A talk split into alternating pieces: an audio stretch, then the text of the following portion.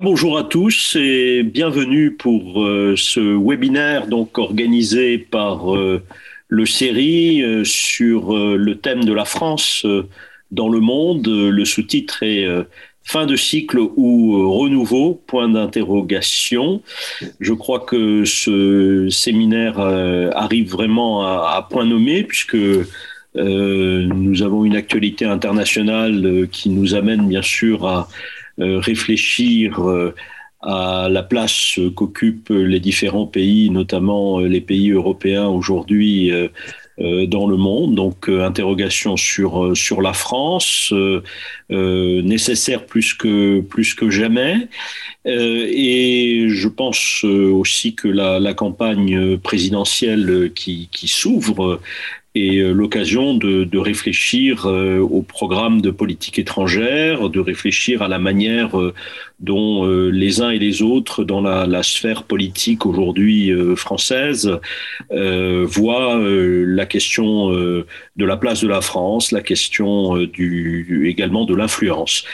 Voilà, je suis très heureux de dire que ce séminaire réunit euh, de nombreuses euh, personnes que je connais depuis euh, des années. Donc voilà, et je vois aussi beaucoup d'anciens doctorants du, du, du série qui aujourd'hui ont ont fait leur, euh, leur chemin et sont devenus des, des collègues. Alors ça, euh, ça fait toujours plaisir. Je veux dire que quand on commence à être un peu senior, euh, se dire que finalement la génération d'après est assurée, c'est toujours une très très bonne chose. Je vois aussi de d'anciens praticiens comme Pierre comme Pierre Buller qui donc accepte aujourd'hui de partager avec nous son, son expertise et puis des collègues aussi euh, qui ne sont pas en France, mais qui voient la France avec leur regard euh, extérieur, euh, notamment Pernil Ricard, qui nous fait l'amitié d'être avec nous aujourd'hui depuis, depuis Oslo. Voilà, alors sans, sans plus tarder, je vais laisser la parole aux organisateurs, à Thierry Balzac et, et Frédéric Charillon, pour nous parler du droit d'inventaire et du devoir de réinvention. Voilà. Euh, je ne sais pas lequel, lequel des deux euh, euh, commence, mais bon, le B étant avant le C, je passe la parole à Thierry Balzac. C'était bien prévu comme ça. Bonne pioche. bon, merci et bienvenue à cette, à, cette conférence. on peut dire que dans les pays dans lesquels il y a un régime qui, qui, est soit un régime présidentiel ou semi-présidentiel, euh, l'élection, l'élection présidentielle est un moment quand même un moment clé, puisque c'est un moment dans lequel euh, une société se pose, même si pour le moment on voit bien qu'elle est en ébullition, mais en tout cas c'est le moment où elle se pose pour essayer de s'interroger sur euh, ce qu'elle est et sur la trajectoire qu'elle va essayer de donner à, la communauté politique dans, dans son ensemble. Donc c'est un moment qui est un, qui est un moment, vraiment c'est pas seulement un moment de, de mise à plat, c'est peut-être aussi un moment de bilan, c'est aussi surtout un moment de projection.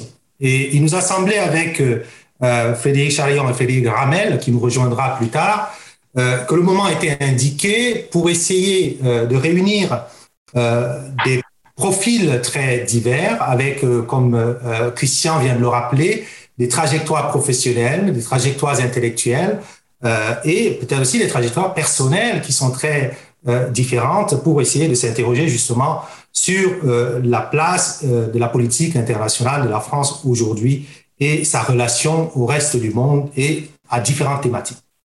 Alors, le sujet en lui-même, euh, Frédéric Charion et Frédéric Ramel, quand nous avions commencé à, y penser, on a commencé à, penser à, cette thématique, pas seulement dans le cadre d'une conférence. L'idée, c'était pas seulement de faire une conférence, puisque, comme vous l'aurez remarqué, il s'agit d'une conférence qui s'inscrit dans le cadre d'un groupe euh, qui est un consortium qu'on a appelé Grande Stratégie Française.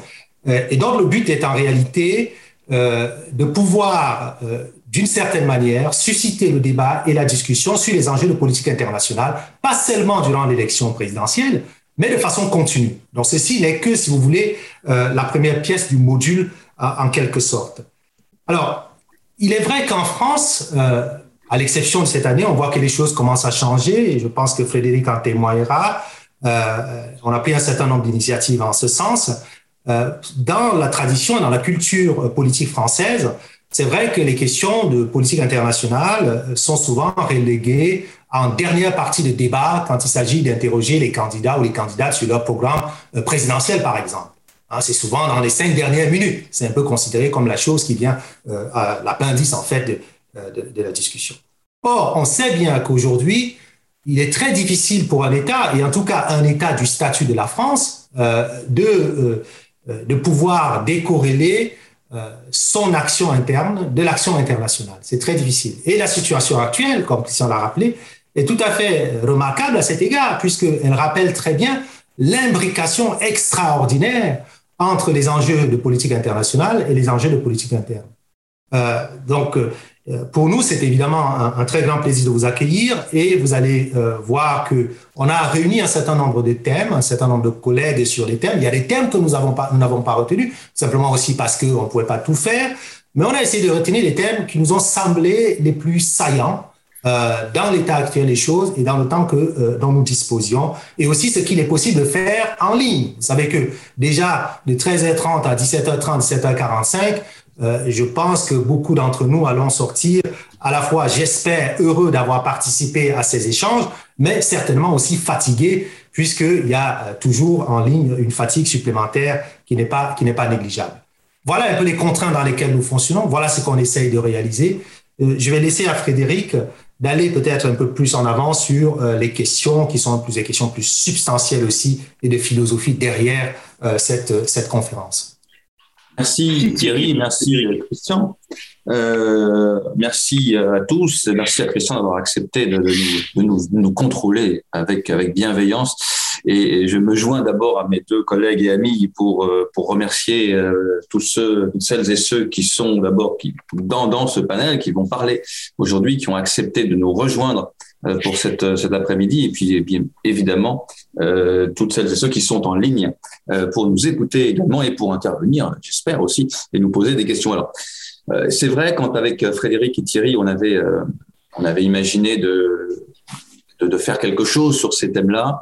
Euh, il y avait plusieurs raisons qui se sont imposées à nous. Thierry euh, en a rappelé quelques-unes. On, on, on, avait un petit peu assez de voir élection présidentielle après élection présidentielle, les débats de politique étrangère commencer à, euh, à 11h, à 23h45 avec un journaliste qui généralement introduisait son propos par euh, nous sommes très en retard, mais tout de même un mot sur l'international. Bon.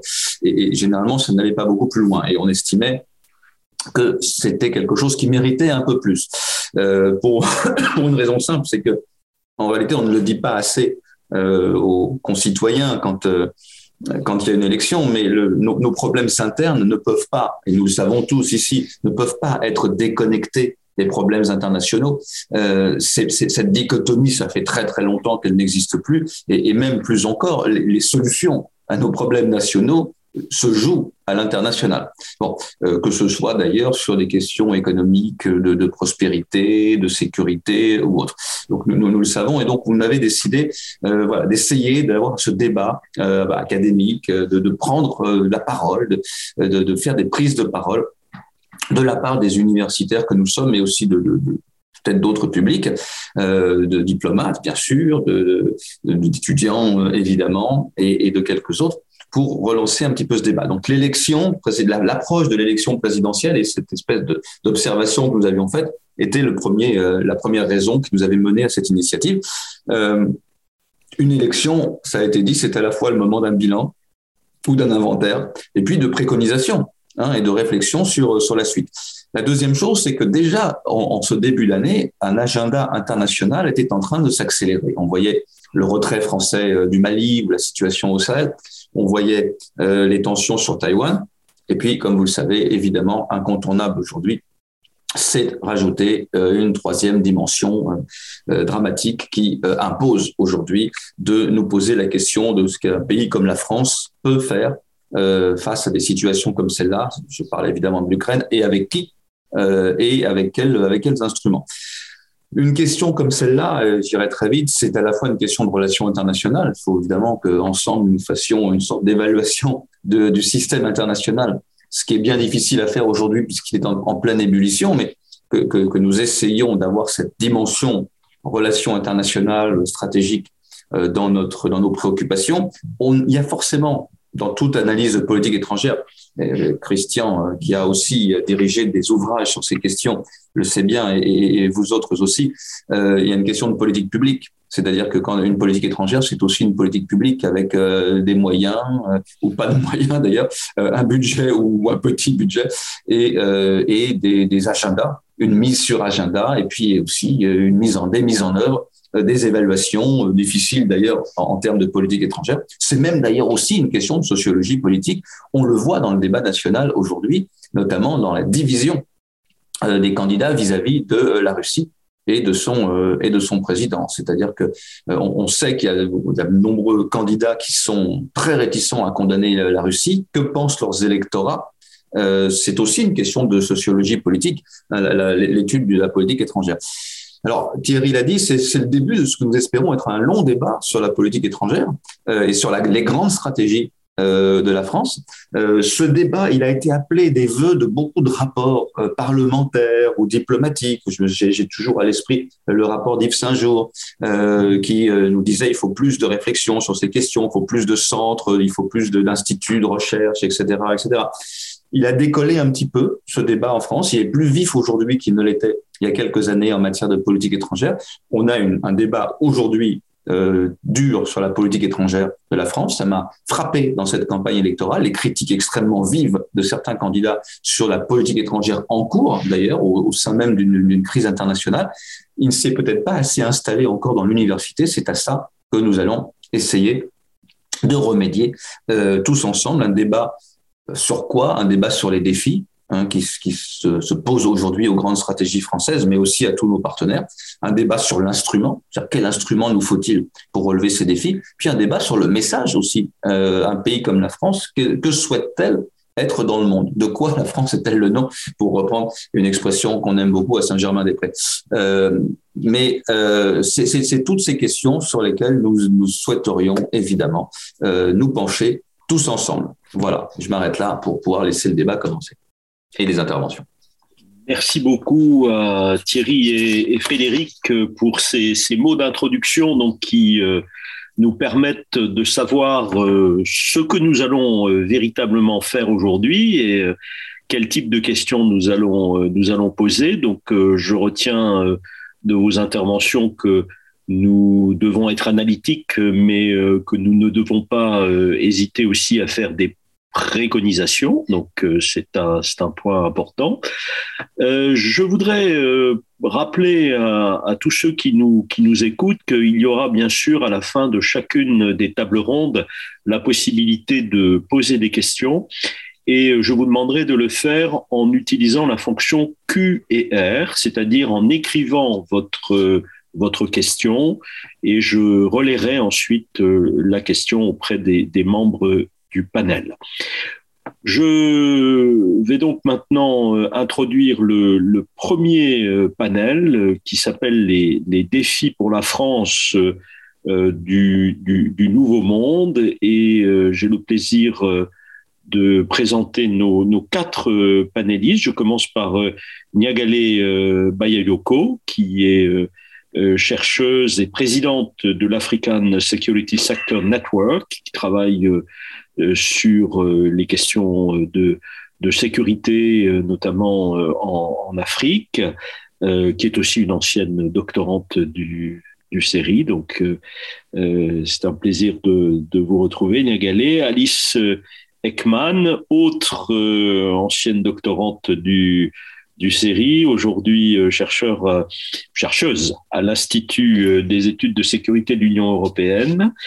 Euh, Eberhard euh, Kinley, qui est euh, lui euh, chercheur au, CNRS et au, et au CERI, et Samuel Faure, un autre ancien doctorant du, du CERI, qui est aujourd'hui maître de conférence à l'Institut d'études politiques de Saint-Germain-en-Laye. Voilà, donc bienvenue à tous les quatre et nous commençons en suivant l'ordre du, du, du, programme par Samuel Faure qui va s'interroger sur cette notion, euh, souvent utilisé par le président de la République, mais par aussi les, hommes et les femmes politiques français, d'autonomie stratégique.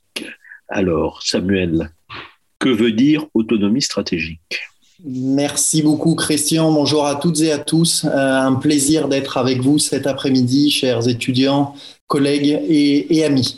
Alors, que veut dire autonomie stratégique en, quatre points? Euh, Premièrement, l'autonomie stratégique est une, idée politique qui renvoie à un constat, une prise de conscience vis-à-vis -vis du passé et donc située dans le temps. Au XXe siècle, l'Europe s'est construite par rapport à elle-même de l'intérieur, c'est la constitution du marché intérieur, de la monnaie unique, du programme Erasmus ou encore de la politique agricole commune. C'est l'âge des inward narratives de l'Europe. En outre, lors de cette séquence historique, l'Europe ne s'est pas construite sur, mais contre la chose militaire laissée aux États membres et à l'Alliance atlantique. Or, le tragique de l'histoire aux frontières et au sein de l'Europe ces 20 dernières années, crise migratoire, attaques terroristes djihadistes, mais aussi évolution des équilibres de puissance incarnés par l'administration Trump, mais aussi la montée en puissance de la Chine et des GAFAM, ramènent l'Europe à ce que Max Weber qualifierait d'une éthique de la responsabilité. Les problèmes publics étant globaux, il s'agit pour l'Europe de se doter d'outils pouvant y répondre à une échelle transnationale, dans la mesure où les plus grandes puissances européennes, en premier lieu desquelles la France, n'est qu'une puissance dite contrariée ou moyenne. Deuxièmement, et de fait, l'autonomie stratégique définit un objectif, un objectif à atteindre pour demain. L'objectif stratégique de l'Europe est la capacité d'action propre, l'agency euh, des acteurs qui la composent, organisation internationale, Union européenne, États, entreprises.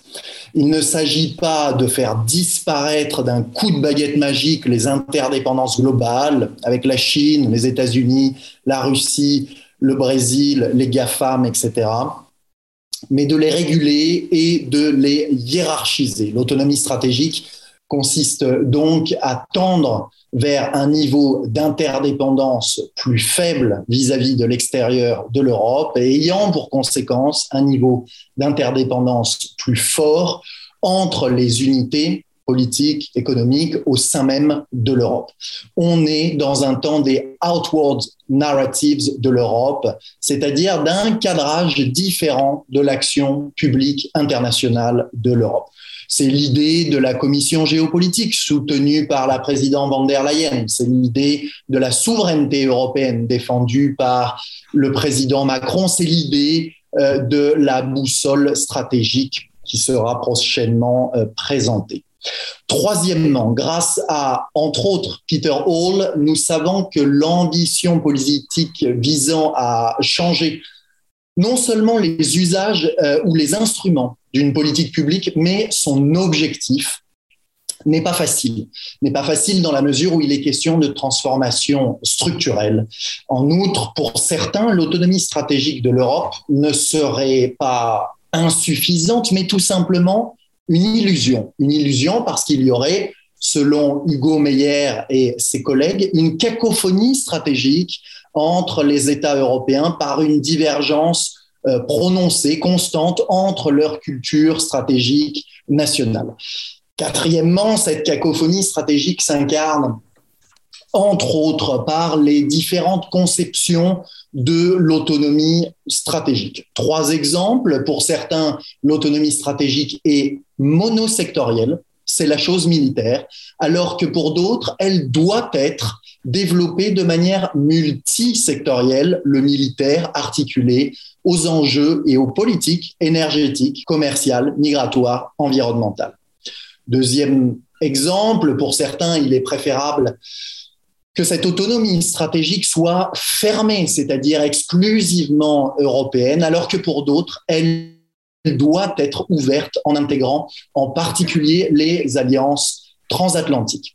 Enfin, troisième exemple, en France en particulier, il y a une ambiguïté, il y a une ambivalence qui ne date pas d'hier, mais qui se euh, répercute, se reproduit sur cette notion d'autonomie stratégique, en considérant que cette dernière, l'autonomie stratégique, française, nationale, va nécessairement, mécaniquement de pair avec l'autonomie stratégique européenne.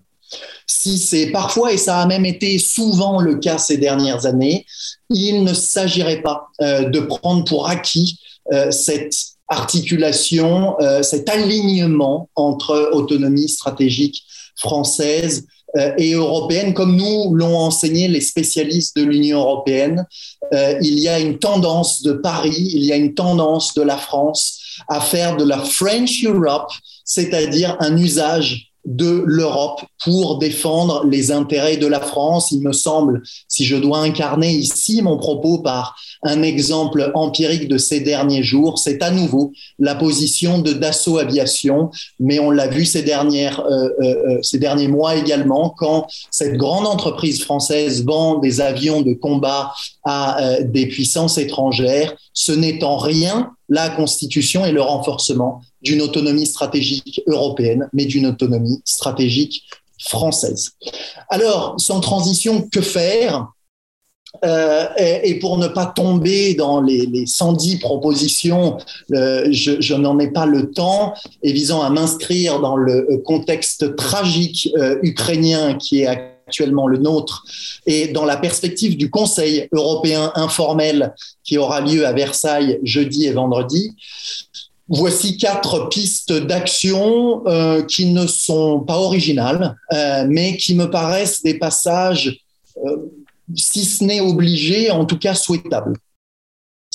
premièrement, institutionnaliser le Conseil des ministres de la Défense comme une onzième formation de cette institution de l'Union européenne. Conseil de, et, et de la Défense, des ministres de la Défense, qui comptera peut-être demain 27 États membres et non 26 euh, comme encore aujourd'hui. On l'a appris hier. Euh, le Danemark va organiser un référendum pour faire ou pas sauter l'opt-out euh, qu'il a depuis un certain nombre d'années sur la PSDC, la politique de sécurité et de défense commune. Deuxièmement, euh, adopter le vote à la majorité qualifiée au sein de ce Conseil des ministres de la Défense, qui est le cœur euh, du réacteur décisionnel de la défense européenne afin d'éviter les blocages. Évidemment, on connaît la culture du compromis et du consensus euh, propre aux organisations internationales et en particulier à l'Union européenne. Par conséquent, l'effet visé est moins décisionnel que, si je puis dire, psychologique ne pas se présenter dans les négociations européennes a priori avec en tête des propositions sur le mode du plus petit dénominateur commun, craignant l'usage d'un veto par l'un des 26 je rappelle ici d'ailleurs que la majorité qualifiée est euh, la règle au sein de l'Agence européenne de défense, l'AED, et de la coopération structurée permanente, euh, euh, PESCO en anglais, qui a été activée en 2017 et qui était un outil prévu dans les traités de Lisbonne dix ans plus tôt. Troisièmement, passer d'une sous-commission sécurité et défense à une commission parlementaire euh, en, bonnet et due forme au Parlement européen. En effet, il a été beaucoup question ces dernières années de souveraineté européenne, beaucoup moins de démocratie européenne, ce qui me semble préjudiciable sur la chose et les enjeux militaires comme sur d'autres enjeux globaux. Quatrièmement, mettre en haut de l'agenda politique l'intégration de la gouvernance du groupe industriel KNDS dans euh, le secteur terrestre pour en faire un champion européen. L'autonomie stratégique ne se renforcera qu'avec la constitution de champions européens industriels et technologiques. Or, pour l'heure, Airbus est l'arbre européen qui cache la forêt des entreprises nationales. Si Macron est réélu, il pourrait poursuivre son travail de renforcement du couple franco-allemand avec une coalition allemande qui est depuis quelques mois, beaucoup plus ambitieuse en matière de défense européenne que n'a pu l'être le chef de l'État français depuis 2017. Je vous remercie de votre attention et je serai euh, très curieux d'avoir vos retours et vos questions. Merci encore. Merci beaucoup euh, Samuel et nous, nous retenons euh, les préconisations qui sont essentiellement d'ordre institutionnel d'ailleurs, mais sur lesquels nous aurons l'occasion, euh, j'en suis sûr, de, revenir euh, tout à l'heure. je vais maintenant passer la parole à, à Eberhard. Nous commençons notre tour d'horizon un peu de, la présence française et l'influence française dans le monde. Et notre première axe de réflexion géographique, c'est la Méditerranée, le, le Proche-Orient. Je vois qu'Eberhardt euh, a mis comme sous-titre un déclassement français, point d'interrogation. Eberhardt, tu as la parole. Merci beaucoup, Christian. Merci aussi euh, aux puissances invitantes et évidemment à tous ceux qui nous écoutent et qui vont débattre avec nous. Alors évidemment, il faut insister sur le point d'interrogation. Le titre ou l'intitulé m'a été proposé. Ce n'est pas moi qui l'ai choisi. Alors j'ai beaucoup insisté sur le point d'interrogation qui distingue mes propos un petit peu d'un ouvrage qui euh, voilà vient de sortir. Alors euh, souvent, je ne suis pas en désaccord complet, mais quand même en désaccord, disons largement. Euh, voilà. Alors, d'abord, peut-être euh, le tableau n'est pas entièrement euh, désespéré ou noir. Euh, il y a euh, des relations entre la France et d'autres et, des pays du Moyen-Orient et de l'Afrique du Nord qui vont plutôt bien. Euh, regardons la péninsule, les Émirats, regardons l'Arabie Saoudite, regardons aussi un peu plus à l'ouest l'Égypte.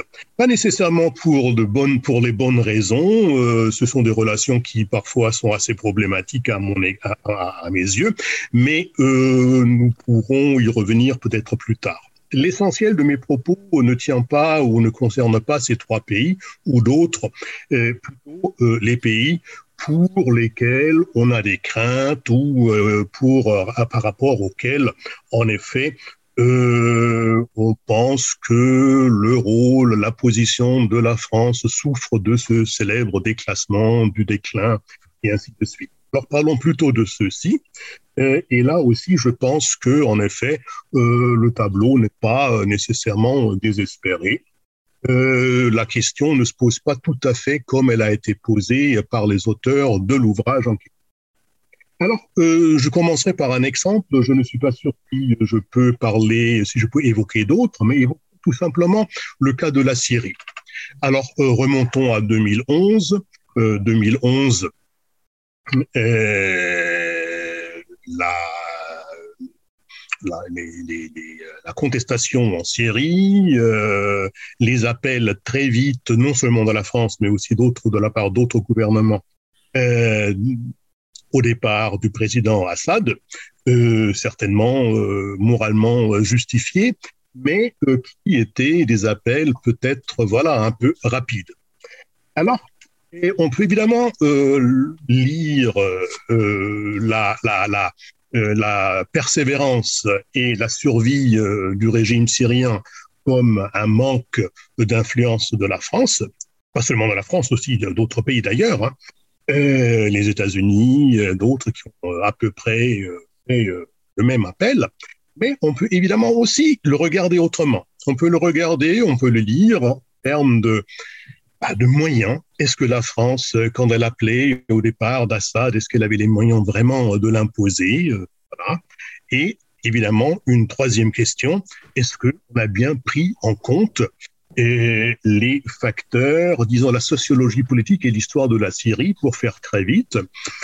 À mon avis, non. Donc, je pense que très souvent, quand on parle du déclassement de la France, et on oublie euh, deux choses. Enfin, on oublie d'abord une chose qui a deux raisons. C'est-à-dire, on est euh, confronté à une politique, euh, disons, très volontariste, une politique très ambitieuse, une politique étrangère très ambitieuse, très volontariste, qui n'a pas nécessairement toujours les moyens de ses ambitions. C'est le premier, le premier constat.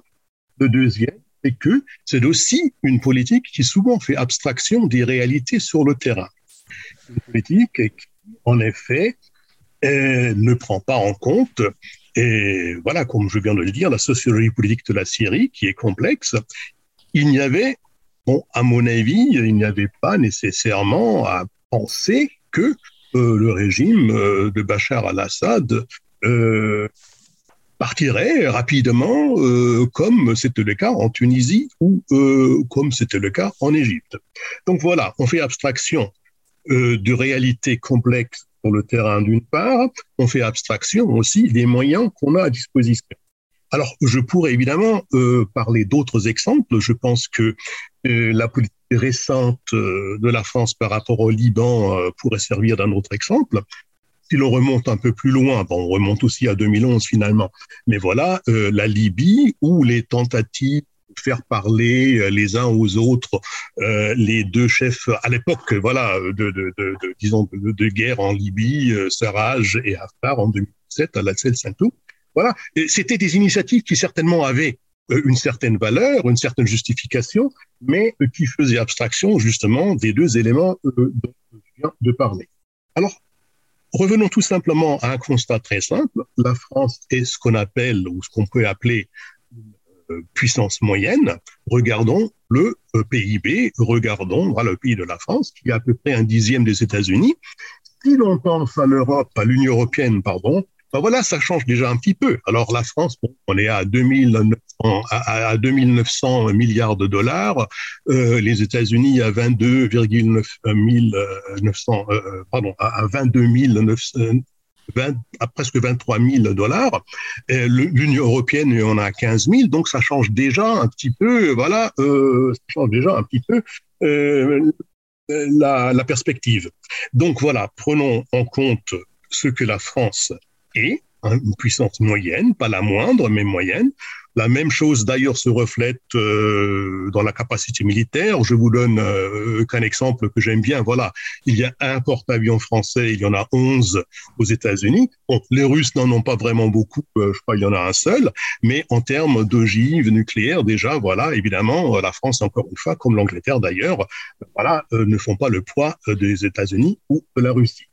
Alors, et il me semble que voilà, il faut tout simplement prendre qui euh, déjà euh, pose des limites aux ambitions, devrait poser des limites aux ambitions d'un pays comme la France. Alors s'il y a des classements, s'il y a eu des classements, ce n'est pas du tout maintenant, parce que voilà, comme je viens de dire aussi, il y a des relations qui vont très bien, et d'ailleurs les ventes d'armes aussi, euh, euh comme le monde nous l'a euh, euh, démontré il y a quelques jours, sont plutôt en hausse. D'ailleurs, le, le, rapport euh, du ministère des Armées dit exactement la même chose. Alors, il y avait des classements, ce déclassement n'a pas eu lieu récemment. Et ce déclassement n'a pas eu lieu au moment euh, où l'ouvrage en question, voilà, euh, le, le met. Alors, s'il y avait des classements, ben, c'était la décolonisation. Et alors, l'exemple qui est peut-être pas l'exemple qui est le plus évoqué en France, mais que moi qui travaille sur le Moyen-Orient, surtout sur l'Égypte, voilà, j'ai toujours en tête, c'est la guerre de Suez. Alors la guerre de Suez, c'est un exemple beaucoup plus, disons, évident que la guerre d'Indochine ou que même l'Algérie, montre très très clairement le déclassement non seulement de la France, mais de la Grande-Bretagne à l'époque, parce que bon voilà, qu'est-ce qui s'est passé? Bah, La France, la Grande-Bretagne et Israël ont envahi l'Égypte, et les États-Unis, ensemble avec l'Union soviétique de l'époque, l'ont arrêté. Et là, en effet, les puissances, les grandes puissances de la Deuxième Guerre mondiale, affaiblies par la guerre mondiale et par la décolonisation, ben voilà, se sont retrouvées face aux deux grandes superpuissances. Et là, il y avait des classements. Mais depuis, je ne vois pas euh, raison pour, euh, parler de déclassement. Alors, pour continuer ou pour conclure plutôt, alors, il me semble que une politique française, une politique sérieuse, doit prendre en compte les moyens. Euh, on ne peut pas du tout euh, se réfugier dans la souveraineté solitaire. Euh, tout ce qu'on peut faire, c'est en effet travailler pour la mise en commun des moyens. Et là, évidemment, je parle d'abord, évidemment, au niveau européen. Je sais que c'est très compliqué, aussi pour les raisons euh, que mon prédécesseur a évoquées ce n'est pas évident, mais ça c'est la première, la première, la première conclusion, la conclusion principale. Donc voilà, la souveraineté à ce niveau-là, c'est une illusion, une illusion pure. Alors, euh, j'ajouterais peut-être deux points où ça me paraît très très très très important, euh, puisqu'on parle aux préconisations euh, pour les mois, pour les années à venir. Nous serons évidemment confrontés au Moyen-Orient, en Syrie, en Libye, mais aussi ailleurs aux retombées euh, de la guerre en Ukraine. euh, il euh, se peut que là, les uns et les autres découvrent euh, des opportunités politiques françaises, mais encore une fois, je crois là aussi, il faudra être très prudent et il faudra agir en concert avec les autres pays européens. Et deuxièmement, c'est une vieille histoire, euh, mais euh, je la, je la, je la rechauffe. C'est que euh, c'est les relations avec tous les pays du sud, de l'est de la Méditerranée, y compris évidemment, voilà, je parle du processus de Barcelone et des partenariats qu'on a instaurés avec des pays comme même la Jordanie qui ne font pas nécessairement, qui, qui, qui pas nécessairement sur la Méditerranée. Et voilà, là, il y a un chantier assez important parce que le processus de Barcelone et toutes ces relations bi et multilatérales avec les deux autres euh, rives de la Méditerranée ont complètement euh, foiré, failli. Donc, il faut repenser cette, euh, il faut repenser cette, cette politique et il faut arriver à quelque chose qui, en effet, stabilise cette région qui euh, ne peut pas se qui ne peut pas reposer uniquement avec euh, des alliances avec des pays qui ou des gouvernements, euh, je pense voilà à celui que je viens de nommer de l'Égypte, qui ne sont pas en mesure de mener ces politiques. Donc il faut en effet voir que là il y a enfin qu'on crée des postes, qu'on crée des, des, des, des, emplois et ce n'est pas avec les politiques qu'on a préconisées par le passé. Donc voilà trois recommandations. Euh, la première, euh, euh, bon, voilà, agir de concert. La deuxième, surtout ne pas précipiter et, se, jeter sur des, de possibles opportunités qui pourraient surgir dans le court terme ou bien par rapport à la crise ukrainienne ou par rapport à autre chose. Troisièmement, vraiment, et là évidemment, la France pourrait en effet être très utile réfléchir et mener une nouvelle politique plus euh, adaptée par rapport au sud de la Méditerranée. Merci beaucoup, euh, Eberhard. Eberhard, pour nos auditeurs et, notre public étudiant en particulier, tu as cité plusieurs fois un, livre sans nous donner le nom des auteurs et le titre. Peut-être tu peux le préciser, puisque. Ah oui, alors je pensais que voilà. Euh, on a bien compris qu'on se démarquer. Euh, qui serait évoqué, euh, évoqué euh, euh, parce que voilà, on m'a proposé ce, ce, voilà, ce, titre. Alors, c'est Mal Bruno et Cheno et Bon, la, la, la, le déclassement français, je crois, il s'appelle, non euh, D'accord, d'accord, d'accord. C'est ce livre sur le déclassement français euh, alors, de manière générale. D'accord. Bon, ça c'est un. Oui, oui, on, on, a une, on, a une, vaste littérature là-dessus sur le, le, déclin, le déclassement. Je n'ai pas verbatim l'intitulé, mais je, je, je, le croyais, je le croyais connu. Et voilà, euh, je pensais même que je devais aborder un petit peu, voilà, en filigrane ou indirectement leurs propos. Merci beaucoup. je continue donc euh, notre, notre tour euh, régional et, bien sûr on arrive à, une région euh, qui a toujours été prioritaire dans l'affichage, mais où on a l'impression qu'aujourd'hui il y a pas mal de, de, concurrence, voire d'hostilité. Je pense à l'Afrique. bien entendu, nous avons tous, tous en tête aussi ce qui est en train de se passer au, Mali, ce qui s'est passé en République centrafricaine. Euh, Niagele, vous avez, vous avez la parole. Que peut-on encore faire en Afrique euh, quand on est français? Merci euh, infiniment.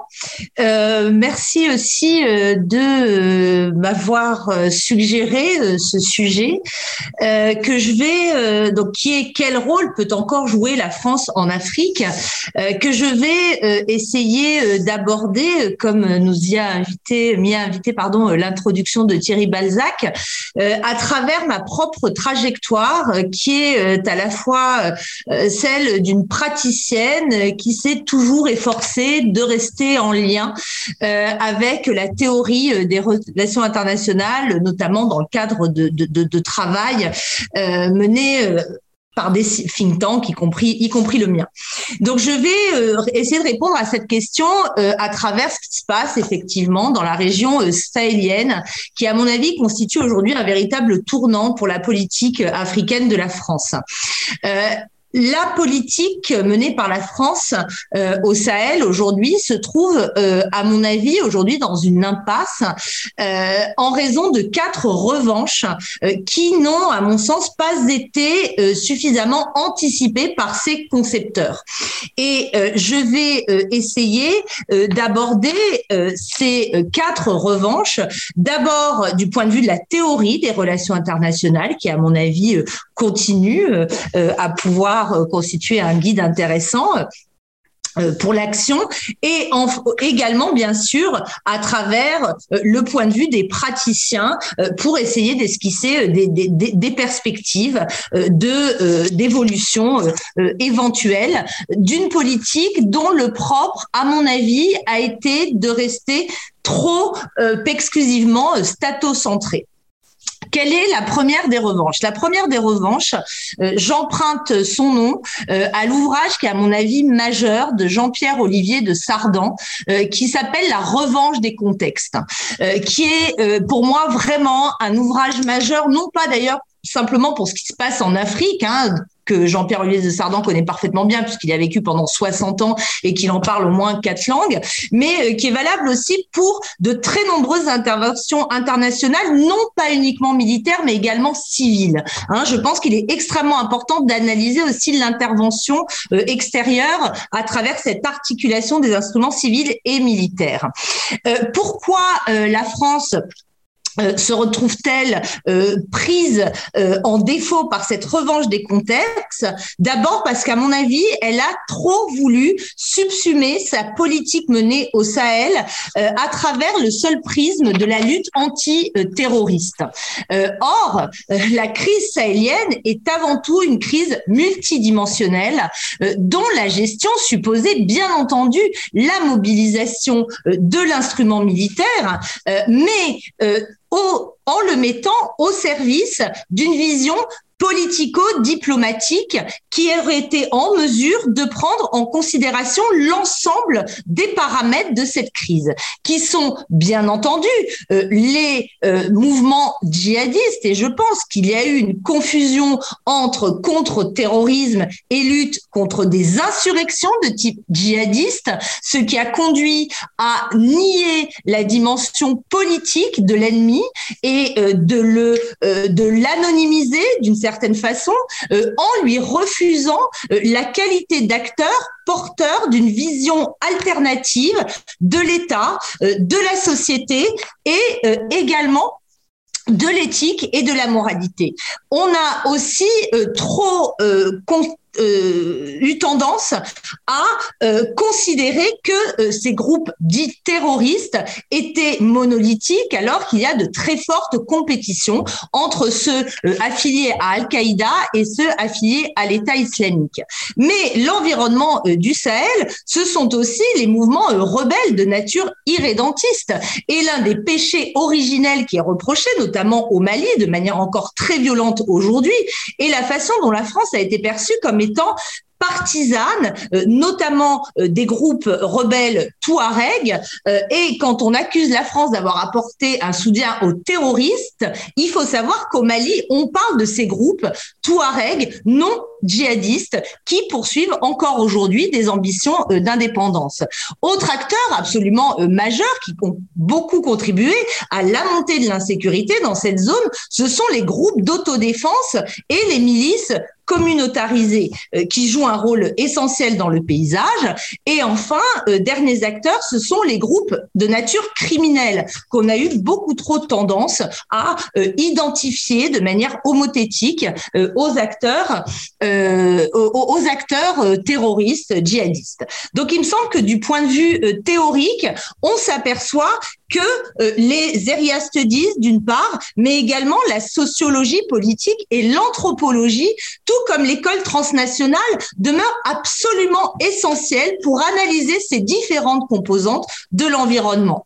Du point de vue euh, des décideurs, je pense aussi qu'il est essentiel de s'appuyer aussi sur des perspectives d'analyse beaucoup plus locales, notamment fondées euh, sur des travaux euh, et des décideurs locaux de, de, de, développer les relations avec ceux qui sont en mesure de comprendre les codes et les réseaux dans lesquels s'inscrivent l'ensemble de ces dynamiques. Là, vraiment, c'est là qu'on voit à quel point cette approche trop statocentrée, trop euh, focalisée sur la position des autorités politiques a pu être un frein. Deuxième revanche, la revanche véritablement du politique. On voit euh, très bien euh, à quel point euh, la proche qui a considéré à mettre avant tout en avant une approche militaire n'a pas été en mesure de contenir deux évolutions qui se sont révélées absolument majeures. D'abord, l'autonomisation des acteurs politiques partenaires traditionnels par rapport à la vision promue par la France. Euh, côté français, on met très souvent euh, en avant euh, le rôle d'Idriss Déby comme un grand partenaire hein, de, de, la France. En réalité, le président Déby a toujours euh, fait euh, payer très très cher euh, son alliance avec la France en mettant de manière permanente en cause l'intervention qui est qui s'est produite en Libye.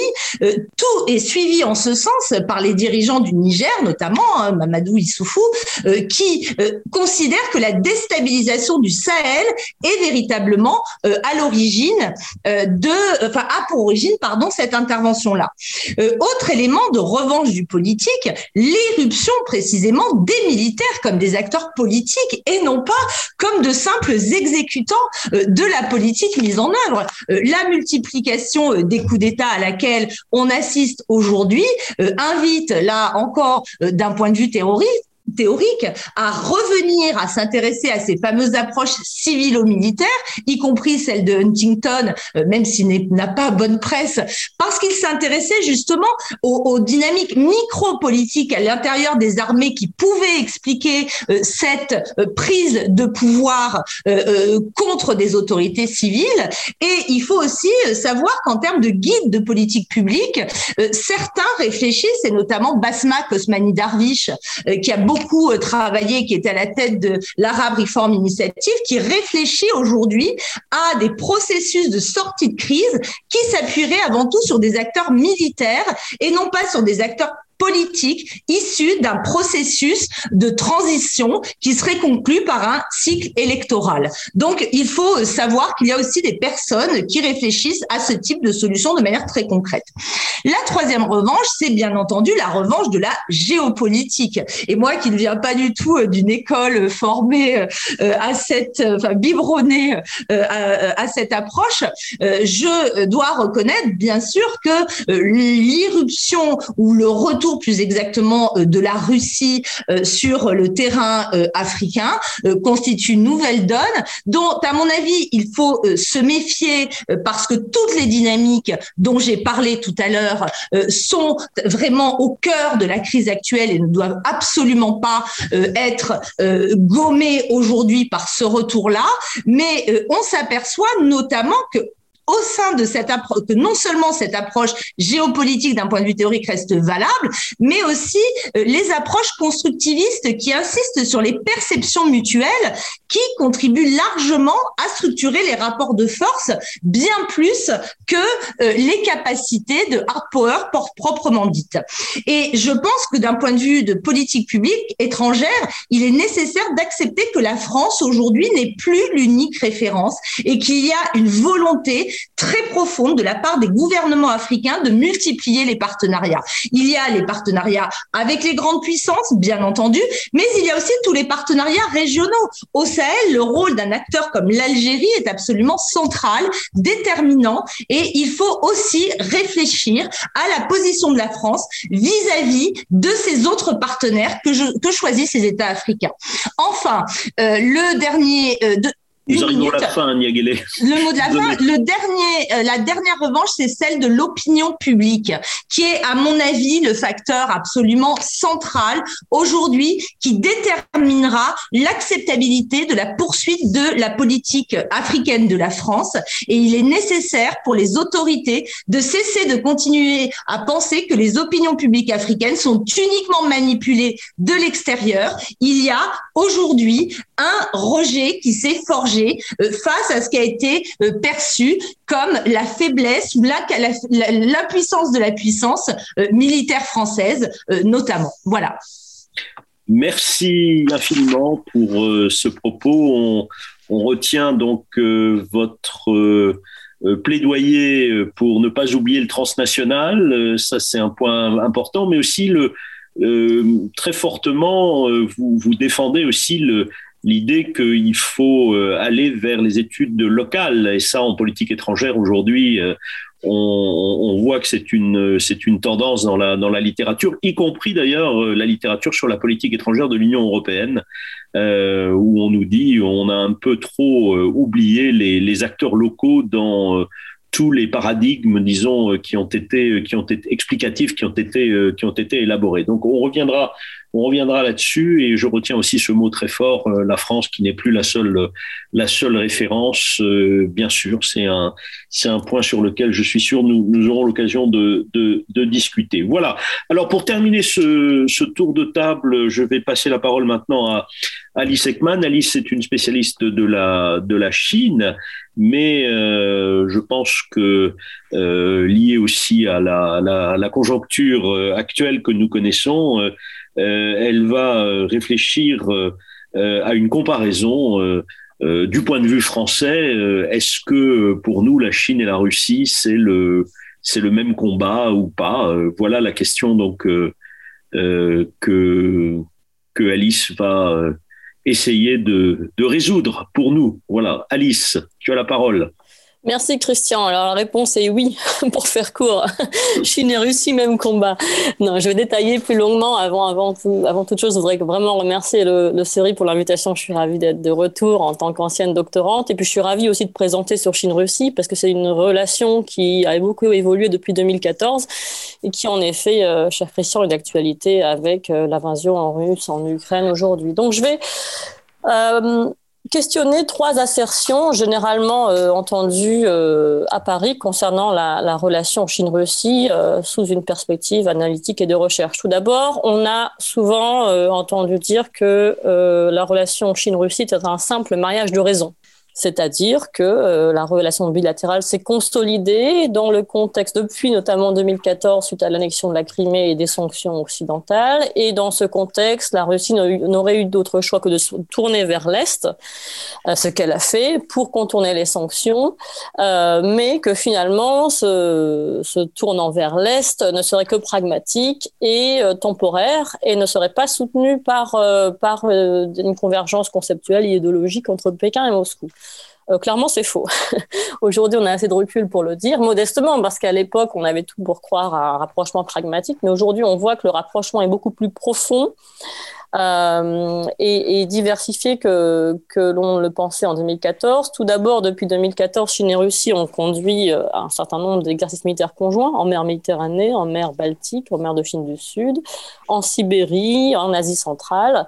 Euh, ils ont également développé euh, depuis 2019, ils développent depuis 2019 un système d'alerte antimissile et ils s'engagent dans le développement d'autres armes en, commun, notamment des hélicoptères euh, et des sous-marins. Donc la coopération dépasse la simple coopération énergétique qui, est bien réelle et, est importante 2014, depuis 2014, qui s'est renforcée. Elle dépasse aussi la simple coopération économique elle euh, peut être clairement être qualifiée aujourd'hui de, de, relation euh, euh, où les convergences idéologiques sont fortes. Euh,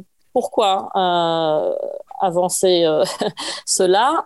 tout d'abord, les deux pays partagent, je parle bien sous Xi Jinping et Vladimir Poutine, hein, puisque les deux dirigeants se sont rencontrés 36 fois depuis leur arrivée au pouvoir. Il y a une relation très forte et donc, compte tenu de ce contexte-là, c'est important de prendre en compte la perception des dirigeants et leurs orientations. Et les deux prônent une politique étrangère post-occidentale, euh, motivée par un sentiment d'humiliation et un ressentiment particulièrement fort vis-à-vis des États-Unis, euh, vis-à-vis de l'OTAN, vis-à-vis de l'Union européenne, particulièrement côté russe, mais dans une moindre mesure côté euh, chinois. Et ce ressentiment transparaissait euh, au cours des dernières années, mais il est vraiment été écrit noir sur blanc le 4 février 2022, c'est-à-dire euh, il y a à peine un mois, euh, lors du communiqué conjoint qui a été publié à l'issue de la visite de Vladimir Poutine lors des Jeux olympiques d'hiver de Pékin. Dans ce communiqué, les deux pays s'opposent très clairement à l'OTAN. Il critique aussi euh, de manière virulente euh, l'alliance euh, AUKUS hein, entre l'Australie, la Grande le Royaume-Uni et, les États-Unis. Il critique l'existence du concept de la stratégie indo-pacifique. Il prône un nouvel ordre mondial, les deux pays hein, toujours, et il prône la consolidation du rapprochement bilatéral à tout niveau, indiquant que l'amitié entre les deux pays n'a pas de limite et qu'il n'y a pas de, on va dire, de secteur de coopération mis de côté. Euh, et de fait, il liste énormément de secteurs de coopération technologique, énergétique, spatiale, etc. Alors on pourrait dire que c'est que du déclaratif, mais de fait, euh, beaucoup d'éléments euh, d'analyse ces dernières années, beaucoup de faits pointent à un rapprochement de la coopération technologique et spatiale chinoise depuis 2015 notamment. La deuxième assertion que l'on entend souvent à Paris et qui me semble nécessaire de nuancer modestement, mais euh, sûrement, euh, c'est celle de dire que la relation serait très fortement déséquilibrée. Hein, on entend souvent que la Russie n'est que le junior partner de, la Chine et en ce sens, cette relation est tellement déséquilibrée qu'elle n'est pas viable. C'est vrai, euh, il existe une asymétrie évidente entre la deuxième puissance économique mondiale et la onzième puissance économique mondiale, et puis aussi en termes de dynamisme, la Chine qui est beaucoup plus dynamique et, qui a une croissance beaucoup plus équilibrée que la Russie, dont, euh, qui dépend principalement des hydrocarbures. Mais on note quand même une complémentarité des économies. La Chine a besoin euh, de pétrole et de gaz puisqu'elle en est pauvre. et puis aussi, la Russie reste une puissance militaire, même si on voit ses limites aujourd'hui lors de l'invasion de l'Ukraine, mais tout de même, cette puissance intéresse euh, la Chine, notamment son expérience de, des théâtres d'opération, son expérience de combat, puisque l'armée chinoise a peu d'expérience de combat direct et elle cherche aussi à se moderniser par différents biais en multipliant les exercices militaires conjoints, dont avec la Russie. La Chine aussi est intéressée par la coopération spatiale avec la Russie son expérience euh, dans le domaine, et les deux pays annoncent le renforcement de la coopération entre le système satellitaire euh, Beidou côté chinois et GLONASS côté russe.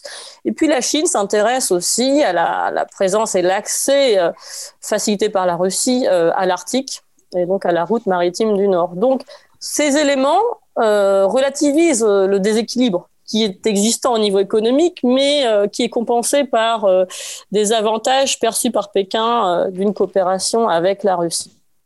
Troisième, euh, et là on en vient à l'actualité, enfin, troisième assertion euh, euh, que l'on entend beaucoup ces derniers jours est que la Chine aurait une position ambiguë, voire neutre, neutre concernant l'invasion de l'Ukraine par la Russie. la position de la Chine est clairement, la Chine se positionne clairement du côté russe. Euh, il n'y a pas d'ambiguïté là-dessus. Euh, depuis le début, elle indique, notamment à la conférence sécurité de Munich, euh, qu'elle comprend les préoccupations légitimes de la Russie en matière de sécurité. Elle parle aussi de demandes légitimes, parfois de la Russie en matière de sécurité. Euh, euh, la Chine justifie ses demandes russes en faisant référence à ce qu'elle considère être l'expansion illégitime vers l'est de l'OTAN. Euh, et euh, de manière générale, lorsqu'on analyse euh, les, déclarations officielles chinoises, hein, notamment du ministère étrangère ces dernières semaines et ces derniers jours, on a vraiment l'impression que selon Pékin, le fauteur de trouble est Washington. Que finalement, euh, la guerre euh, en cours euh, est du fait de Washington. la porte-parole du ministère des étrangères chinois dit que les États-Unis ont jeté de l'huile sur le feu en, en apportant un, soutien en matière d'armement à, l'Ukraine et puis aussi un soutien financier. Et puis de toute manière, tout est dû à l'OTAN et en premier lieu aux États-Unis. On a vraiment ce discours qui vise à dire que les Chine, c'est les États-Unis qui ont, qui ont jeté de l'huile sur le feu et donc c'est à eux de, euh, enfin je cite Hua Chuni, la porte-parole du ministère des étrangère, c'est à celui qui a noué le nœud de le dénouer. Donc euh, de fait, ce serait aux États-Unis de dénouer la crise existante euh, et certainement pas à la Russie. Plus concrètement, la Chine s'oppose vigoureusement et sans détour à toute sanction contre la Russie. elle prône, bon, selon le langage diplomatique, le dialogue et la consultation. Elle essaye plus récemment de se positionner en médiateur. Euh, on pourra en reparler, mais c'est un positionnement difficile à tenir euh, compte tenu de, son positionnement donc euh, pro-russe. Et elle s'est abstenue à deux résolutions de l'ONU sur le sujet, le 25 février, mais après avoir adouci le texte qui a été euh, voté hein, pour euh, euh, pour finalement voilà on va dire ne pas accuser la, Russie de manière trop virulente. De toute manière, elle s'est abstenue. Elle s'est encore abstenue récemment dans la nuit de mercredi à jeudi aux côtés de 35 pays. Voilà, donc tout ça pour dire que les relations Chine-Russie sont particulièrement euh, consolidé, même dans le contexte actuel. Euh, et ce qui est intéressant de noter aussi, c'est que le ministère des Affaires étrangères chinois a indiqué qu'il continuerait à commercer normalement avec la Russie. Non seulement la Chine s'oppose aux sanctions, mais euh, elle précise qu'elle ne compte pas du tout en mettre en place. Donc, Alice, Alice, on a quand même envie de te poser une question, c'est que à la lumière de tout ce que tu viens de nous expliquer, quelles, quelles implications pour la, la, la politique étrangère de la France oui, alors euh, j'y réfléchis, j'y réfléchis, Christian, mais je voulais euh, quand même euh, dresser ce panorama parce que on entend aujourd'hui que la Russie est isolée, hein, notamment au résultat de, de, cette, positionnement aux Nations Unies. Et que on parie beaucoup sur le fait que les sanctions vont asphyxier la Russie. Dans un contexte de développement du commerce et de la coopération énergétique Chine-Russie, je pense qu'à court terme, d'un point de vue français-européen, il faut avoir deux points de, lucidité en tête. Enfin, premier point à court terme, c'est d'évaluer l'impact des sanctions en considérant que la Chine continuera donc à commercer normalement avec avec, avec la Russie et qu'il n'y aura pas de distanciation de la Chine vis-à-vis de la Russie. En tout cas, aucune distanciation est à attendre. Euh, donc, euh, concrètement, euh, je pense que c'est intéressant à prendre en compte, non pour remettre en cause les sanctions, mais pour évaluer leur impact et les compléter avec d'autres mesures si leur impact euh, est considéré comme euh, finalement euh, limité, en tout cas si les sanctions sont, sont, sont détournées, en tout cas amoindries par le renforcement de la coopération Chine-Russie. À long terme, je pense clairement que la France et l'Europe doivent s'attendre à une bipolarisation du monde. Alors là, on arrive dans l'analyse géopolitique au sens large, mais c'est important parce qu'en termes géopolitiques et militaires, mais aussi financiers, technologiques et logistiques, vont émerger suite à ces sanctions, mais aussi dans le contexte de tensions sino-américaines prolongées et de crise pandémique, au développement de normes alternatives. Ce, processus a déjà été engagé avant donc euh, l'invasion euh, de, de l'Ukraine par la Russie, mais il va se consolider. La Chine elle-même souhaite promouvoir des normes alternatives. On parle par exemple du CIPS, qui est le SWIFT chinois, la Russie aussi a le SPFS. Hein, euh, ils n'ont pas beaucoup de poids actuellement, mais dans un contexte de sanctions, sanctions plus sanctions, la Russie euh, étant l'objet de sanctions, la Chine étant l'objet de sanctions pour un sujet qui est différent, qui est le Xinjiang, les deux pays ont intérêt à terme à développer un système de transfert de, paiement alternatif et une compatibilité entre leurs normes de paiement. Là, on rentre dans les considérations techniques, mais c'est très important parce qu'au niveau Logistique, ce sera probablement la même chose. Au niveau technologique aussi, la Chine fait face à des sanctions technologiques. La Russie, depuis très peu, fait face aux sanctions technologiques. Les deux pays vont renforcer leur coopération technologique pour pouvoir contourner euh, ces sanctions et euh, euh, limiter leur dépendance aux composants américains et européens, mais aussi exporter leurs normes et leurs produits dans des pays tiers, notamment je pense, africain, dans une perspective aussi de rapprochement conceptuel sous un ressentiment parfois animé, justement, enfin, une, considération, on va dire, anti-occidentale assez manifeste à l'ONU. En tout cas, c'est visible, par exemple, de la position de certains pays africains par rapport à, la crise en Ukraine, en tout cas, qui sont abstenus aux côtés de la, de la Chine. On pourra y revenir. Mais je pense vraiment que cette bipolarisation du monde va s'accélérer dans le contexte de crise actuelle et que euh, un des pôles, euh, le cœur de ce pôle, sera la relation Chine-Russie que je ne vois pas s'amoindrir dans les prochaines semaines et les prochains mois. Ni à ni.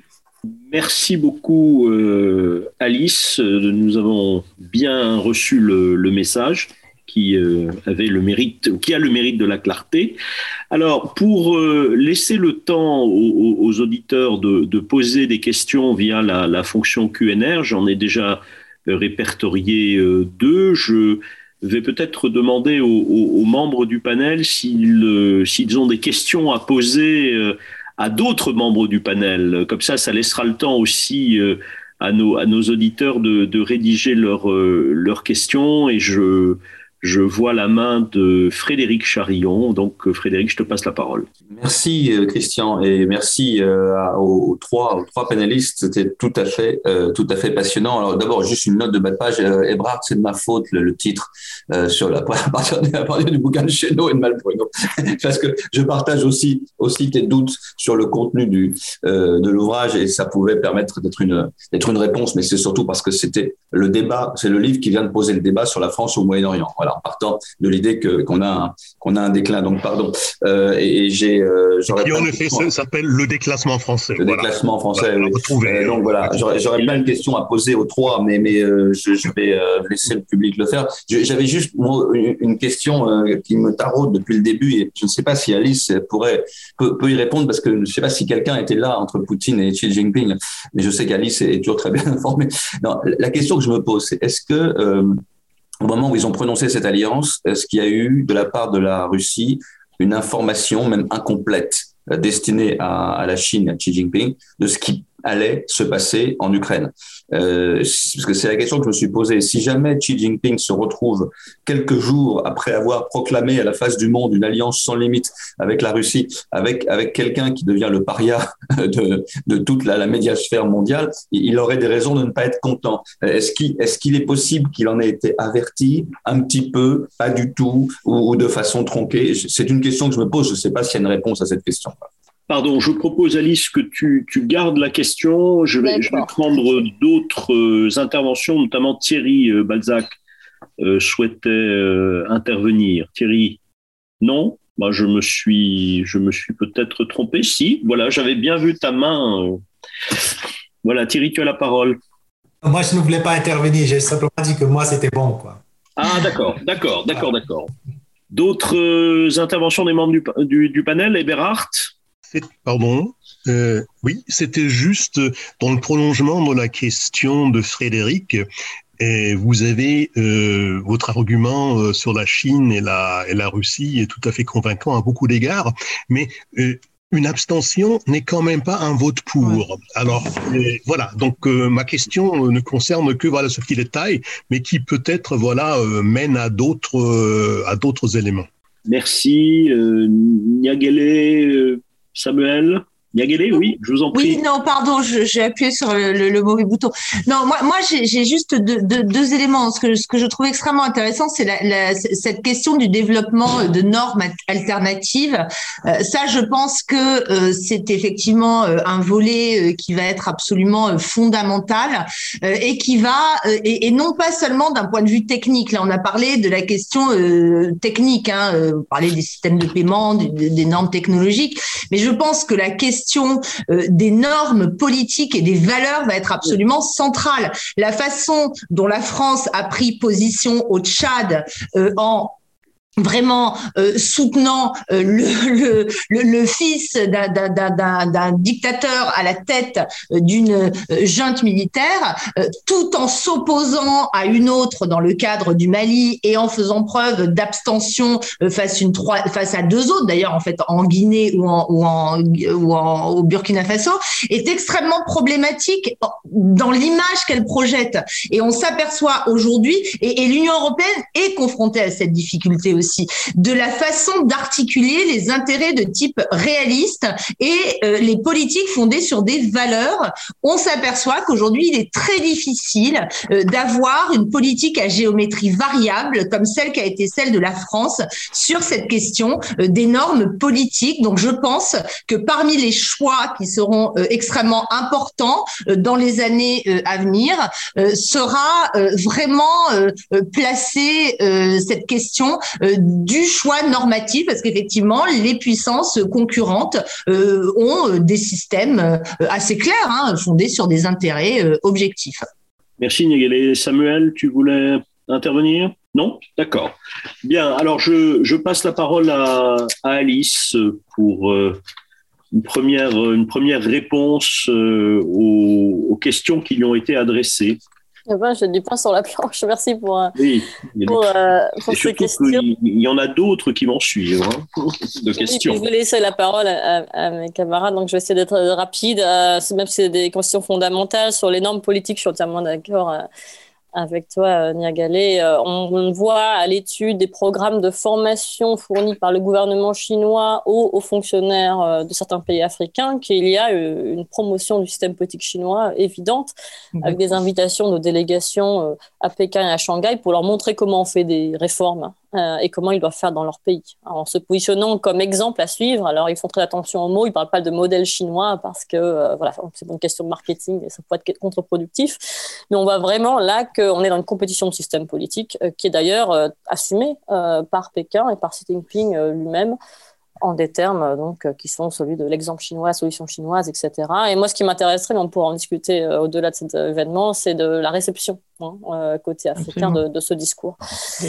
Concernant euh, abstention, je suis d'accord, abstention ne, vaut pas euh, opposition. Euh, toutefois, la Chine a une tradition d'abstention quand même. Hein. C'est très rare qu'elle qu'elle s'oppose à une résolution. Lorsqu'on regarde ces dernières années, elle préfère s'abstenir, quitte à parfois travailler sur les résolutions pour, pour de toute manière les reformuler dans la direction qui lui semble la meilleure. Donc moi, je considère quand même que dans le contexte actuel et surtout les, les déclarations et, et les, gestes accompagnant euh, ces abstentions euh, montrent que la Chine soutient euh, la Russie comme elle le peut. Je ne voudrais pas donner suite à mon exposé l'idée qu'il n'y a aucun point de tension entre la Chine et la Russie ou que la Chine n'est pas préoccupée par la situation en Ukraine. Euh, la Chine travaille beaucoup, notamment ses échanges avec euh, Vladimir Zelensky, pour l'évacuation des 6000 ressortissants euh, chinois. donc elle s'inquiète pour leur sécurité, bien sûr. Et puis la Chine, bien sûr, s'inquiète de, l'évolution de ses relations avec l'Ukraine, alors que l'Ukraine est un partenariat économique important pour, pour la Chine, une proportion gardée. Mais la, the big picture, si on peut dire, la grande tendance, c'est vraiment celle d'une considération des relations euh, Chine-Russie qui euh, ne semble aujourd'hui euh, pas du tout remise en cause par les derniers développements. Au contraire, encore aujourd'hui, la Chine parlait d'un partenariat stratégique majeur avec, avec la Russie, que la, la Russie est un, pays, un ami, un, grand ami de la Chine. Enfin bon, voilà, je ne vais pas revenir, revenir sur toutes les déclarations, mais on voit, et là je vais répondre à la question de Frédéric sur la déclaration conjointe du 4 février on voit qu'il y a eu un échange euh, détaillé. Alors, on ne connaît pas. Et malheureusement, je ne suis pas si bien informée que tu ne penses, Frédéric. Je crois que ça, c'est la question que tout le monde se pose aujourd'hui. Est-ce que la Chine était vraiment informée de l'invasion de l'Ukraine? Alors, probablement pas en ces termes. Euh, après, on peut dire que l'hypothèse était quand même dans l'air, notamment par le renseignement américain. Et euh, la question était de savoir si est-ce que la Chine aurait demandé euh, à la Russie de repousser l'attaque pour, une date après les JO pour que les JO, l'ensemble des JO se, se, tiennent tranquillement. Moi, j'ai pas d'éléments là-dessus. Ce que je sais formellement sur la base d'analyse de cette déclaration conjointe, c'est que la Russie a balisé le texte pour s'assurer que la, pardon, la Russie a baisé texte, c'est que la, oui, que pour que son partenaire vraiment la soutienne. C'est-à-dire, je veux juste une ligne. ils, ils, affirment leur soutien mutuel pour la protection de leurs intérêts fondamentaux. donc, c'est-à-dire, on peut sous-entendre l'Ukraine d'un côté, Taïwan de l'autre. La souveraineté, de l'État et intégrité territoriale. Encore une fois, euh, la Chine considère Taïwan comme une euh, question intérieure euh, et la Russie, d'une certaine manière, réinterprète l'histoire de cette façon. ils s'opposent aux interférences des forces externes dans leurs affaires intérieures. Et à suite de cette ligne, la Russie réaffirme son soutien à la politique du seul Chine, c'est-à-dire au euh, principe, euh, enfin au fait que Taïwan est une partie de la Chine et qu'il s'oppose à toute forme d'indépendance de Taïwan. Donc c'est quand même très important pour la Chine d'avoir ces garanties-là. Euh, et euh, je pense que la diplomatie chinoise est assez intelligente pour euh, anticiper que la Russie allait quand même, en tout cas, avoir des questions, on va dire, de souveraineté à gérer et qu'elle attendait le soutien de la Chine. En tout cas, il parle de soutien mutuel fort dès le 4 février, dans un contexte où l'invasion de l'Ukraine était déjà, dans, en tout cas, une hypothèse répandue dans l'actualité. Donc, les déclarations ensuite montrent que la Chine n'a pas été prise de surprise. En tout cas, la Chine n'en voudrait pas à la Russie de ne pas l'avoir informé, de l'avoir informé dans toute la, tous les détails qui auraient pu être attendus parce que euh, il y a euh, pas, en tout cas, il n'y a pas de signe qui, qui indique cette évolution de, ce rapprochement. Voilà. Merci. Merci. beaucoup. Nous allons passer aux, questions euh, des, des, auditeurs et j'en sélectionne une tout de suite qui s'adresse à, à Madame Bagayoko, à, à, à euh, comment voyez-vous les relations entre la France et la Chine dans le contexte de la perte de ses atouts dans les colonies africaines? Je pense qu'il s'agit des atouts de la France. Alors, euh, je pense qu'il y a euh, une tendance justement à euh, mettre la Chine sur le même plan que la Russie en Afrique. On dit aujourd'hui, oui, les principaux compétiteurs de la France sont la Chine et la Russie. Je pense qu'il est extrêmement important de se rendre compte que la Chine ne se positionne absolument pas de la même façon que la Russie sur le continent africain. Bon, il y a bien entendu une base militaire chinoise à Djibouti, mais euh, notamment dans le cadre des euh, conflits euh, majeurs hein, qui préoccupent la France, qu'il s'agisse de, l'Afrique centrale et bien sûr, bien encore plus de l'Afrique de l'Ouest et du Sahel, la Chine est beaucoup plus positionnée sur des enjeux de nature économique. Et donc, je, elle, elle, ne se positionne pas par rapport à la France euh, dans le cadre d'une compétition de nature politique, comme on peut euh, le voir euh, avec avec la Russie. donc aujourd'hui, c'est davantage sur ce terrain-là qu'il y a un enjeu, à mon avis, à mon avis, pour la France. Mais la tendance que l'on voit vraiment s'affirmer dans le discours de politique étrangère français qui tend à euh, présenter euh, de manière euh, parallèle le rôle de la Chine et la Russie euh, sur le continent africain est à mon avis contre-productif, tout comme je pense qu'il y a eu une surfocalisation euh, sur euh, le rôle de la Russie au Mali, qui a en réalité été un facteur très négatif hein, finalement, finalement pour la France. donc je pense que là encore, une analyse plus fine et moins, si je puis me permettre, euh, binaire hein, du rôle des différents euh, compétiteurs sur d'autres théâtres euh, me paraît absolument essentiel sur le continent africain, en tout cas dans les zones d'Afrique francophone.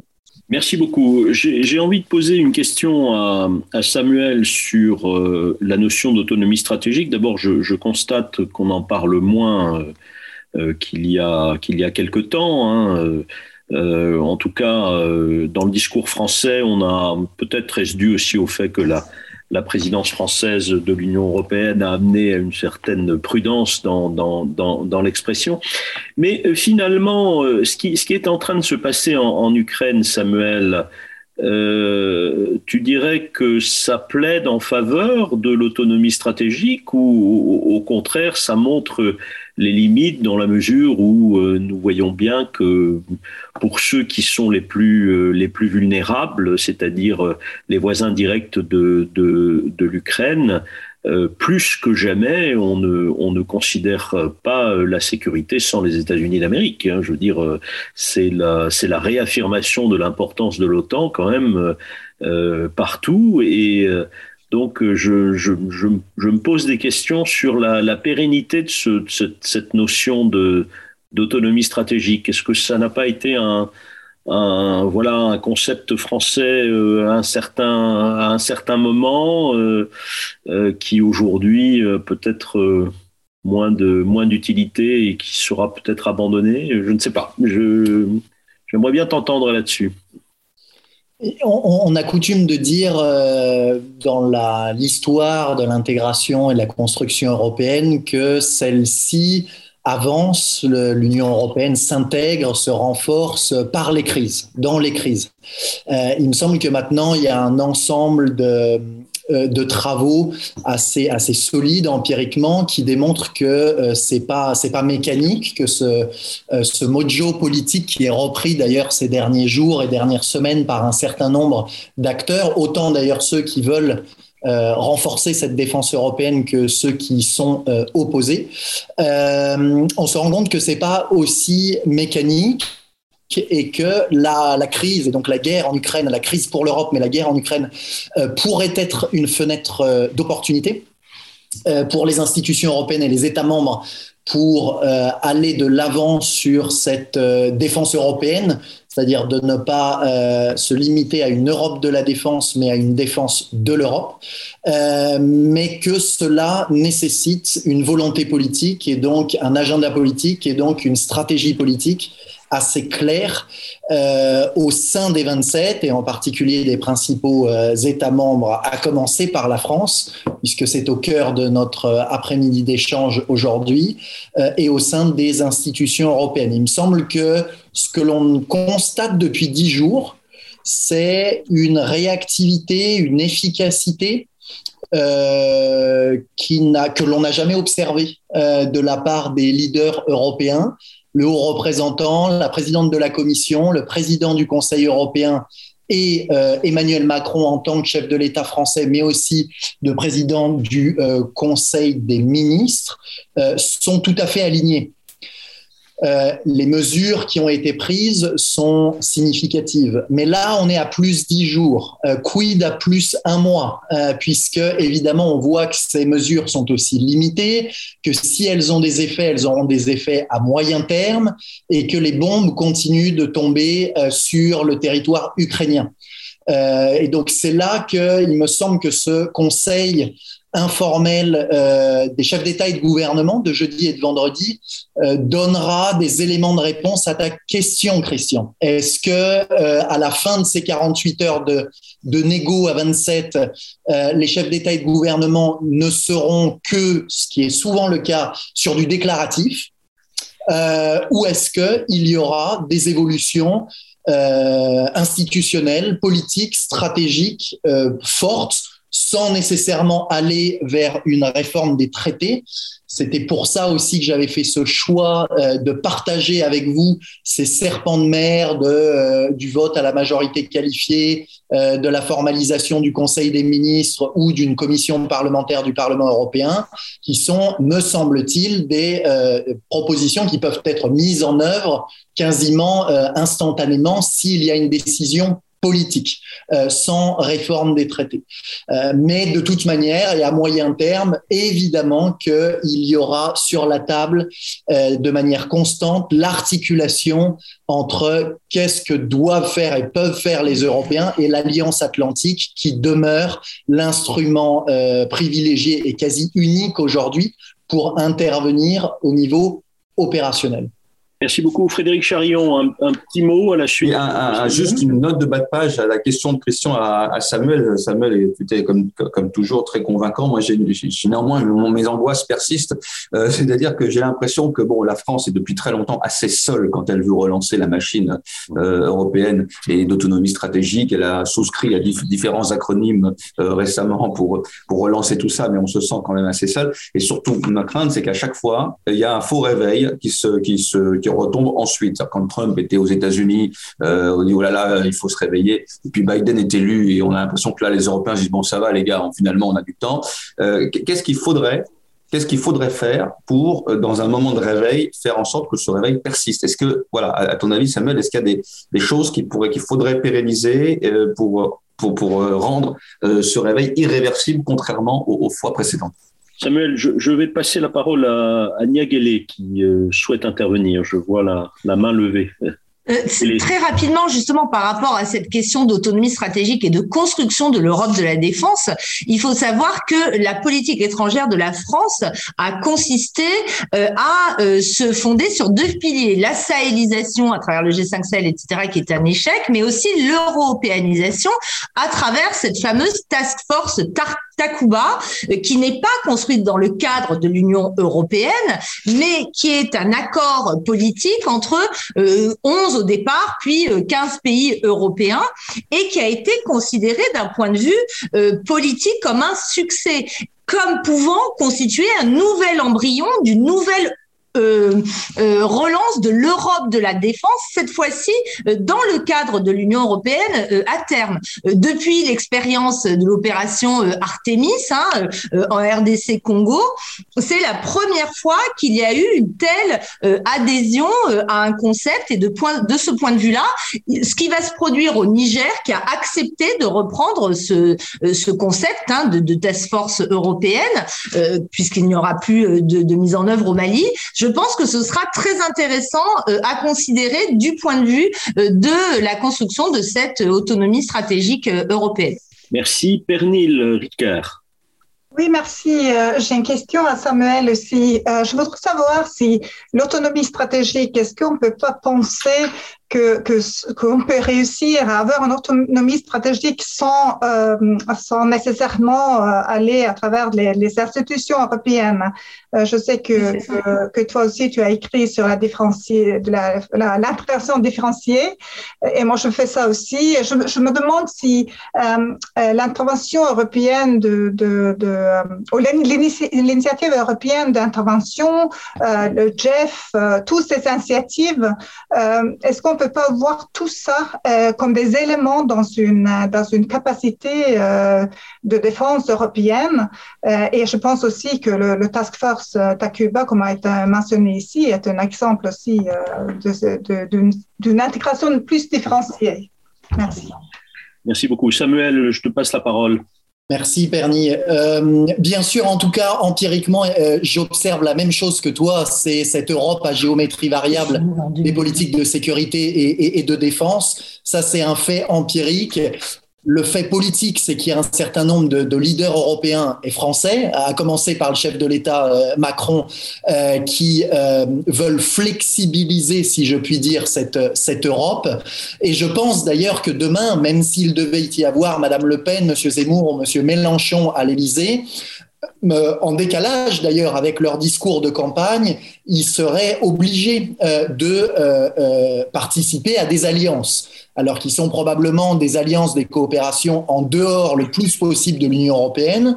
Euh, généralement, les populistes préfèrent les relations bilatérales aux relations multilatérales, euh, mais il y aurait toujours cette, ce, dilemme, cet enjeu euh, d'articuler un, certain nombre d'arènes de, de négociations et, d'actions, ce que moi, dans mon jargon, j'appelle le flexilatéralisme, et, et qu'il y a plusieurs politique flexilatérale, euh, celle euh, conduite depuis 2017 en est une, principalement au sein de l'Union européenne, mais, et c'est pour ça qu'il me semble que le game changer est limité, principalement intergouvernemental. Ça me permet, si tu me permets, Christian, en une minute de répondre à Frédéric, c'est qu'il me semble que euh, finalement, Emmanuel Macron a été tout autant, voire plus, dans la politique étrangère, dans la politique de défense, chevènementiste que.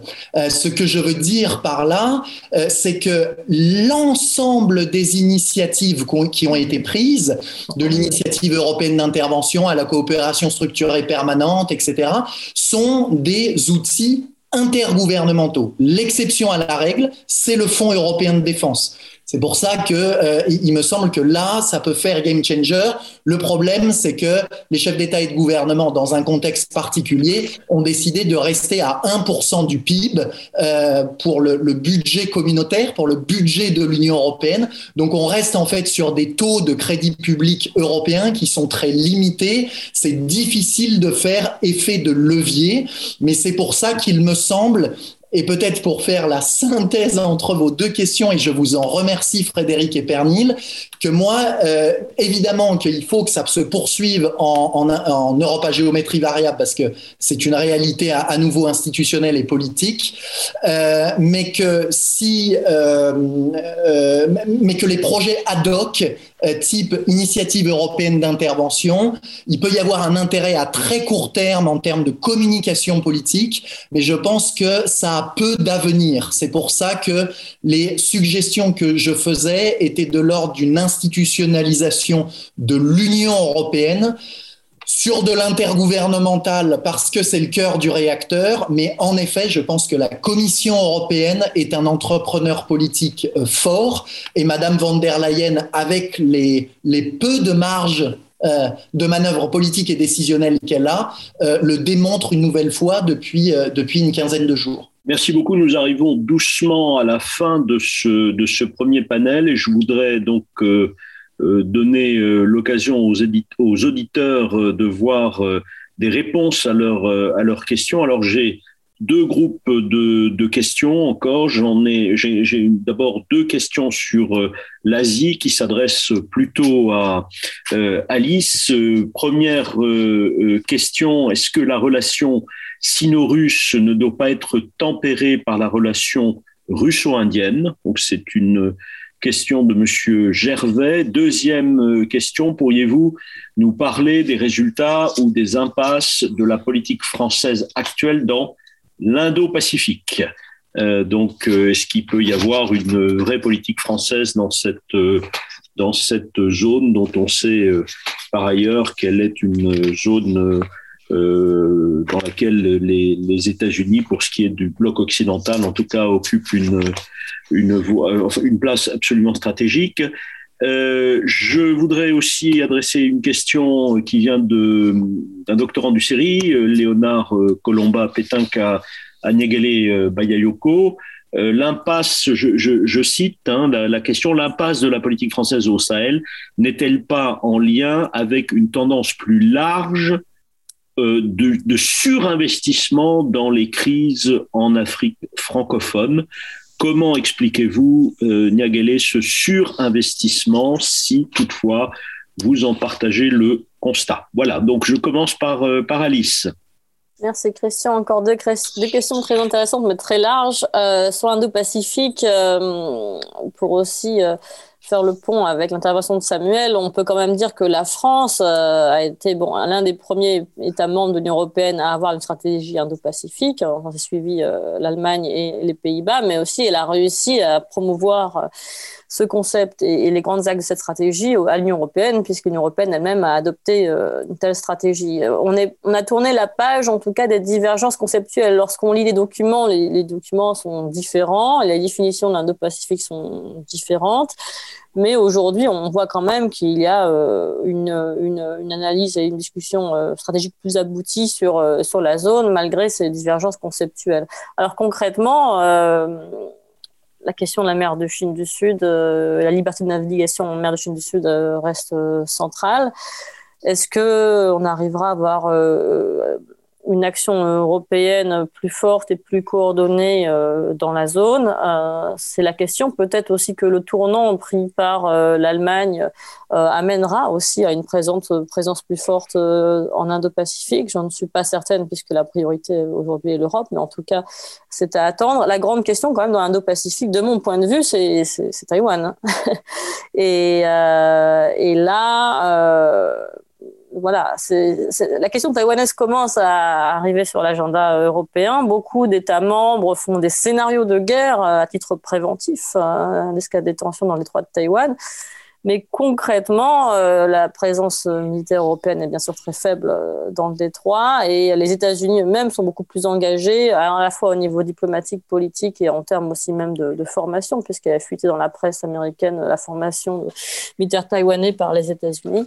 Euh, et récemment, lors d'une délégation, une visite récente à Taïwan, les représentants américains ont réaffirmé leur soutien vis-à-vis de Taïwan, notamment en parallèle avec l'Ukraine. Donc, euh, je pense que pour une, politique indo-pacifique crédible et forte, il faudra euh, aborder tous les points de tension. Hong Kong, Taïwan, mer de Chine du Sud, différents frontaliers Chine euh, et autres. Euh, et on est encore loin, mais euh, restons, optimistes parce qu'on est qu'au début du déroulement de cette stratégie. Concernant la deuxième question, rapidement, oui, c'est intéressant de mettre en perspective les deux relations. En effet, d'autant que l'Inde s'est abstenue lors aussi du vote euh, à l'ONU. Donc, euh, c'est intéressant aussi parce que ça fait le pont avec la question précédente, parce que un qui est considéré comme un pilier de la stratégie euh, indo-pacifique uh-huh. a une position assez divergente de, de, ses alliés et la Chine doit en rire, parce que la Chine aime bien souligner les failles et les tensions au sein de, l'Alliance et de ce groupement indo-pacifique qu'elle déteste. Et, euh, donc, euh, d'un point de vue euh, de la bipolarisation du monde, ça, pose des questions. Mais après, pour la, la Russie, je pense que les relations s'additionnent plus que s'opposent, même si Chine et Inde ne, s'entendent pas, notamment depuis la, la le retour de, cette, de ces tensions à la frontière, euh, je pense qu'elles s'additionnent, d'autant qu'elles ne sont pas de même nature. Hein. La, coopération énergétique est quand même plus forte avec euh, la Chine, la coopération technologique aussi, parce que la Chine a quand même aujourd'hui des moyens forts, même si l'Inde aussi est présente dans le domaine des softwares, euh, etc. Et puis le dynamisme de l'économie chinoise n'est pas le même que celui de l'économie indienne actuellement, et donc je pense que la Chine sera davantage capable d'atténuer le poids des tensions au bénéfice de la Russie que, que, l'Inde elle-même, mais à voir, à en tout cas, oui, il faut bien considérer les deux, relations parallèles parce que la tendance globale de la Russie, c'est de diversifier ses relations vers l'Est en général. Hein. Elle a essayé Chine, euh, Inde, mais aussi Japon, euh, Corée dans une certaine mesure. Donc, c'est cette tendance générale qu'il faut prendre en compte dans, le contexte actuel, je pense. Merci, Niagele. Oui, donc rapidement pour conclure, euh, de toute façon, je pense que euh, on est à un tournant stratégique international avec la fin de ces interventions euh, militaires euh, lourdes, enfin de ces interventions, pardon, comme je disais en introduction, civilo-militaires extrêmement lourdes, et que la position de la France, justement, aujourd'hui, va être de rester présente, mais en invisibilisant davantage sa présence, hein, en, en, étant la plus discrète une empreinte la plus légère possible. C'est vraiment euh, l'option euh, qui est privilégiée euh, aujourd'hui. pour savoir si cet investissement peut s'appuyer sur du multilatéralisme africain, non, parce que malheureusement, l'une des conséquences de la crise actuelle est cet affaiblissement aussi des institutions multilatérales africaines qui, elles aussi, sont trop allées à l'encontre des principes qu'elles étaient, des principes normatifs hein, et politiques qu'elles étaient censées défendre. Euh, donc, malheureusement, je ne pense absolument pas euh, que la France peut trouver euh, un relais dans le multilatéralisme africain qu'elle a, elle aussi, malheureusement, en partie contribué à, affaiblir.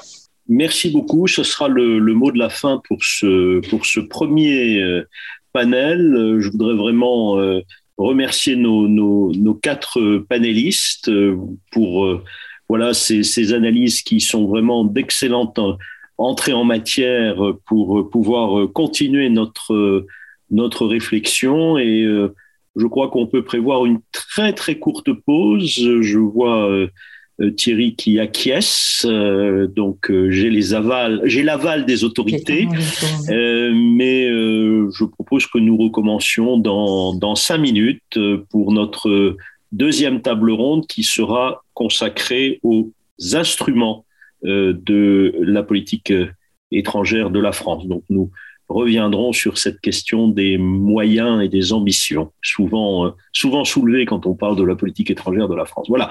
Donc, euh, comme on dit au pays des Berhardt, eine kurze Pause, mais sehr kurz, hein, très très courte. Merci. Et on, se retrouve. Bien, donc cette euh, deuxième table ronde a comme titre, je le disais à, l'instant, quels instruments pour, pour demain. Et je voudrais commencer par présenter les, quatre euh, panélistes. Je les présente euh, dans l'ordre alphabétique. Tout d'abord, euh, Pierre Buller, qui a une longue carrière de, diplomate, qui a été ambassadeur, notamment à Singapour, également en Pologne, qui a été aussi le président de l'Institut français et qui s'intéresse particulièrement à la question du, du soft power et, notamment à, la diplomatie culturelle de, la France. Euh, Frédéric Charillon, qui est professeur à, l'université euh, de, Clermont-Ferrand, l'université d'Auvergne, et qui est l'un des euh, co-organisateurs de, ce, de, ce, de cette journée d'études.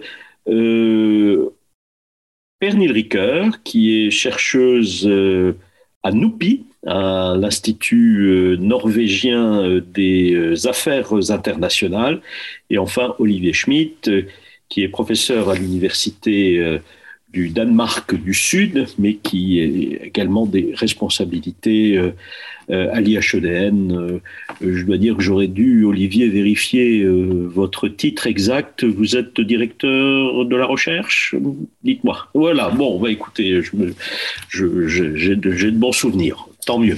Voilà, donc euh, nous allons euh, donc euh, commencer par Olivier, justement.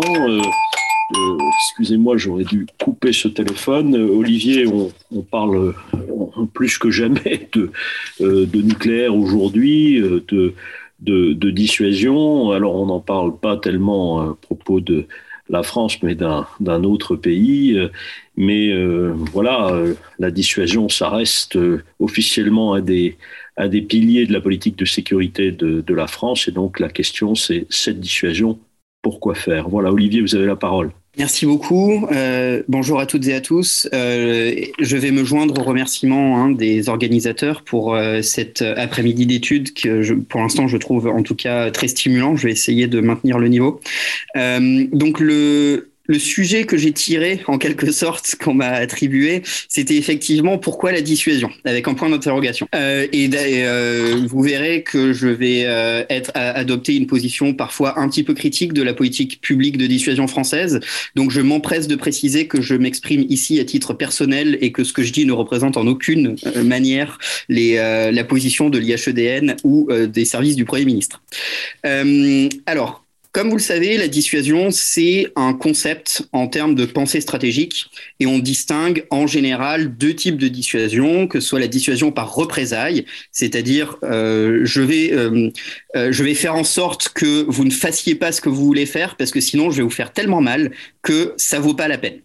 Et il y a une autre type de dissuasion qu'on appelle en général la, dissuasion par interdiction. C'est-à-dire, vous voulez faire quelque chose, mais c'est tellement compliqué pour vous, je vais faire en sorte que ce soit tellement compliqué que ça n'en vaut pas la peine.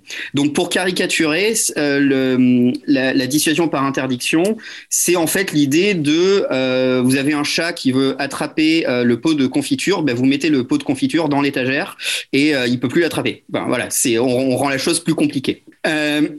Et euh, la, dissuasion par représailles, c'est euh, ben, le chat prend le pot de confiture, vous tapez sur le chat. Donc je n'encourage pas les violences contre les animaux, mais c'est à peu près euh, l'idée générale. Quand on parle en France de politique de dissuasion, en fait, on parle d'une politique publique très spécifique qui est en fait une dissuasion par représailles avec des moyens nucléaires. En France, on a réduit en fait le terme de dissuasion qui est le terme, euh, un, euh, terme conceptuel stratégique dont je vous parlais tout à l'heure, qui a plusieurs formes, a une forme très spécifique de politique publique et qui a organisé en fait le discours stratégique autour de cette politique publique euh, particulière. Il faut bien se rendre compte donc quand on parle de dissuasion, on parle de dissuasion nucléaire avec des moyens nucléaires et avec l'idée de euh, de dissuasion par représailles qui consiste à dire que au cas où les intérêts vitaux de la France serait menacée, euh, nous nous réservons le droit de riposter euh, avec des moyens nucléaires, le but étant que cette menace soit suffisamment dissuasive pour que personne n'ose remettre en cause les intérêts vitaux de la France.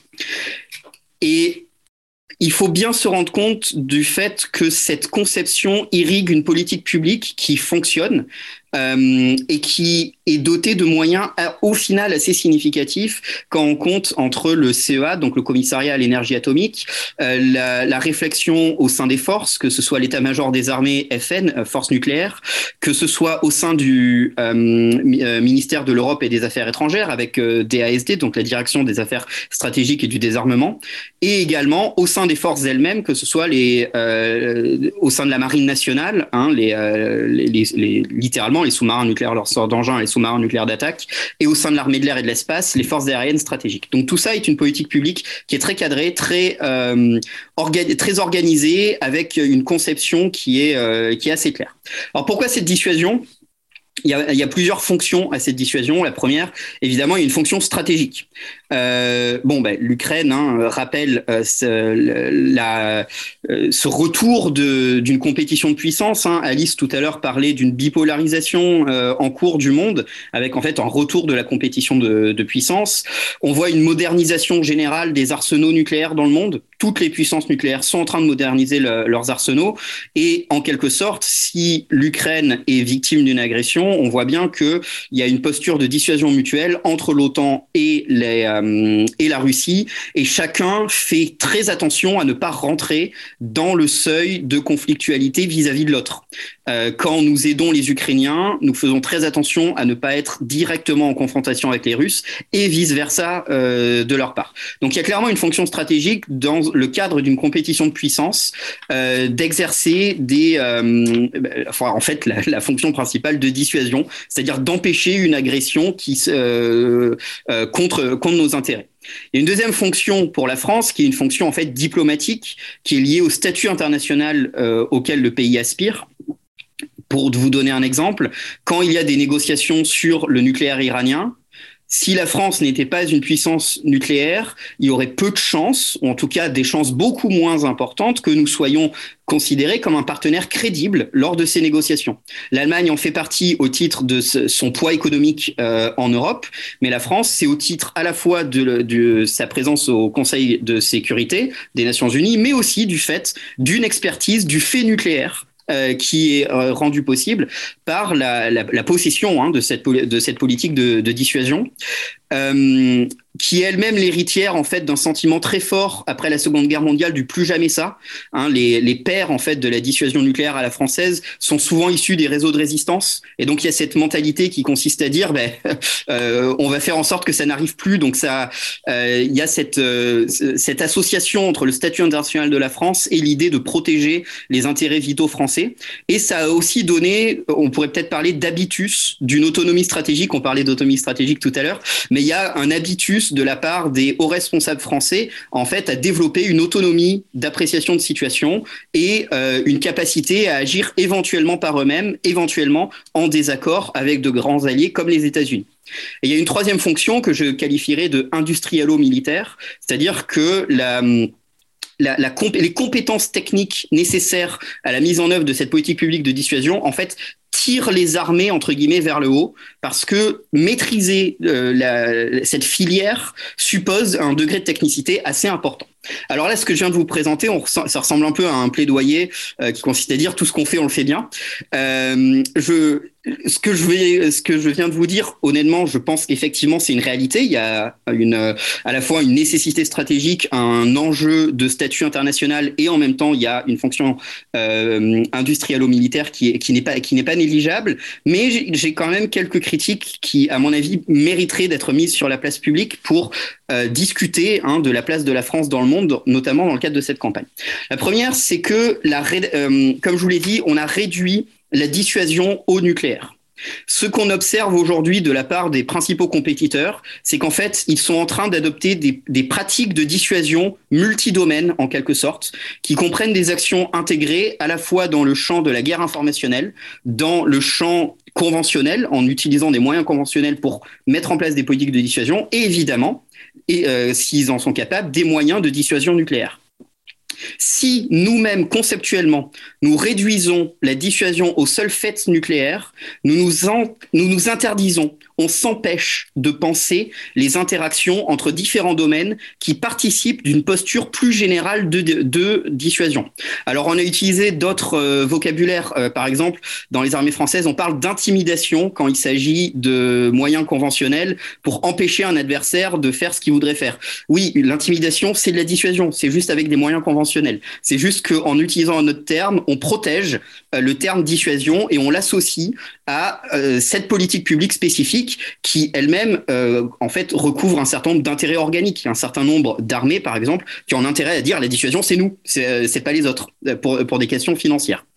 Euh, accessoirement, il faut, euh, je rappelle que le général de Gaulle, qui en, il, réfléchit la dissuasion française, la voit sur deux piliers, à la fois une dissuasion par représailles qui est nucléaire, mais également une dissuasion par interdiction, c'est-à-dire qu'il considérait qu'il fallait préparer la France à éventuellement, en cas d'échec de la dissuasion nucléaire, euh, à être capable de euh, recréer des euh, réseaux de résistance, d'avoir une forme de préparation de la population à une invasion. Tout ça, pourquoi? C'est la dissuasion par déni si la population française est prête à ce genre d'activité, en fait, ça augmente le coût potentiel pour un agresseur. Et par exemple, on voit bien aujourd'hui que la population ukrainienne était beaucoup plus prête euh, à conduire des actions de résistance que ce à quoi la Russie euh, s'attendait. Donc la première recommandation, en quelque sorte, ça serait d'élargir le spectre de ce qu'on appelle la dissuasion en France, parce que ça nous permettrait de penser à la fois l'articulation entre les différents domaines euh, dans lesquels s'exprime la compétition stratégique et aussi de penser simultanément les deux pieds de la dissuasion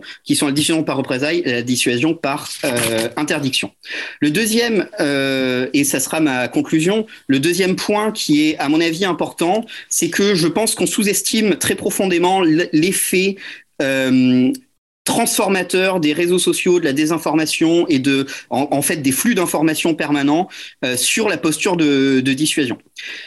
Imaginez-vous la crise des missiles de Cuba en 1962. Pendant 13 jours, euh, Kennedy et euh, Khrushchev, littéralement, enfin, devaient communiquer directement. C'est la seule fois que les États-Unis sont montés au niveau d'EFCON 2 de leur préparation nucléaire. Tout ça, c'est un signal.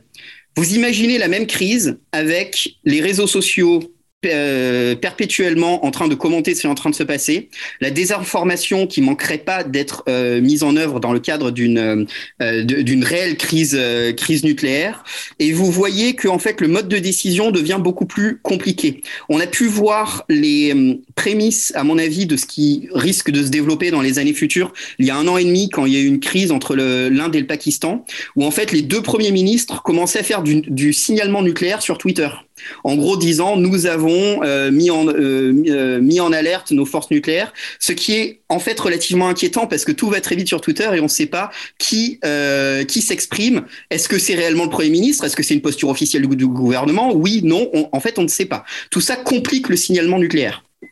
Et il y a, à mon avis, des possibilités d'escalade en fait très rapide et non et, peut-être non volontaire et non maîtrisée dans ce nouvel environnement informationnel.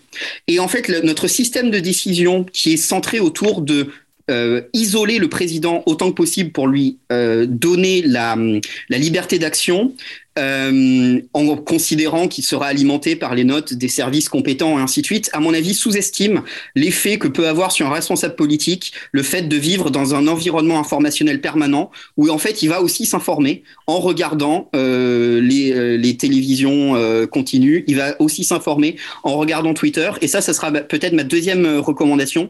Il faudrait qu'on réfléchisse très sérieusement à des scénarios d'escalade brutale et imprévue du fait de cette euh, de ce champ informationnel et qu'on prépare les responsables politiques, notamment les présidents de la République, à un mode de décision qui en fait lui permette de filtrer les informations qui viendront à la fois de l'administration, mais aussi du champ informationnel euh, général. Donc pour résumer, deux recommandations à la fois élargir le concept de dissuasion dans la, dans la discussion stratégique française. Deuxième recommandation, être beaucoup plus près que ce que, à mon avis, nous le sommes, à ces escalades malheureusement brutales, probablement non volontaires, mais qui risquent d'arriver du fait de, euh, du champ informationnel infiniment, beaucoup, infiniment plus complexe et nombreux dans lequel nos responsables politiques sont baignés. Voilà, je vous remercie. Merci beaucoup, Olivier, pour ces, ces deux recommandations euh, très claires et euh, effectivement par rapport à l'analyse euh, célèbre d'Allison, euh, euh, l'émergence des, des, réseaux sociaux et de ce que vous appelez le champ informationnel change les conditions de la, dissuasion et je suis sûr que nous aurons l'occasion de, revenir là-dessus dans le, dans le débat. Voilà, je vais passer maintenant la, parole à, Pierre Buller pour parler d'une autre dimension euh, de l'outil diplomatique de la France, c'est la place dévolue à la culture. Pierre, tu as la parole. Merci, merci Christian, merci de cette invitation et merci de m'accueillir dans un, cénacle aussi prestigieux. Et en ce qui me concerne, je vais, comme Olivier, m'exprimer à titre tout à fait personnel et je ne représenterai pas le, ministère dans lequel j'ai sévi pendant quatre décennies. Et vous allez vous en rendre compte d'ailleurs, pas tout à fait la doxa. Euh, donc, euh, sur la, la quelle place pour la culture Il faut savoir que la, la France célèbre cette année la, le centenaire de sa diplomatie culturelle. C'est en effet en, en 1922 qu'a été fondée euh, l'AFA, l'Association française d'action artistique. C'était quelques mois après la création au sein du ministère de ce qu'on appelait le service des œuvres françaises à l'étranger, dont, la direction avait été confiée d'ailleurs fin 1921 à Jean Giraudoux. Et au fond, cette première appropriation par un État d'une fonction de projection dans le monde de son image par la culture et par la langue, c'est un peu l'acte fondateur de ce qu'on appellera à partir de 1960 la diplomatie culturelle. Je vais vous passer le détail de, la place de la culture dans notre diplomatie, parce que les dix minutes ne suffiraient pas, en observant simplement que euh, qu'elle est projetée dans le monde, cette culture, par un dispositif assez remarquable. De très belles factures, qui est un motif de, de fierté, quelquefois aussi de complaisance, d'ailleurs, qui a, ce qui a suscité chez euh, Jean-François Revel une de ces piques dont il avait le secret. Depuis, euh, disait Jean-François Revel, depuis que la France rayonne, je me demande comment le monde entier n'est pas encore mort d'insolation. Euh, en d'autres termes, euh, la belle façade affichée cache quelques lézardes. D'abord, une réduction des ressources humaines et budgétaires à hauteur de 18% durant la décennie 2010-2020, alors que nos, concurrents et amis, eux, ne cessent de les augmenter, ces ressources, avec également le choc des mesures de confinement prises un peu partout dans le monde il y a maintenant deux ans suite à la pandémie, et donc la fermeture sans préavis des établissements du réseau qui euh, opèrent, un réseau qui opère essentiellement par des services en présentiel, donc des cours de langue ou des événements culturels, et c'est un choc qui a agi, agi comme un, révélateur, un révélateur du retard que nous avons pris dans le secteur numérique, déclenchant dès 2020 un, la décision, le choix d'accélérer qu'on appelle la transformation numérique du réseau. Avec également un modèle qui a été mis à, mal un peu par, un environnement extrêmement concurrentiel, hein, du fait d'une érosion de la position dominante de la France euh, pendant longtemps sur le front de la créativité artistique et de l'innovation culturelle. On voit euh, monde surgir d'autres acteurs puissants, les États-Unis, le Royaume-Uni, l'Allemagne, la Corée du Nord aussi, et également du fait de la concurrence de l'anglais, bien sûr, sur le plan linguistique, mais aussi de l'espagnol et ou de l'allemand. Et enfin, avec la prolifération d'acteurs privés, d'acteurs privés grâce à la révolution numérique, et on y trouve ce qu'on appelle les, les influenceurs, donc, donc, des individus qui disposent d'un pouvoir de recommandation sur les réseaux sociaux et qui peuvent, à la, vérité, changer très rapidement le sort, faire euh, le succès ou, ou l'échec d'artistes, d'œuvres ou de, de, création. Et aussi euh, les plateformes que nous connaissons tous qui organisent ces, des données recueillies euh, en, les rentrant dans des, algorithmes conçus pour maximiser leurs intérêts commerciaux. Donc pour les diplomaties culturelles, au fond, le, but est, désormais de ne pas se laisser reléguer euh, parce que submergé par la puissance conjuguée du marché et des plateformes, euh, de, ne pas se laisser reléguer à la périphérie des dynamiques culturelles du monde. Alors, que faire comme question historiquement célèbre hein, que posée Lénine? Ben, Il faut d'abord s'interroger sur la demande. Sauf que la, métamorphose du, paysage impose de penser, euh, de penser à nouveau frais le concept même de diplomatie culturelle, et dans ses pratiques, et dans sa méthode, et dans ses objectifs. Je dirais que plusieurs postes de notre réseau culturel l'ont fait, en mettant d'ailleurs à profit la pause euh, imposée par le confinement l'équipe du, service culturel de l'ambassade de France aux États-Unis euh, a fait, et il en est sorti euh, sous le nom de Villa Albertine, un, ensemble de résidences artistiques et intellectuelles vraiment à l'échelle du pays, une douzaine de résidences euh, sous la marque Villa Albertine, qui fonctionne déjà. D'autres postes diplomatiques ont pris des initiatives là aussi au plus près de la demande. Hein. C'était le cas en Côte d'Ivoire où la nuit des idées a été en 2021 euh, un grand événement planétaire euh, une fois par an. Cette nuit des idées a été l'occasion d'innover en se descentrant à, à, Bobo, donc un, qui est un, Bobo, qui est un, quartier relativement défavorisé d'Abidjan, et où on a on dialogué à distance, et ce sujet est très, très sensible, des intellectuels français et ivoiriens, euh, le tout étant suivi en, direct sur les réseaux sociaux par une dizaine de milliers quand même de, spectateurs et d'auditeurs. En Haïti, les cours de français ont été, euh, faute d'un accès fiable à, Internet, euh, ont été proposés par WhatsApp. Ils ont inventé ça via WhatsApp, qui est une application moins, moins exigeante en, en bande passante que l'Internet classique. Ou encore à Londres, enfin ailleurs, à Londres, à Nairobi, à Brazzaville, eh bien, des, podcasts, des vidéos ont été produits dans, des studios improvisés euh, pratiquement euh, dans les locaux des instituts des alliances.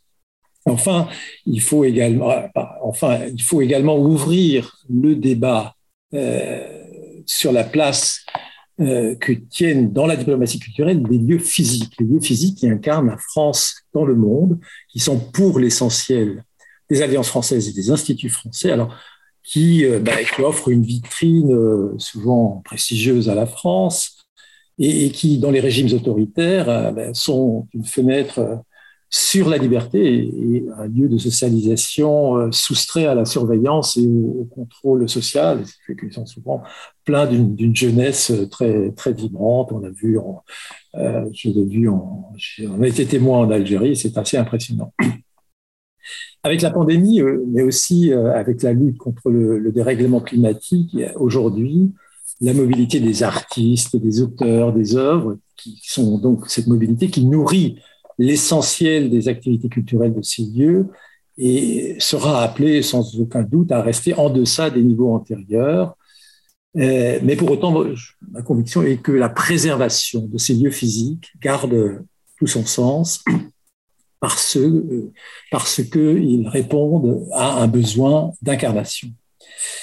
Euh, ensuite, il faut comprendre que le virage numérique est une condition nécessaire pour atteindre de nouveaux publics, et notamment ceux qui sont éloignés géographiquement des, capitales ou métropoles où sont bah, implantés euh, par construction, je dirais, les, les, établissements du réseau, et surtout atteindre cette, ce qu'on appelle maintenant la, la génération Z, euh, donc ceux qui ont 20, entre 15 et 25 ans aujourd'hui, dont, les écrans sont la principale interface avec le monde et qui, dont on attend qu'ils fournissent un peu des, cohortes de francophones et de francophiles qui devront prendre demain euh, la relève des générations intérieures.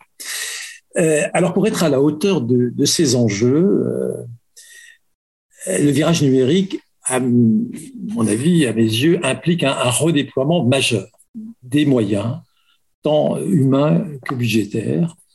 Et alors, car pour engager la, transformation numérique du réseau, il est euh, hautement improbable que euh, de nouveaux moyens significatifs soient dégagés, euh, malgré l'ambiance quoi qu'il en coûte actuel. Je ne pense pas qu'il y aurait de, larges enveloppes nouvelles. Et donc la seule véritable marge de manœuvre réside dans la configuration même du réseau culturel, qui est donc formé, je le disais, d'instituts et d'alliances qui bien que remplissant les mêmes fonctions, sont régis par des statuts très différents. Des alliances, enfin, certains le savent peut-être, mais je le répète pour tout le monde, les alliances relèvent du droit associatif des pays concernés, euh, leur pays d'implantation, alors que les instituts français restent des émanations, des émanations des ambassades, n'ont pas de personnalité juridique et euh, dans une répartition, avec une répartition dans le monde qui ne répond à aucune logique autre que historique. C'est ceux qui ont été euh, créés, euh, ils sont toujours là, à un moment de, l'histoire, parfois il y a plus de 100 ans, et donc ils sont toujours là. Et la différence de statut euh, se reflète également dans leur modèle économique. Les alliances sont tenues d'équilibrer leurs coûts par des recettes qui proviennent de, ventes de cours, qui proviennent de mécénat éventuellement, les instituts français, bien qu'établissements dits à autonomie financière, eh les instituts français échappent à cette exigence. Alors, indépendamment des, circonstances très exceptionnelles de la crise sanitaire, les taux d'autofinancement affichés euh, euh, dans les instituts, par les instituts français, qui sont quelquefois relativement faibles, même si bon, la moyenne est de l'ordre de 75% en, en 2019, eh bien, euh, euh, ces taux d'autofinancement ne prennent pas en compte les coûts complets des instituts qui, bénéficient du concours de ressources humaines qui ne sont pas comptabilisées ou, ou, qui bénéficient aussi de la prise en compte de certaines charges par d'autres lignées budgétaires. Et c'est le cas du reste également à l'administration centrale chargée de la tutelle financière des instituts. Donc au total, euh, l'existence de coûts cachés euh, qu'aucune comptabilité analytique ne permet de réintégrer, euh, ces, coûts cachés s'analysent en une allocation à la fonction de centre culturel école de langue, euh, une allocation de ressources budgétaires et humaines aujourd'hui rares qui pourraient, je crois, être employées plus utilement à, d'autres fins. J'ajoute que l'énergie et l'attention du Conseil culturel et de son équipe enfin, sont sollicités, enfin dans les pays où donc, sont déployés des instituts français, sont sollicités par des tâches de gestion euh, au détriment d'autres priorités et les, détournant du coup de leur mission première qui est celle de piloter euh, la diplomatie culturelle. Et dès lors que les, les instituts français ne peuvent juridiquement bénéficier d'un statut de personne morale autonome, euh, leur transformation en alliance française me paraît être la formule la plus pertinente partout, en tout cas, où elle est légalement possible, c'est-à-dire euh, dans les pays où existe un droit d'association, ce qui n'est pas encore le cas partout dans le monde, donc où elle est légalement possible et évidemment politiquement souhaitable.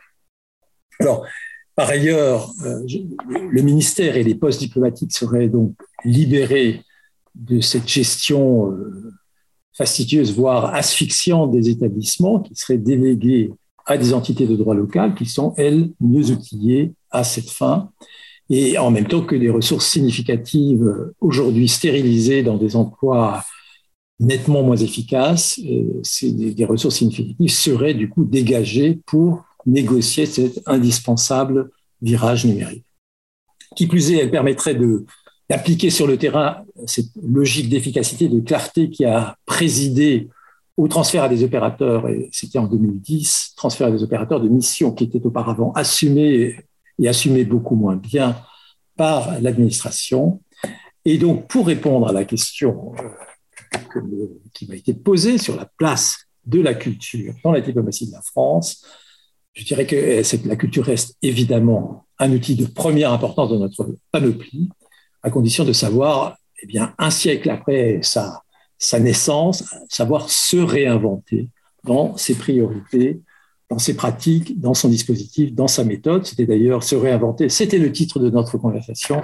Et euh, c'est la réponse que j'ai essayé de partager avec vous. Merci de votre attention. Euh, je remerciais donc euh, Pierre et je lui disais que nous aurons l'occasion de, revenir sur plusieurs points. Il y en a un qui m'intéresse particulièrement, c'est le débat autour des lieux physiques, puisque toi tu les, défends au nom du principe de l'incarnation, mais aussi, euh, disons, euh, euh, de, c'est un échappatoire parfois au contrôle, contrôle politique, mais justement, on peut se demander si parfois il n'y a pas une contradiction à la fois avec le virage numérique et euh, avec le fait que euh, de plus en plus la culture ne doit pas être, ne doit pas apparaître comme trop hein, euh, contrôlée, centralisée par l'État. Et or le, lieu physique justement, c'est le symbole de la présence de l'État. Alors c'est une question justement, je pense que la réponse n'est absolument pas simple, mais nous aurons nous aurons l'occasion d'y revenir. Moi, ça m'intéresse beaucoup ce débat. Voilà. Alors nous quittons, nous quittons les, voilà, les, les, analyses euh, des collègues français sur la France pour aller vers euh, la Norvège et euh, demander à, à, Pernil, qui connaît très très bien la France, comment, vu d'ailleurs, aujourd'hui on, on, on, évalue ce que l'on appelle parfois la voix de la France ou l'influence de la France. Voilà, Pernil, j'ai plaisir de te laisser la parole. Merci, euh, merci Christian et merci aussi aux organisateurs pour l'invitation et l'opportunité de, de, présenter cette vue de l'extérieur. Je vais vraiment prendre euh, une vue de l'extérieur sur la politique étrangère dans son ensemble sans aller dans les détails euh, dans des domaines différents. Et si je vais commencer par euh, une réponse courte à la question qu'on m'a donnée, jusqu'à où porte euh, la voix de la France aujourd'hui, je dois dire que la France euh, a une influence assez remarquable vue, vue de l'extérieur, et surtout comparée à sa taille, à la fois au niveau régional, mais aussi au niveau global. Euh, la France punch beyond its weight, comme on dit en, anglais. Euh, et la raison pour cette influence est, liée bien sûr à l'histoire de la France et au fait qu'elle est bien représentée euh, au cœur des institutions internationales, à la fois régionales et globales, les plus importantes, le Conseil de sécurité, bien sûr, l'Union européenne, l'OTAN, etc. Mais c'est pas seulement euh, ça. La France a aussi une, comme on a entendu maintenant aussi euh, tout à l'heure, euh, une diplomatie très compétente, aussi un chef d'État avec beaucoup de pouvoir. Et la France a aussi eu de la chance d'avoir eu des chefs d'État avec des idées, des ambitions et une vraie volonté de prendre une responsabilité pour les grands défis, et à la fois régionaux et mondiaux. Mais il y a quand même euh, une certaine limite euh, quand il s'agit de jusqu'où cette influence internationale peut porter, de mon avis. Et on voit par exemple que la France euh, a de temps en temps des problèmes à avoir le soutien nécessaire autour de ces initiatives diplomatiques ou politiques qui sont perçues comme courageuses et ambitieuses peut-être, mais aussi assez controversielles.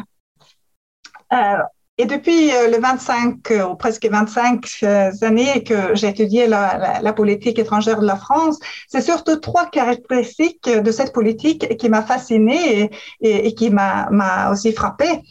Euh, D'abord, simplement le fait euh, que cette politique est tellement différente de la politique étrangère des pays euh, de l'Europe du Nord que je connais, le mieux, mais aussi, je pense, très différente de la plupart des autres pays européens. Il diffère euh, euh, euh, par la forme, par ses références, mais aussi dans le contenu. Et ceci est bien, est bien sûr très intéressant d'un point de vue intellectuel. Et c'est pour ça que j'aime bien étudier la politique étrangère de la France. Mais cela peut aussi être un réel, un défi réel pour la France quand elle essaie d'avoir des alliés autour de ses positions sur de différents dossiers. Et deuxièmement, même s'il y a eu des changements au fil du temps, euh, il y a eu jusqu'ici, au fond, une continuité assez remarquable dans la politique étrangère de la France. Et je trouve aussi une certaine logique interne. Mais, mais euh, le problème est que cette logique n'est pas toujours bien comprise en dehors de la France. Euh, euh, si on ne l'a pas choisi comme un objet d'étude, bien sûr. car quand la France est toujours vue comme un pays qui est à la recherche de, restaurer une certaine grandeur nationale, ou qu'elle a une hidden agenda. Et finalement, euh, c'est aussi intéressant de voir comment un, corps diplomatique euh, aussi expérimenté et compétent que, celle euh, de la France, on arrive quand même assez régulièrement à faire, et, et, si j'ose dire, des, gaffes diplomatiques. Qui créent des malentendus, voire des conflits entre la France et ses partenaires européens et, transatlantique. Il y a bien sûr beaucoup d'exemples ici, vous les connaissez, euh, mais pendant ces dernières quinquennats, euh, il y a par exemple le moment où le président Macron a caractérisé l'OTAN euh, d'être un état de mort cérébrale, ou quand il annonce l'ambition d'établir une armée européenne, même si on sait très bien que, que que cette, cette façon de, de, de, le, de le caractériser, euh, euh euh, euh même si on sait très bien que de cette façon de caractériser l'objectif de défense européen est très difficile à accepter pour beaucoup d'autres pays en Europe.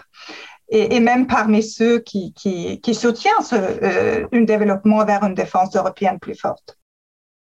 Alors, mon impression est que la France n'investit peut-être pas assez dans une diplomatie qui vise à avoir plus de compréhension et de soutien pour euh, euh, des positions de gouvernement, des chefs d'État, parmi les alliés et, les partenaires. Et que cela est aussi combiné avec euh, peut-être, on peut dire, peu de volonté de s'adapter ou adapter des positions à la rencontre des positions différentes. Et je pense que c'est dommage euh, parce que quand je pense euh, qu'on a qu'on aura pu réussir à avancer dans beaucoup de dossiers importants, euh, si on arrivera à mieux ancrer ces positions, trouver des compromis et éviter des, malentendus.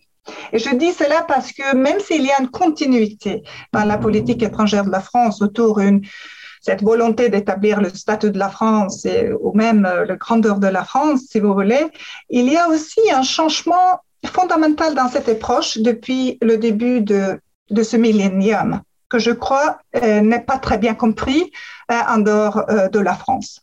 depuis la guerre en Irak en 2003, la France est devenue le principal défendeur de multilatéralisme et le droit international.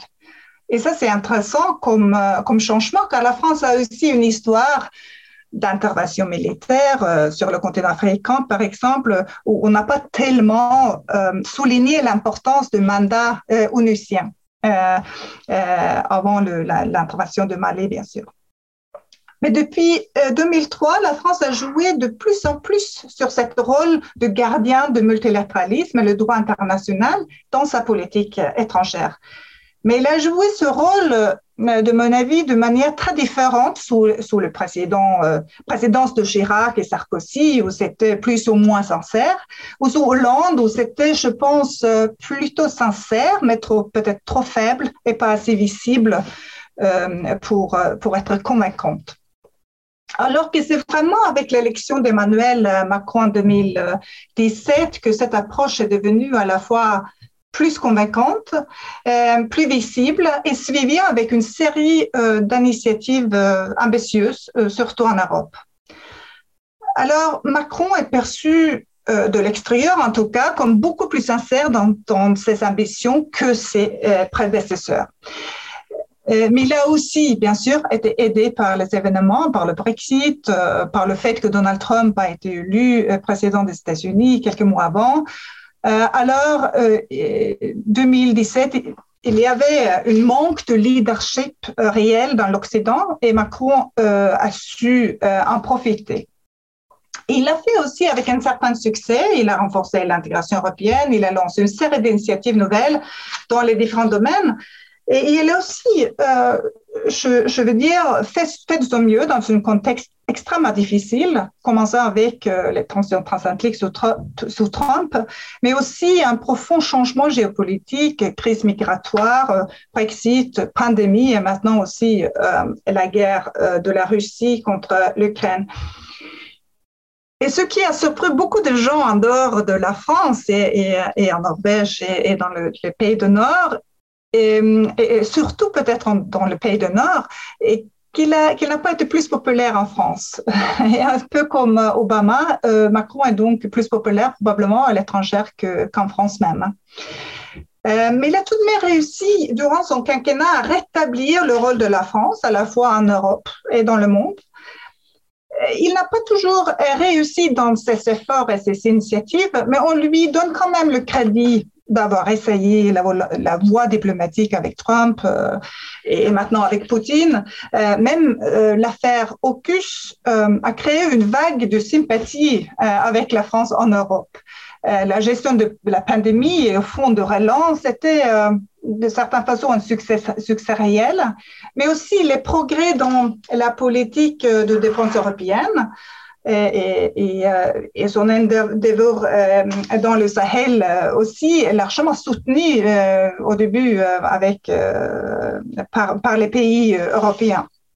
Et dans la situation actuelle, il y a une unité remarquable en Europe aussi et à travers Atlantique. et il y a plus de soutien que jamais pour le développement d'une Europe de la défense que la France a toujours envisagé. Mais on sait aussi, euh, même si on est dans cette situation d'unité maintenant, on sait que euh, des nouveaux conflits, de nouvelles tensions au sein de l'Europe et au sein de l'Occident euh, en général vont sans doute revenir une fois que cette crise ou cette guerre est survenue d'une façon à l'autre. Alors, pour conclure, l'influence française dans le monde aujourd'hui est, de mon avis, dépendante de deux paramètres.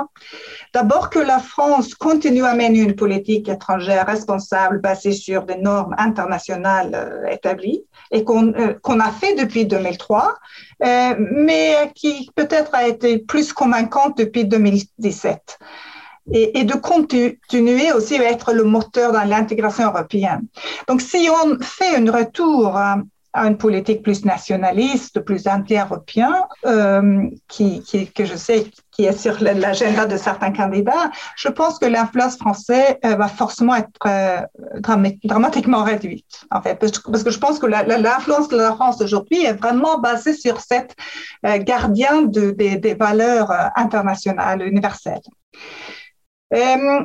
Mais cela n'est pas suffisant euh, parce que cette influence est également dépendante euh, d'un réel renouvellement, je pense, que de la diplomatie française pour éviter tous ces malentendus inutiles, de mon avis, et, et d'avoir plus de soutien international pour les initiatives françaises dans les domaines euh, différents.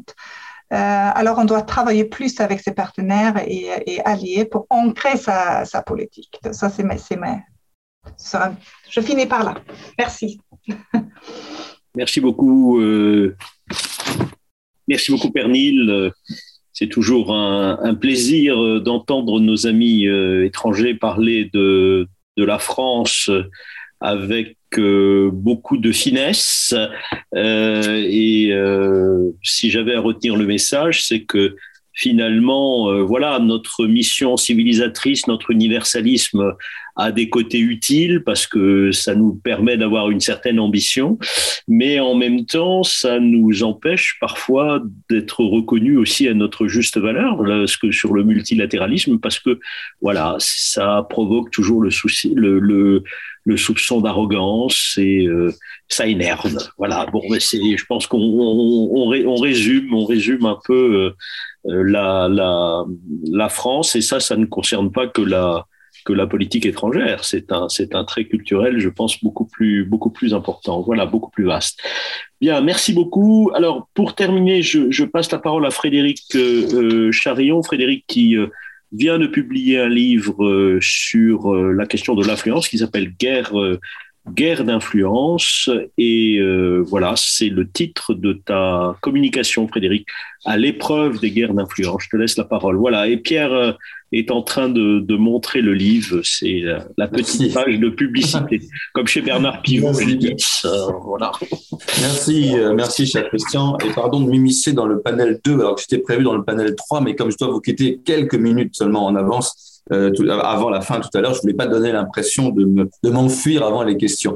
Euh, tu t'enfuis pour des bonnes raisons. Tu vas chercher ta vie à l'école. Toujours. Pour des, on s'enfuit toujours pour des bonnes raisons. Mais euh, non, non. Mais euh, en plus, je crois que ça, ça, ça, cadre aussi très bien puisque je vais parler d'influence. Nil vient de, de, finir aussi sur une note pour la pour conserver éventuellement l'influence française. Pierre a parlé de la, de la culture tout à l'heure. Donc on, on, a aussi.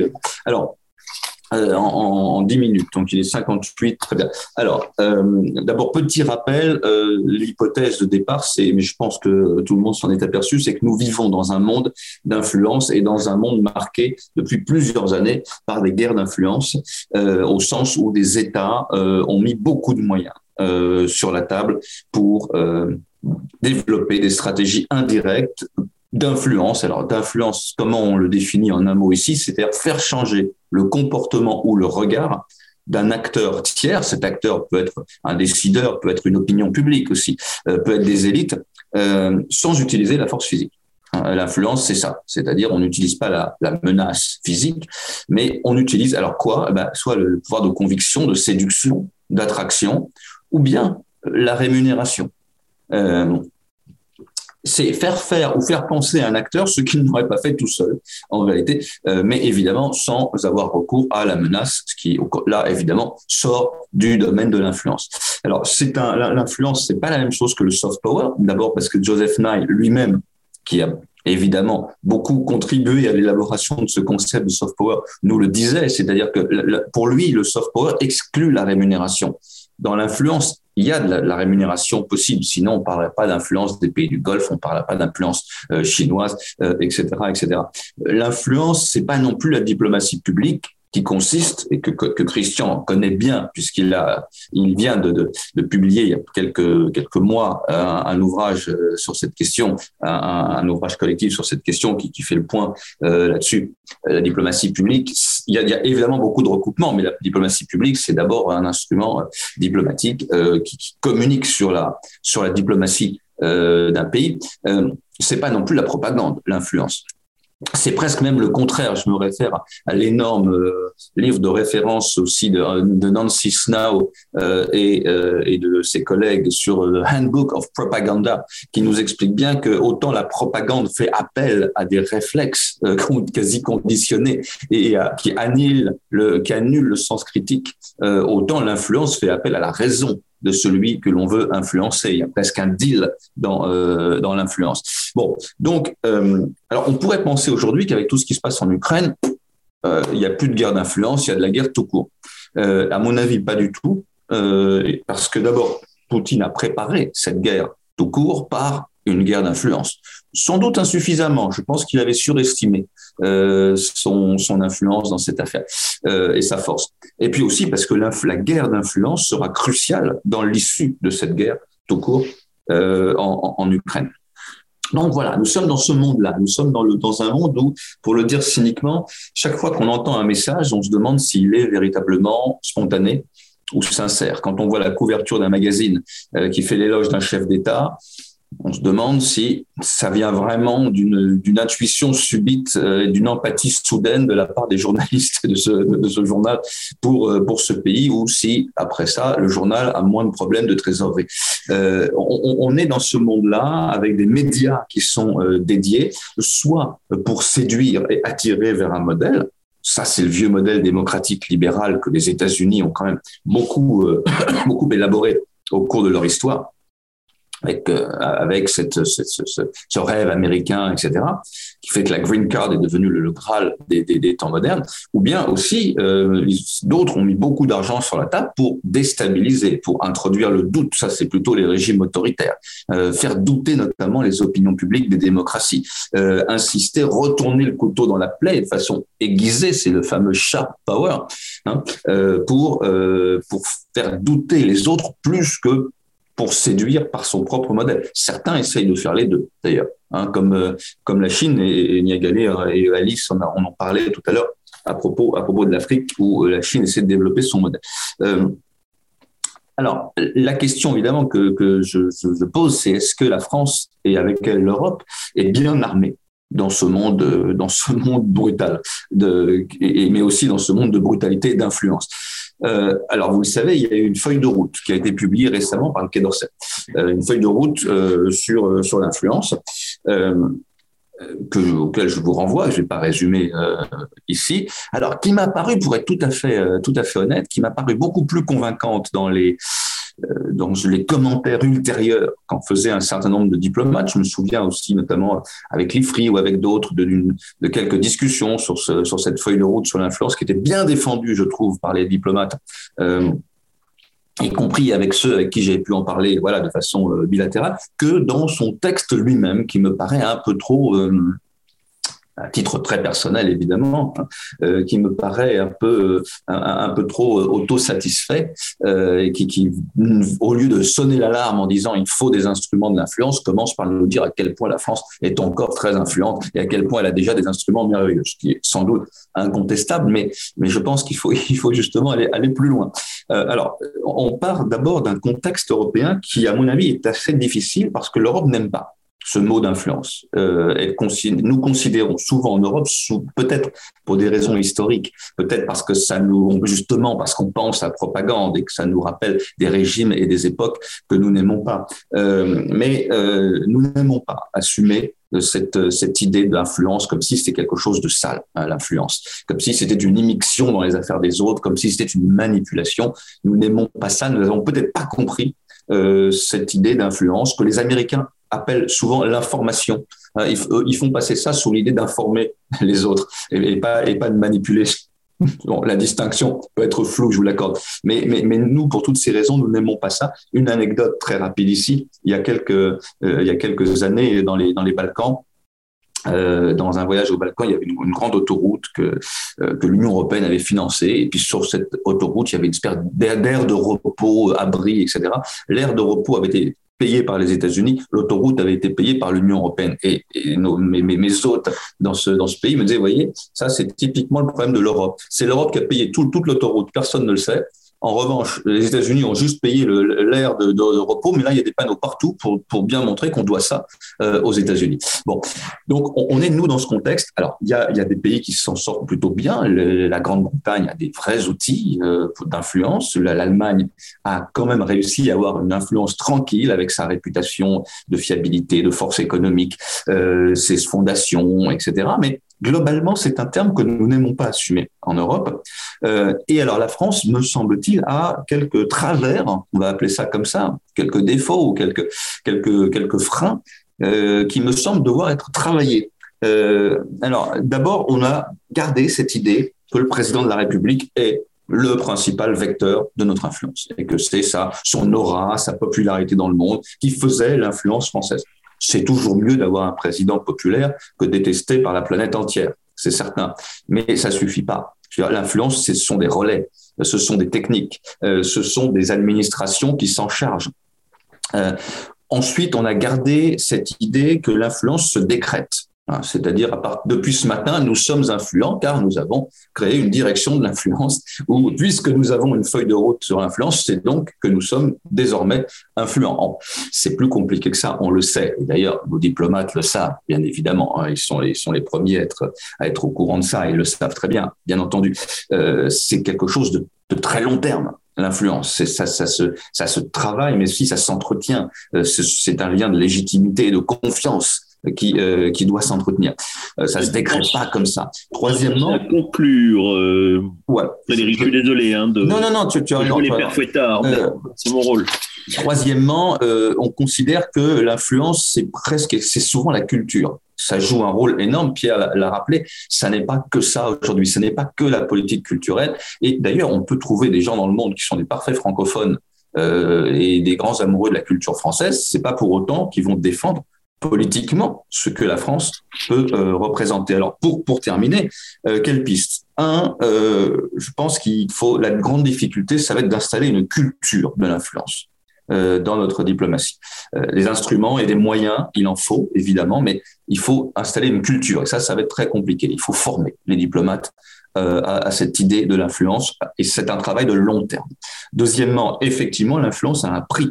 Elle a un prix. on ne peut pas dire on va faire de l'influence à moyen constant. les pays qui développent un outil d'influence, ils mettent beaucoup d'argent sur la table et ils ciblent leurs priorités, ils ciblent leurs messages, ils se demandent quels sont les lieux de l'influence qu'il faut essayer d'investir, quelle position doit-on y occuper, avec quel vivier de candidats et de talents et de compétences nous pourrions euh, remplir euh, ces postes. Ça se prépare très longtemps euh, à l'avance. Il faut un travail de veille avec des emplois à temps plein pour ça et un budget. Donc ça, c'est tout un travail, je crois, qu'il faut aujourd'hui assumer totalement. Et je finirai par un dernier exemple.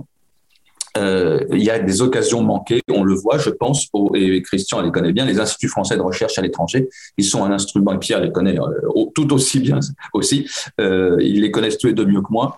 on a un réseau extraordinaire d'instituts français de recherche à l'étranger. A-t-il toujours été bien pensé dans cette idée de diplomatie d'influence? C'est la question que je pose. À mon avis, non pas suffisamment. Et ça, ça n'est qu'un exemple parmi d'autres. Je m'arrête là.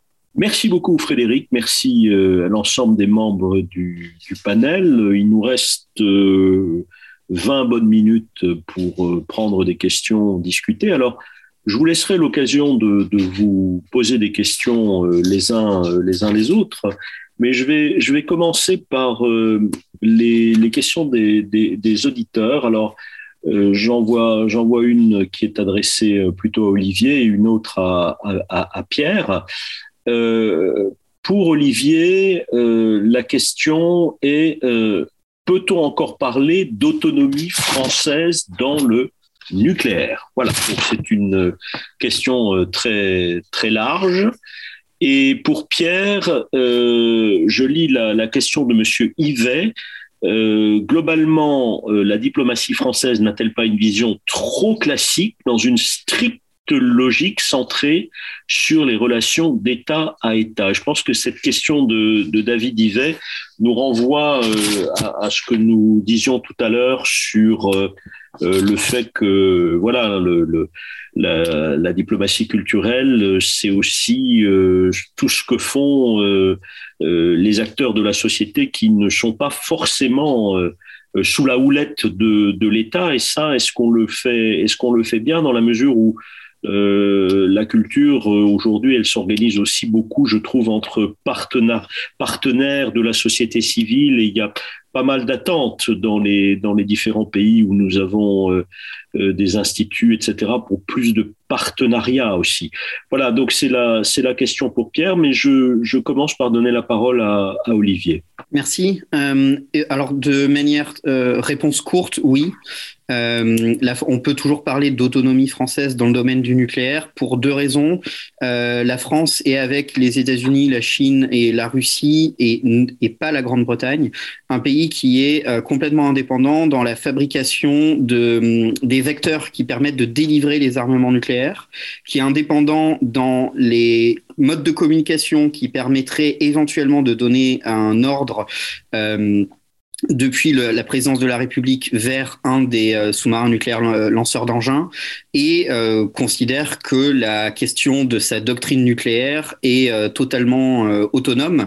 Et d'ailleurs, quand la France est, est, revenue dans le commandement militaire intégré de l'OTAN en 2008, la seule, le seul comité, enfin le, le, seul organe de discussion que la France n'ait pas rejoint, c'est le comité des plans nucléaires, parce que la France s'exclut en fait de euh, d'une multilatéralisation de sa, de sa politique de, dissuasion. Le seul point où on peut dire qu'on n'est pas autonome, c'est qu'effectivement, euh, il faut récupérer de l'uranium.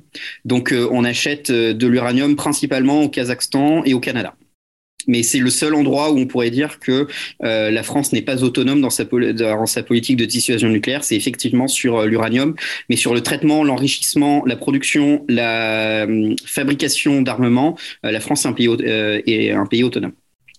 Merci beaucoup, Olivier. Pierre Buller. Oui, alors moi je vais répondre effectivement à David Ivé, par exemple, pour lui dire que je suis en, désaccord avec lui. Je crois qu'il connaît, enfin il peut-être pense-t-il à une diplomatie française du, siècle dernier, mais quand on, regarde la façon dont, notre diplomatie s'est organisée depuis pas mal d'années, hein, on voit que tous ces acteurs sont parfaitement euh, pris en compte. Alors dans, son, je vois son son texte, euh, sa, question, les GAFAM. Les GAFAM, euh, d'une part, on, les, euh, on, leur fait beaucoup la cour à l'agence du ventre pour qu'ils installent leur centre de. je ne parle pas d'Amazon, hein. encore que Amazon aussi peut recevoir un traitement plutôt accueillant en France pour ouvrir, pour investir, mais on, a, on a fait, le président de la République fait chaque année un, grand raout à Versailles, euh, s'appelle Choose France, où on invite des entreprises euh, dont les GAFAM, dont les Google et autres, pour qu'ils installent leur centre de recherche en, France. Et d'ailleurs, euh, ça marche pas trop mal. les ONG internationales, peut-être faut-il rappeler ici que c'est grâce à, cette osmose entre la diplomatie française officielle et les, les ONG que euh, l'accord de, climatique, enfin l'accord de, Paris de, 2015 a pu être conclu au terme d'un long parcours qui a duré plusieurs semaines où euh, toutes ces ONG se retrouvaient je, quelque part dans la banlieue nord de Paris euh, à faire les couloirs et à, participer à cette mobilisation générale. Donc, les opinions publiques internationales, pardon, enfin nationales hors de France, euh, la France est, tout à fait active, la diplomatie française est très active en termes de diplomatie publique. Les, le site, euh, d'abord, nous avons la, euh, déjà tout, l'appareil audiovisuel français à, à l'extérieur, à l'audiovisuel extérieur, donc France Média Monde avec RFI, France 24, qui euh, Doualia, Radio Doualia, qui donc euh, irrigue en, en, langue arabe. Euh, qui apporte de la, bon, non pas une vision française, mais du vrai journalisme dans, euh, dans un certain nombre de, pays, plus la, euh, diplomatie publique, la communication des, des différents postes diplomatiques en direction des opinions publiques de leur pays. Bon, quand, quand j'étais ambassadeur en Pologne à, à Singapour, je, dès qu'il y avait un, sujet impliquant la France, ben, je me retrouvais à parler euh, sur des plateaux de télévision et, à la radio. Et c'est le cas pour tous nos collègues aujourd'hui qui sont, d'ailleurs, nous avons reçu euh, des formations à, la prise de parole en public dans des médias audiovisuels, pendant certaines techniques. Donc, euh, je crois que c'est une vision peut-être un peu, trop passéiste de, la diplomatie française. Pardon, je ne veux pas être plus long que ça, mais ça devait être. Merci beaucoup Pierre. Alors j'ai une question de Damnon Avissar pour euh, Pernil Riquer. Alors c'est une question euh, qui concerne euh, le, le, le, leader, et je pense que ça fait allusion au rôle du, président de la République en France, le charisme et la présence d'un leader ne sont-ils pas l'élément le plus important de son affirmation sur la scène internationale? En fait, c'est une vraie question de science politique parce que c'est celle du rôle du, de, du, leader en tant qu'agent. Hein, euh, Pernil. Oui, euh, merci. Euh, oui, je pense que le charisme est bien sûr très important euh, pour avoir une certaine influence, mais je pense que c'est pas suffisant. Parce qu'il faut avoir une certaine mission, une certaine légitimité aussi. C'est pas suffisant d'avoir un charisme. Et je pense que, que des, la, France a une statut et une, influence dans le monde, surtout par sa, par sa taille, par sa mission, par sa, mais aussi, bien sûr, ça va être renforcé par un chef d'État avec, euh, avec charisme. Mais euh, donc, ma réponse est plutôt que, que c'est pas suffisant. Oui, j'ai cru comprendre de l'intervention de, Frédéric que Frédéric considère que c'est même un peu une croyance qui nous amène à, de, à, des, illusions en France. Euh, le fait euh, de, trop croire dans la représentation de nos leaders. Oui, oui, oui. Euh, je vois que la, question mentionnait Jacques Chirac aussi en disant c'est peut-être la dernière fois qu'un président a incarné extrêmement. Justement, euh, moi je, je, pense que Jacques Chirac a, a, réussi une partie importante de sa politique étrangère. Euh, si, si, on peut porter des jugements, hein, c'est pas, pas, pas notre, notre but. Mais, mais justement, prenons cet exemple. Euh, euh, Jacques Chirac a illustré à la fois le rôle que pouvait jouer la, la l'aura ou, la popularité d'un président et les limites de cette politique étrangère euh, fondée sur un homme et, qui peut être aussi d'ailleurs une politique étrangère affective. Euh, trois, exemples, euh, enfin trois limites. D'abord, la, première limite, c'est la volatilité de l'opinion. C'est-à-dire avoir un leader charismatique et populaire, ça peut se retourner très vite.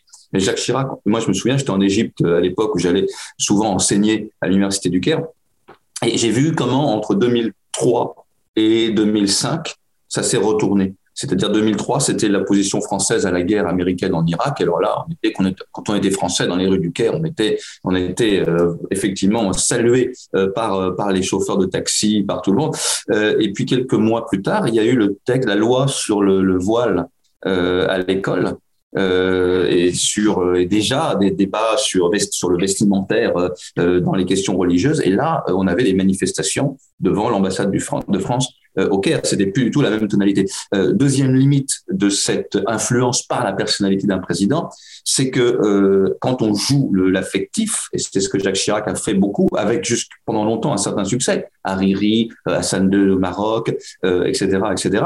Ben, le jour où le leader en question disparaît, on n'a pas beaucoup de cartouches, on n'a pas routinisé, si vous voulez, cette politique d'influence. On l'a fait, euh, on l'a fait, on la fonde sur une relation avec quelques quelques acteurs. Et puis troisième et dernière euh, limite, comment transformer une popularité ou un charisme personnel en initiative concrète? Reprenons encore Jacques Chirac. Moi, j'avais, je me souviens, un entretien que j'ai vu avec un ambassadeur de France au Caire il y a quelques années, qui me disait toutes les semaines, Jacques Chirac a un entretien téléphonique avec le roi Fad ou avec euh, d'Arabie Saoudite et avec le président égyptien Moubarak question que je lui pose à ce moment-là, est-ce qu'il en est sorti une initiative franco-égyptienne ou franco-arabe?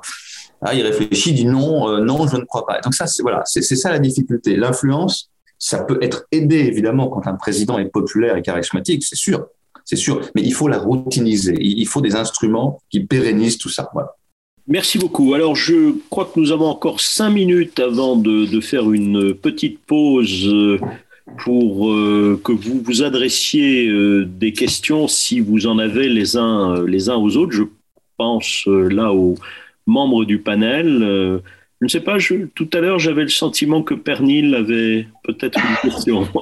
Oui, j'aurais bien aimé. J'ai vu une main qui a disparu ensuite. Oui, je l'ai enlevé parce que je pensais qu'on n'avait pas. On a, on a un peu de temps, Pernil. D'accord, d'accord.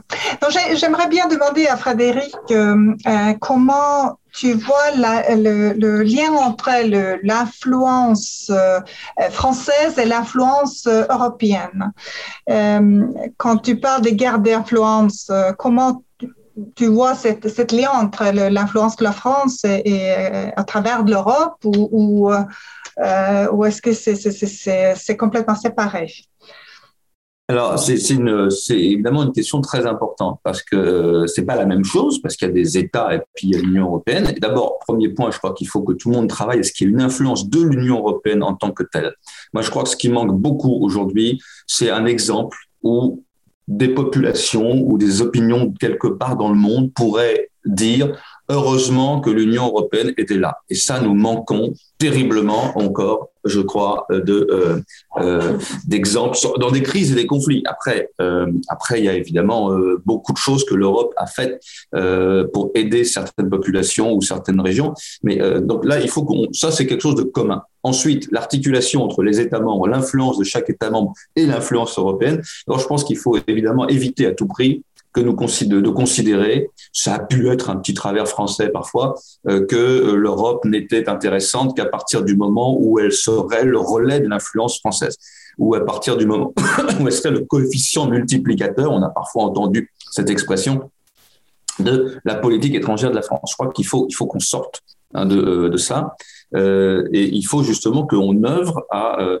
à montrer, bon, évidemment, on est un, on est un acteur influent, important, comme d'autres d'ailleurs de, euh, de l'Union européenne, mais je pense que la, seule carte à jouer aujourd'hui, c'est l'attractivité d'un modèle européen d'un espace européen et peut-être justement d'un acteur stratégique européen et qu'il faut tous contribuer à ça. Je crois, je crois que la politique du du cavalier seul, comme on dit en politique, ou du free rider, euh, en termes d'influence au sein de l'Europe, ça, ne peut pas marcher. Alors, on sait bien que ça va pas se faire du jour au lendemain. Il y a des compétitions, il y a des concurrences industrielles, économiques et, autres. Je lisais encore euh, il y a pas longtemps que l'Allemagne, par exemple, ne voulait pas entendre parler de d'embargo de, sur euh, le gaz russe ou, le charbon pour des raisons qu'on peut comprendre.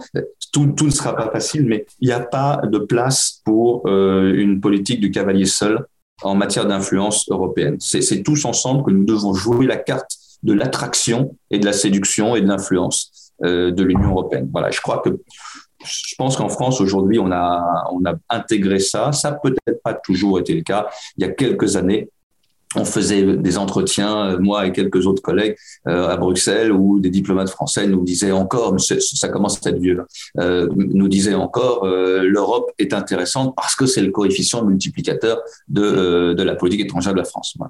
Oui, si je puis me permettre d'ajouter un petit mot sur cette question de l'influence française et de l'influence européenne. Quand tu dis, Frédéric, qu'on a compris cela en France, je pense que beaucoup d'acteurs de la, de la diplomatie l'ont compris. Et euh, notamment, on le voit ces, ces dernières années avec euh, l'intérêt qu'on porte euh, davantage que dans le passé, par exemple, aux pays qu'on appelle les petits partenaires. Hein. Euh, c'est ça, c'est une évolution, je trouve, dans la, la, pratique diplomatique française. Sauf que le, le, la contradiction de tout ça, c'est que en termes, euh, comment dirais-je, d'image politique, électorale, etc., le cavalier seul, ça marche assez bien encore. C'est-à-dire que dans l'opinion publique, c'est encore quelque chose qui est, qui est assez vendeur. Quoi, voilà. Et, euh, et je pense que notre, notre président de la République est, actuel est parfaitement confronté à cette contradiction.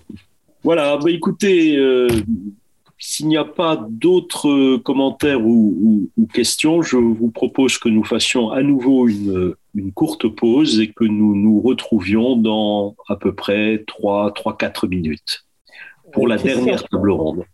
Oui, Christian, tu m'avais. Tu m'avais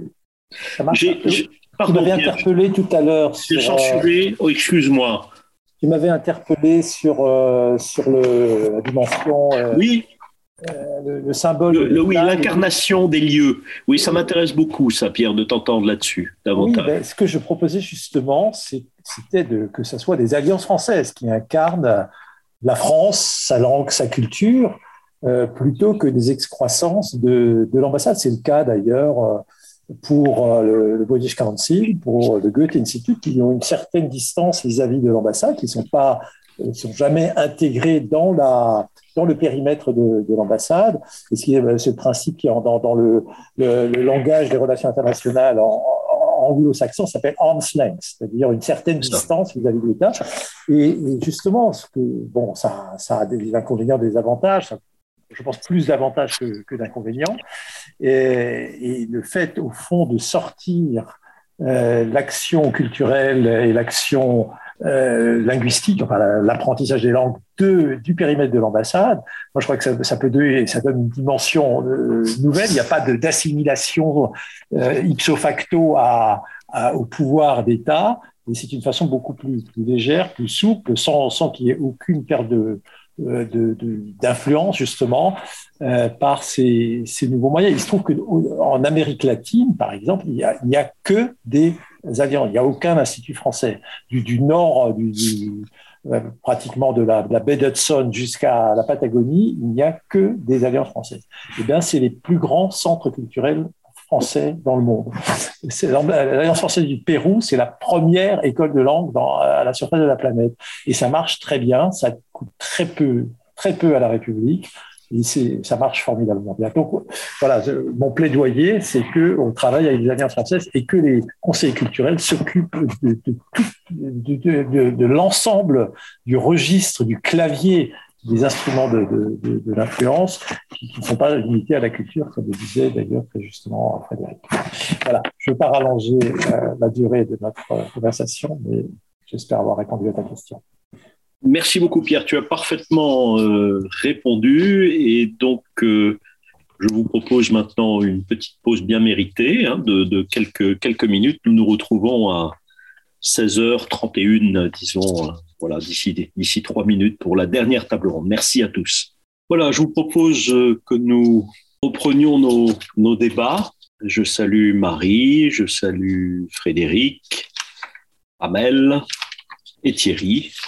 Seront nos trois, euh, panélistes. Donc, ce dernier, euh, cette dernière table ronde s'intitule Nouveaux horizons, nouvelles euh, questions. Laissez-moi vous, vous, présenter les, les, trois panélistes. Marie Durieux, qui est doctorante à l'université de Clermont-Ferrand. Marie, vous faites votre thèse de doctorat sous la direction de Frédéric Charillon et de Thomas Lindemann, et je crois me souvenir qu'elle porte sur euh, l'humiliation, un autre, euh, un autre moyen de continuer, euh, de continuer la guerre. C'est ainsi que vous l'avez, que vous l'avez intitulé. Oui, c'est ça. Voilà, donc un thème qui me fait penser aussi à un, un collègue qui m'est qui m'est cher et qui a, qui a beaucoup euh, sévi dans nos, dans nos cercles de, de Sciences Po, l'humiliation, j'entends, voilà.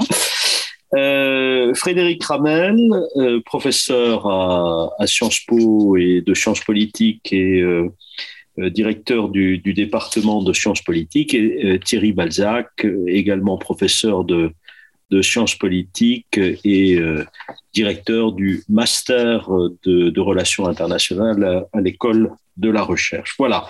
Alors, nous allons commencer par, par Marie. Marie qui se pose la question quel message pour la France dans le monde? Vous avez la parole. Euh, bonjour à tous. J'en profite en deux mots euh, pour remercier les organisateurs pour cet événement euh, extrêmement utile et intéressant. Et je les remercie également pour cette invitation. Je suis ravie d'être parmi vous aujourd'hui. Alors en effet, euh, le sujet qui m'a été proposé est euh, quel message pour la France dans le monde? Et c'est un sujet à mon sens doublement intéressant, tout d'abord parce qu'il permet d'interroger la dimension symbolique de la politique euh, étrangère française, mais surtout parce qu'il pointe du doigt la nécessité d'un récit directeur en politique étrangère. Qu'est-ce que je veux dire par là? Le sujet pointe du doigt que pour donner un sens global à la politique étrangère d'un État, il faut qu'elle s'inscrive dans une narrative, dans un récit, dans une ligne directrice. Ça rejoint euh, ce qu'en relations internationales on a souvent appelé la grande stratégie. Et ce récit a plusieurs fonctions. Euh, Thierry Balzac l'a évoqué dans plusieurs de ses articles. Ça permet à l'État d'articuler euh, ses ressources à moyen et long terme en fonction des intérêts supérieurs qui ont été fixés mais ça permet aussi d'inscrire les pratiques extérieures de l'État dans une cohérence plus globale aux yeux à la fois des partenaires internationaux et de la population de l'État en question. Or, dans le cas de la France, force est de constater que ce récit s'est brouillé. Jadis, la ligne conductrice avait clairement été dessinée euh, notamment par le général de Gaulle. La France se positionnait comme un pays allié des États-Unis, mais non pas nécessairement aligné et prônait liberté et universalisme. Cependant, la complexification du système international a perturbé la ligne que certains ont appelée gaulo-mitterrandienne et la France peine à redessiner un message clair qui engloberait sa politique étrangère. Ce n'est pas faute d'avoir essayé, ça a été évoqué. Euh, Emmanuel Macron a tenté de redessiner une narrative qui positionnerait la France comme une puissance indépendante européenne et humaniste. Cependant, certaines contradictions persistent et ces contradictions sont les symptômes d'une absence de récit clair. Frédéric Charion l'a souligné dans un ouvrage qu'il a dirigé euh, qui s'intitulait La France dans le monde une demande forte s'exprime chez les diplomates français, mais aussi chez les partenaires étrangers, en faveur d'une ligne de conduite française plus claire. Et euh, Perny euh, Riquer l'évoquait tout à l'heure, il y a eu des malentendus suite à des gaffes diplomatiques, et ces gaffes sont source de confusion précisément à cause de la difficulté de cerner le récit global français. C'est donc en ce sens qu'il me semble extrêmement intéressant d'interroger le message que porte la France dans le monde, et je me suis posé le défi d'identifier euh, une ligne conductrice à la politique étrangère française, ou du moins un message global derrière la politique extérieure, en me penchant sur l'actualité, mais surtout sur les discours français. Et j'ai réalisé euh, qu'il y a une variable qui traîne autour de la politique extérieure française. Christian Lequen l'a évoqué euh, tout à l'heure. C'est une variable à laquelle je m'intéresse personnellement dans mes travaux de recherche, une variable qui a été introduite par Bertrand Badi dans la discipline, c'est l'humiliation que j'ai trouvées autour de la politique étrangère française et j'ai émis l'hypothèse que la France a tendance à se positionner en puissance anti-humiliation. Avant toute chose, en deux mots, je vais définir ce que j'entends par humiliation. Une humiliation est une relation où l'humiliant reflète une image de l'humilié inférieure à l'image que l'humilié a de lui-même. Euh, un exemple assez euh, parlant, lorsque Erdogan ne prévoit pas de siège pour Ursula von der Leyen, l'image qui lui est renvoyée par le protocole est inférieure à l'image et au statut de présidente de la Commission. Donc c'est en ce sens qu'on peut parler d'humiliation. Par ailleurs, en relations internationales, je distingue deux, deux niveaux d'humiliation. D'une part, L'humiliation peut découler d'un manque de respect qui touche à la dignité de l'acteur international, on va dire. Donc là, c'est le plus petit dénominateur commun euh, des acteurs internationaux. D'autre part, l'humiliation peut découler de la non-reconnaissance du statut ou de l'image particulière que l'acteur a de lui-même. Maintenant euh, que nous avons clarifié la définition, pourquoi est-ce que je dis que la France a tendance à se positionner en puissance anti-humiliation? J'ai observé une double tendance. D'une part, la France a tendance à se positionner en porte-parole, voire en défenseur des humiliés à l'international. D'autre part, il semblerait que la France est guidée par la volonté d'éviter d'être elle-même humiliée. Donc, euh, je vais m'intéresser dans un premier temps à cette position de défenseur des humiliés. Il suffit de s'intéresser au discours prononcé par la France aux assemblées générales de l'ONU pour percevoir que la France a tendance à se positionner du côté des humiliés. On retrouve tout au long des discours des références au destin des Palestiniens, des Kurdes, du peuple libanais, des Ouïghours, des femmes, de certaines filles qui sont privées d'éducation, des classes moyennes victimes de la mondialisation ou encore des États qui ont vu le respect de leur souveraineté violée. Et un peu plus concrètement, si on compare la manière dont la pandémie a été décrite par le discours français par rapport au discours américain à la 75e séance, d'un côté, les Américains insistent sur la bataille acharnée contre un ennemi invisible, sur la production massive de vaccins et la défaite qui va être imposée au virus. De l'autre côté, le président français, lui, insiste sur les victimes, les enfants qui n'ont pas pu bénéficier de l'éducation, les femmes victimes de violences domestiques, etc. Donc on se rend compte assez rapidement qu'il y a cette tendance à se positionner du côté des humiliés. Et puis au-delà de ça, c'est dit de manière assez explicite, à plusieurs reprises, le président de la République présente ses objectifs comme étant le produit de l'indignation face à ce qu'il qualifie de mépris, d'insulte, voire directement d'humiliation. On pourrait donc bel et bien considérer qu'il y a une sorte de ligne conductrice justement de lutter contre ces humiliations, à minima en se faisant le porte-parole des humiliés. À plusieurs reprises dans le discours, on retrouve des références au silence qui mérite d'être brisé, et au mieux en essayant de mettre en place des moyens de lutter contre ces humiliations. Nous remarquerons en reprenant la distinction euh, présentée précédemment que la France a tendance à défendre les humiliations qui découlent d'une atteinte portée à la dignité humaine et au respect plus que au statut particulier que chacun s'attribue. Autrement, par exemple, euh, Emmanuel Macron ne se préoccupe que très peu euh, que Poutine puisse se sentir humilié par la puissance perdue de l'URSS. Quoi qu'il en soit, il y a une deuxième dimension donc qui me pousse dans le sens de mon hypothèse. Et cette deuxième raison est que par sa politique étrangère, la France essaye également de véhiculer le message qu'elle n'entend pas se laisser humilier. Dans la presse, on retrouve assez régulièrement des références à des potentielles humiliations de la France, des tweets insultants de Donald Trump à l'expulsion de notre ambassadeur au Mali en passant euh, par les pourparlers entre Macron et Poutine, les médias se demandent si la France n'est pas victime d'humiliation. Il y a un cas assez emblématique où tout le monde a été unanime. La France s'est fait humilier par l'affaire des sous-marins euh, avec l'Australie. Jean-Yves Le Drian a lui-même parlé de mépris imposé par Washington et Canberra. Or, la France, par le biais de sa politique étrangère, cherche aussi nettement à faire barrage à ces humiliations dont elle serait la cible. Après l'affaire des sous-marins, Emmanuel Macron a déclaré Lorsque nous sommes sous l'effet de pression de puissance, réagir, c'est simplement nous faire respecter. il y a encore quelques jours, François Hollande déclarait à Emmanuel Macron à propos de l'Ukraine L'Europe doit se faire respecter. Il y a donc un message qui ressort, celui de se faire respecter. Et pour le coup, euh, la France cherche à la fois à ce qu'on ne porte pas atteinte à sa dignité, mais elle cherche aussi à éviter l'humiliation de ne pas être reconnue comme elle souhaiterait l'être. on en a parlé dans les panels précédents, indéniablement, même si on est conscient que le monde a changé depuis le général de Gaulle, la France souhaite toujours être au minimum une puissance moyenne sur la scène internationale qui pèse sur l'ordre mondial et les décisions globales.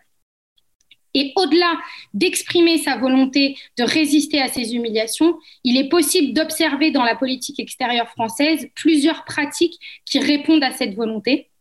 Le rappel des ambassadeurs de Washington et de Canberra après l'affaire des sous-marins était une décision purement symbolique qui portait justement ce message. Il faut nous respecter.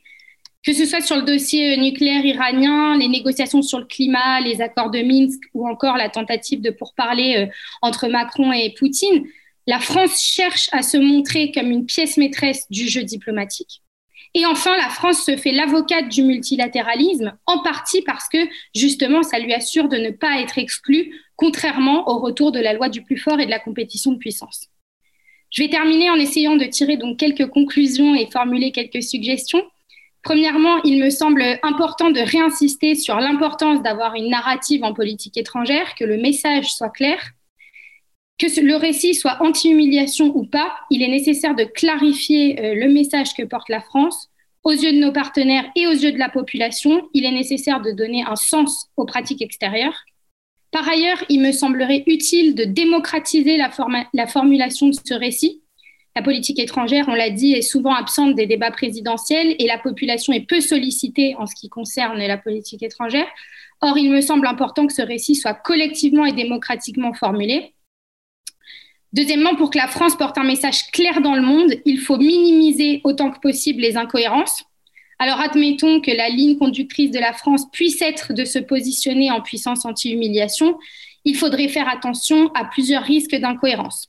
D'une part, il faudrait se poser la question de savoir si la France ne participe pas à certaines pratiques humiliantes. D'autre part, il faudrait se demander si la France a les moyens de défendre tous les humiliés sans risquer de faire une hiérarchie arbitraire des humiliations. On a évoqué dans le premier panel le risque de géométrie variable et ces asymétries posent justement problème de récit global et de cohérence. Je m'arrêterai là et je vous remercie pour votre attention. Merci beaucoup Marie. Nous aurons l'occasion de, revenir euh, tout à l'heure certainement sur euh, cette notion que vous, utilisez euh, dans vos, travaux de, recherche et que vous essayez d'appliquer donc euh, à l'analyse de la politique étrangère de la France. Euh, je, passe la parole maintenant à, Frédéric Ramel. Tout à l'heure, Pernil nous disait que finalement, elle avait le sentiment que la France était devenue aujourd'hui un peu le, le, le, défenseur du multilatéralisme, mais que parfois euh, le côté un peu universaliste de la France euh, agaçant faisait qu'on ne s'en rendait même pas compte. Et, et, donc, euh, ce sera intéressant maintenant de, de, voir ce que, ce que Frédéric, lui, nous dit de, de ce multilatéralisme à la française. Frédéric, tu as la parole. Merci, mon cher Christian. Bonjour à toutes et bonjour à tous. Et oui, mon propos va rentrer en résonance euh, avec euh, les propos de Pernil, mais pas seulement, aussi euh, avec ce qui vient d'être dit et évoqué, discuté depuis le début de cet après-midi.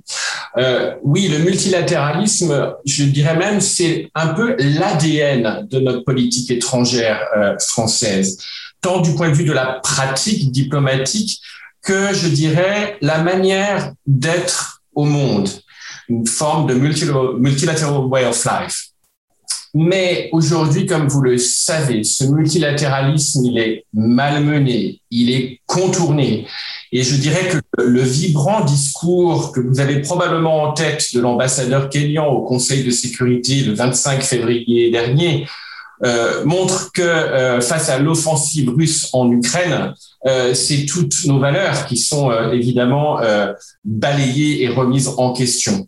Et au-delà de la guerre en Ukraine, sur laquelle on va peut-être probablement revenir dans la discussion, j'aimerais dans ma courte intervention revenir sur ce qui me semble être les deux facteurs préoccupants actuels et les trois types de crises auxquelles nous sommes confrontés lorsqu'on travaille sur le multilatéralisme les deux facteurs préoccupants. Le premier facteur, c'est l'hétérogénéité accentuée. Par hétérogénéité, j'entends en fait deux dimensions. Tout d'abord, les acteurs.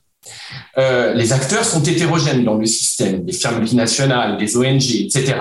Mais euh, aujourd'hui, ce qui se pose comme question, c'est leur inclusion dans le processus multilatéral. Et ce processus est extrêmement altéré. J'en veux pour preuve toutes les discussions au, au sein du comité des ONG qui, comme par hasard, est composé depuis plusieurs décennies par un certain nombre de régimes autoritaires. La deuxième euh, dimension est celle de l'hétérogénéité des valeurs. Alors, vous allez me dire, évidemment, ce n'est pas nouveau. Non, en effet, ce n'est pas nouveau. Euh, le système euh, international est hétérogène. Vous savez, avec Raymond Aron ou Papalégouras, il y a des États fondés sur des régimes politiques démocratiques et des États qui sont fondés sur des valeurs et des régimes politiques euh, différents, en particulier autoritaires. Mais euh, il me semble que cette hétérogénéité de valeurs euh, s'amplifie encore plus à l'heure actuelle à cause de cette crise de l'universalité sur la définition du droit international public. Est-il un simple droit de la coexistence? À condition à condition de le respecter et, peut-il se transformer en un droit plus substantiel, c'est-à-dire de reconnaissance euh, des droits fondamentaux à l'intérieur de ces États?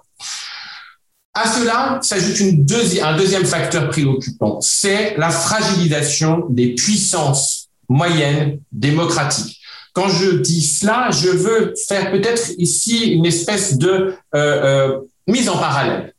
un grand politiste, Barrington Moore, considère considérait qu'il n'y a pas de bourgeoisie et donc pas de démocratie. Eh bien, moi, je pense qu'il euh, n'y a pas euh, de multilatéralisme s'il n'y a pas de démocratie. C'est la condition même euh, aussi du développement du multilatéralisme. Et avec le développement des populismes, avec le développement de certains régimes libéraux, eh bien oui, le multilatéralisme est affecté, il est particulièrement menacé.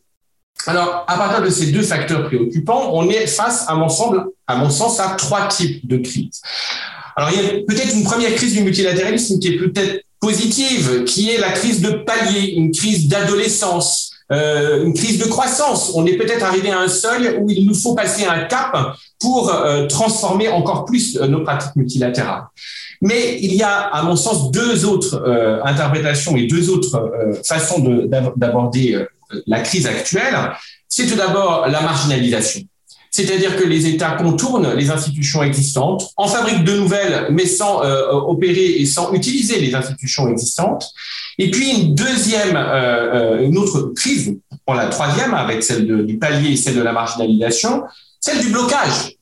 Celle du blocage est euh, à la mode onusienne, c'est-à-dire que le consensus à tout prix euh, ne fonctionne plus. Euh, on en a évidemment une illustration particulièrement vibrante ces dernières semaines, mais ça, va bien, bien au-delà du cas ukrainien.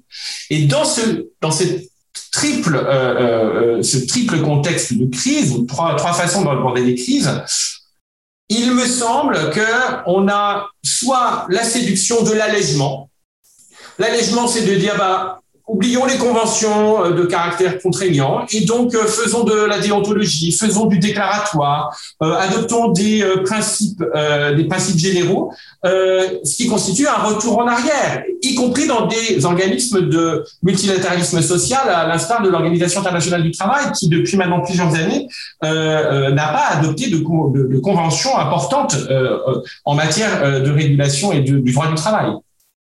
Et puis la, le, la deuxième, le deuxième risque, à côté de la séduction de l'allègement, il y a l'attrait de l'éloignement. L'éloignement, ça veut dire sortons. Euh, le Brexit en est une des illustrations les plus emblématiques, évidemment, mais euh, l'éloignement, ça veut dire bafouer, bafouer le droit international et oublier euh, euh, le fait que nous sommes aussi sur Terre. Sur Terre, ça veut dire que la coopération constitue un des éléments fondamentaux de notre survie. Euh, euh, et je parle ici pas au sens euh, figuré, mais bien au sens propre. Alors face à un tel contexte, que peut la France? Alors ça fait être particulièrement ambitieux de, poser cette question. J'ai envie de formuler deux types de propositions. La première, le premier type de proposition, c'est renforcer l'exemplarité. Et renforcer l'exemplarité, ça veut dire arrêter de jouer au schisme de réalité entre le discours et la pratique. Alors, rendre plus robuste une politique étrangère multilatérale, je vais peut-être pas m'attirer beaucoup d'amis euh, cet après-midi, Mais pour moi, par exemple, c'est euh, que la France reconnaisse enfin la clause de compétence obligatoire de la Cour internationale de justice. C'est par exemple euh, de considérer que le, il y a un crime d'écocide et que ce crime d'écocide que la France a décidé de ne pas euh, reconnaître dans sa loi climat et résilience pour, se rabattre sur une notion de délit, de simple délit. Eh bien, pour moi, c'est une ambition extrêmement euh, limité et qui ne fait pas écho à la position de ses euh, partenaires européens qui, euh, agissent afin qu'au sein du statut de Rome, et que la Cour pénale internationale puisse intégrer cette dimension dans le crime au même titre que les génocides, le crime contre l'humanité ou les actes d'agression. Un deuxième type de proposition, c'est de lutter contre la flexibilisation. Alors par flexibilisation, je n'entends pas la même chose que euh, a évoqué tout à l'heure Samuel, bien qu'il y a évidemment des points de convergence. Ce n'est pas simplement la flexilatéralisation dont il a évoqué, qu'il a déjà euh, travaillé euh, par ailleurs et d'autres aussi avec lui, je pense en particulier aux travaux d'Alice Fanny. Par flexibilisation, j'entends quelque chose de bien plus large.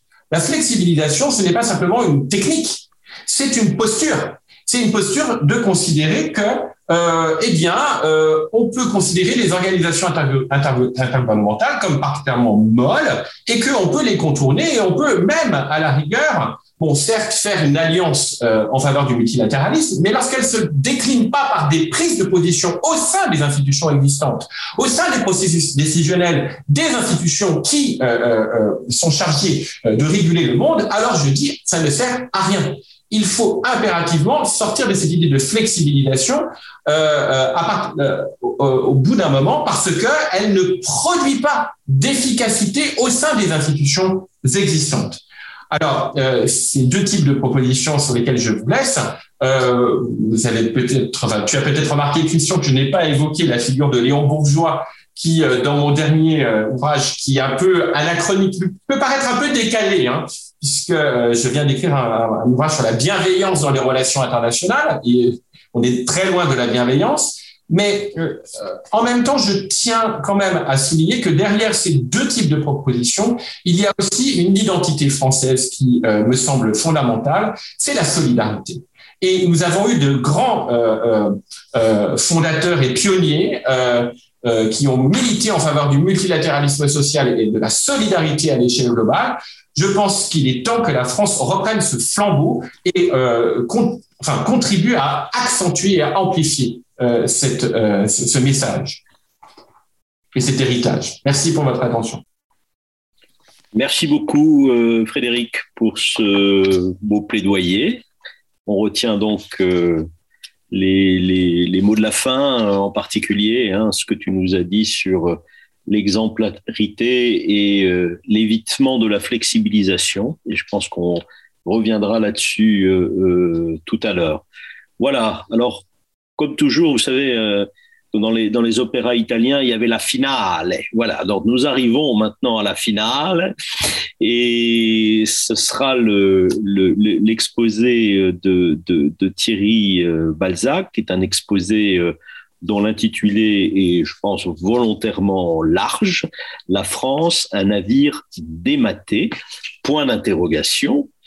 Et ça sera l'occasion pour, euh, pour Thierry euh, de nous faire part aussi de ses travaux sur ce qu'il appelle la grande stratégie. Voilà, Thierry, euh, tu as la parole. Merci beaucoup, cher Christian, et merci à ceux qui nous ont, euh, ceux qui nous ont rejoints et surtout qui ont eu ce, euh, cette énergie et ce courage de rester jusqu'à la fin. Hein. Euh, on a tous été à des conférences, on est dans la dernière table ronde. voilà, il y, a, il y a quand même une certaine attrition à mesure que la, la conférence avance. Et donc, je ne peux que marquer ma reconnaissance à l'égard de ceux qui sont restés jusque-là. Alors, j'ai essayé dans un certain nombre de, de travaux dans les années qui, viennent de passer, ce que j'ai essayé de faire, c'est essayer de comprendre comment évolue en réalité le référentiel stratégique d'un État, mais dans une perspective comparée. Hein. Donc, euh, ça, c'était le point de départ. Comment évoluent les référentiels stratégiques des États à travers le monde? Et la France faisait partie de cette étude globale. Et j'avais la charge de la France, évidemment, français de service. Alors, certains des résultats qui ont été publiés ont, fait ressortir l'idée que la France serait passée de ce qu'on appelle, euh, ce que l'on a appelé notamment dans les travaux euh, de notre euh, collègue maintenant émérite Weiss, la grandeur, à une grande stratégie que j'ai appelée engagement libéral, et je reviendrai sur cette idée d'engagement libéral tout à l'heure. Alors, je vais également essayer de montrer que la situation actuelle, qui est en fait une situation que j'appelle de transaction de rôle, euh, cette situation de transaction de rôle en passant de la grandeur à l'engagement libéral euh, provoque euh, un certain nombre d'incertitudes. Et, je crois que ce sont ces incertitudes qui font qu'on peut penser que la France serait en quelque sorte, comme Marie Durieux l'a peut-être évoqué, ce sentiment en fait de, manque de boussole. Et c'est ça, en fait, que c'est à cela que fait référence la notion de navire dématé que j'emprunte en, réalité à, Hubert Védrine. Alors, je vais commencer par une figure imposée. Hein, d'accord? La figure imposée, c'est de dire en quelques mots, c'est quoi la grande stratégie? Parce que c'est par ça qu'il faut commencer. Je ne vais pas tellement m'étendre là-dessus, mais, mais quand même, il faut, il faut le dire. D'abord, comme on le sait, dans les études stratégiques, Malheureusement, dès que l'on ne sait pas à qui associer directement un concept, on l'attribue par défaut, en quelque sorte, soit à Clausewitz, soit à Lidlhart, soit à Zunse, en fonction de son substrat culturel personnel. Bon, pour le coup, c'est un peu raté, parce que ça n'appartient à aucun de ces trois. Alors, la grande stratégie, c'est une expression d'origine française. Voilà. D'origine française, avec une histoire qui fait que le concept nous est revenu après avoir en fait lesté d'un certain nombre de connotations, mais c'est un concept d'abord pensé dans le cadre français. Alors bien sûr, euh, en France aussi, euh, dès le XXe siècle, on a utilisé d'autres expressions. On a oublié la notion de grande stratégie du XIXe siècle, mais on a utilisé, je pense euh, notamment à l'expression de stratégie intégrale de Lucien Poirier, qui est en réalité, qui, reflète, en fait, qui exprime exactement la même idée. Mais la grande stratégie en tant que concept, c'est essentiellement euh, développé dans son, dans son acception la plus, la plus forte, et donc on garde aujourd'hui un certain nombre de traces. C'est à la fois chez, euh, chez Corbett, qui parle lui de stratégie majeure, ou alors euh, chez Fuller, qui parle lui de, plutôt de stratégie politique, pour insister sur cet aspect des choses. Et moi, je, je conseille souvent que la grande stratégie, pour la comprendre, pour éviter euh, trop discuter là-dessus, il y a je vous l'envoie à des travaux beaucoup plus riches sur le concept. C'est en réalité une, articulation raisonnée, moi je, dis raisonnée et investie de sens. Euh, on a entendu ça tout à l'heure aussi. C'est une articulation raisonnée et investie de sens des ressources de l'État en vue de réaliser ses intérêts supérieurs dans le moyen et dans le long terme. Dans le moyen et dans le long terme. Ça, c'est très important. Alors, la grande stratégie, évidemment, c'est pour moi, c'est à la fois, c'est ce qu'on peut appeler en fait une sorte de métastratégie. Hein.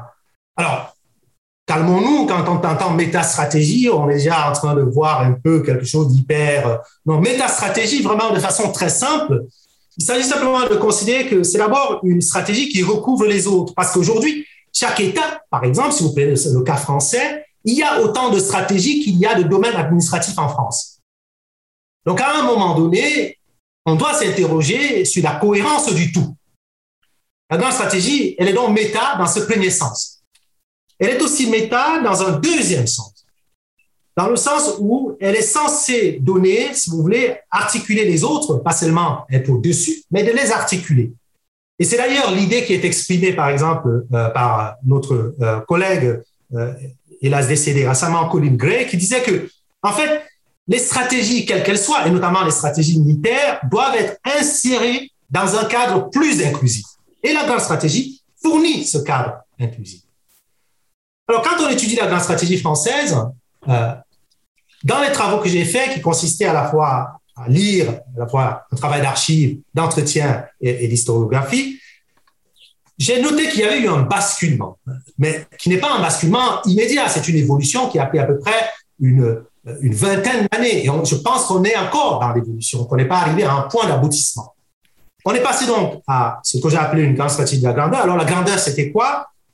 La grandeur, c'était essentiellement, euh, un, la quête du rang et du statut. la préservation de l'autonomie de l'État, préservation de l'autonomie dans la décision, mais qui est alors matérialisée par la force de frappe, la centralité de l'État-nation, c'était quelque chose de très important, et aussi, à l'époque, une réticence nette à l'égard d'une Amérique perçue comme étant un peu euh, trop hégémonique. Alors, il y a eu un certain nombre de facteurs qui ont petit à petit fait que la grande stratégie, la grandeur perde de son attrait. Euh, on les connaît dans l'histoire de la France, l'intégration européenne, la chute de l'Union soviétique à l'époque, euh, toutes ces choses, mais aussi le rétrécissement de l'enveloppe budgétaire. On est passé petit à petit à ce que j'ai appelé l'engagement libéral, engagement dans un sens très précis, parce qu'on peut considérer que euh, ça peut être une sorte de néologisme américain, mais l'engagement ici dans un sens très précis. Un, engagement comme action de s'inscrire dans un nouveau rôle. Première chose. Deuxième chose, engagement en tant qu'obligation qui résulte de cette inscription. Troisième chose, engagement comme action par laquelle on prend parti pour une cause ou une idée. Pernil, par exemple, a parlé du multilatéralisme tout à l'heure, comme en disant que la France se présentait comme en fait garant du multilatéralisme. Et ça, on peut parler d'une sorte d'engagement. L'engagement euh, libéral, c'est d'abord la conscience qu'il existe aujourd'hui tellement de défis que l'État, qu'aucun État ne peut plus euh, affronter tout seul. Je pense que ça part de cela. Et les postulats que l'on retrouve, que j'ai essayé de récolter, prélever dans la littérature et dans les entretiens, ce sont les suivants. L'engagement libéral, c'est d'abord un, la croyance qu'il faut sécuriser l'ordre libéral international. Ça, c'est, ça, c'est un premier élément. Deuxième élément, c'est la place beaucoup plus importante, en tout cas dans les mots, à la régulation du système international par le droit en tant qu'instrument de sécurité. Troisième élément, il s'agit moins de maximiser la puissance euh, en tant que telle, puissance matérielle en tant que telle, mais surtout d'extraire un maximum de garanties de sécurité à travers des arrangements multilatéraux, quels qu'ils soient, petits ou grands. Enfin, autre élément, il s'agit de passer de plus en plus à une vision plus intégrationniste de l'action française, moins isolée. On peut donc résumer en quelques mots en disant que la France est donc passée d'une position plus indépendante, qui ne veut pas dire isolement ou indépendantisme, comme j'ai entendu ailleurs, mais une position plus d'indépendance, d'action à l'interdépendance, avec les contraintes que l'interdépendance peut entraîner. Deuxième chose, il y a eu un basculement de l'État-nation comme, pour reprendre une formule éliassienne, comme unité de survie essentielle à, aux institutions internationales, notamment l'Union européenne, comme nouvelle unité de survie. Troisième élément, passage d'un exceptionnalisme culturel à la défense plutôt de la diversité et du pluralisme culturel. Voilà les évolutions. Alors, quels sont les problèmes que ça suscite? Les problèmes pour la France, en tout cas les défis que ça suscite pour la France, sont au nombre de, j'en vois trois. Le premier, c'est que la grande stratégie, d'abord, c'est un pari sur l'évolution du monde. Or, l'efficacité de l'engagement libéral dépend de la vitalité des institutions dans lesquelles la France inscrit son action et la robustesse de l'ordre international. Deux éléments dans lesquels on sait qu'il y a énormément de tensions actuellement. Deuxième défi pour la France, en tout cas pour l'engagement libéral, c'est que l'engagement libéral, en transférant euh, le récit fondateur à des institutions internationales, notamment l'Union européenne, place la France dans une situation qui est beaucoup plus difficile dans la mesure où la capacité à organiser la durée comme condition première pour engendrer du sens collectif est remise à une autre entité. Et ça, ça entraîne un paradoxe, en tout cas une tension dans la société, puisqu'on ne sait plus où se retrouve le sens de la construction du sens collectif. Troisième défi, c'est la question de la, l'apparente ambiguïté. Parce que, alors que la grandeur, c'était une stratégie d'équilibre, ce qui lui permettait, en fait, ce qui permettait à la France de choisir son camp en fonction des situations, l'engagement libéral situe la France clairement dans un camp particulier. Et on peut appeler ce camp, si on veut utiliser une expression américaine à la mode, celui des démocraties libérales. Ce qui veut dire que à partir du moment, et tout à l'heure, Niagalé l'a bien noté, on ne peut non plus défendre un coup d'État au Tchad, ou en tout cas une, une sorte de succession presque royale au Tchad, sans élection démocratique, et condamner un coup d'État au Mali. Ça devient plus difficile parce qu'on a pris parti, fait et cause pour une certaine idée de la régulation des rapports au sein des États. Alors, quelles sont les pistes d'action? Je terminerai par là. J'en vois essentiellement, pour l'engagement libéral, j'en vois quatre. La première piste d'action pour euh, l'engagement libéral, c'est d'abord de considérer qu'aujourd'hui, il me semble, les grandes stratégies françaises, que ce soit la grandeur ou l'engagement libéral, ce qui est beaucoup plus surprenant de mon point de vue, sont quand même dominées par un tropisme militaire. En réalité, l'engagement libéral aurait dû profiter davantage à d'autres instruments de puissance, puissance sociale, puissance diplomatique, puissance culturelle, que exclusivement à l'instrument militaire. Or, on a appris récemment encore que certains candidats, en tout cas une, euh, voyaient peut-être à terme le doublement du, budget du ministère de la Défense. Bon, très bien, mais alors, s'il s'agit d'un chassement dans les institutions internationales comme meilleure façon de domestiquer les pulsions et pacifier le système international, on a besoin de davantage de diplomatie. Donc, première chose, davantage investi dans, cet instrument. Deuxième chose, il s'agit pour moi, deuxième piste d'action, desserrer dès que possible les taux de la dette publique. Pourquoi est-ce important? Parce que cet taux, pour la France, pour être davantage crédible, ne serait-ce que en tant que leader au sein même des institutions européennes, une dette publique trop forte est à long terme néfaste en tant que pays qui donnerait l'exemple. Donc ça, je pense que c'est un élément très important. Troisième chose, il me semble qu'il faudrait, pour l'engagement libéral, pour que ça fonctionne, il faut adopter alors une approche délibérative de la politique internationale. Dans la politique internationale ne peut plus être simplement une chose qui appartient aux organes de l'État. Il s'agit, donnons un exemple, si l'engagement libéral considère que la souveraineté européenne, on peut discuter du concept, est un élément important, cet élément ne peut pas être décidé exclusivement par l'élite. Il s'agit de poser cette question à la population en des termes clairs, puisque cela entraîne des répercussions qui débordent absolument le cadre des générations actuelles. Il n'y a pas de grande stratégie sans légitimité. Troisième chose, il s'agit de penser vraiment en termes de grande stratégie. Quand on regarde l'engagement libéral, on peut voir que l'engagement libéral a plutôt produit un mode d'action particulier qui est plutôt de privilégier l'action plus pragmatique. Ce qu'on a appelé à un moment la diplomatie de l'audace ou la diplomatie du coup par coup. Alors, je reprends l'expression ici de Georges Balandier, hein, qui disait en fait qu'il s'agit dans le libéralisme d'exploiter la succession des situations et des possibilités. Une grande stratégie qui est dans ce cas, c'est une grande stratégie davantage plus réactive que proactive. Et l'affaire des masques qui a animé le début de la gestion de la pandémie nous en dit quelque chose. Le passage d'un stock de masques disponible à, au pari que l'on peut en produire à, à volonté si jamais il y avait une crise est, me semble-t-il, un exemple intéressant. Enfin, et ce sera le dernier élément, il s'agit, me semble-t-il aussi, de changer de culture politique. L'engagement libéral, parce qu'il met la France au contact euh, et non seulement de culture et de transition de pratiques différentes, requiert de la France probablement un apprentissage ou en tout cas une acceptation beaucoup plus forte de la notion de compromis. Notre système politique n'est pas celui dans lequel la notion de compromis est la plus forte.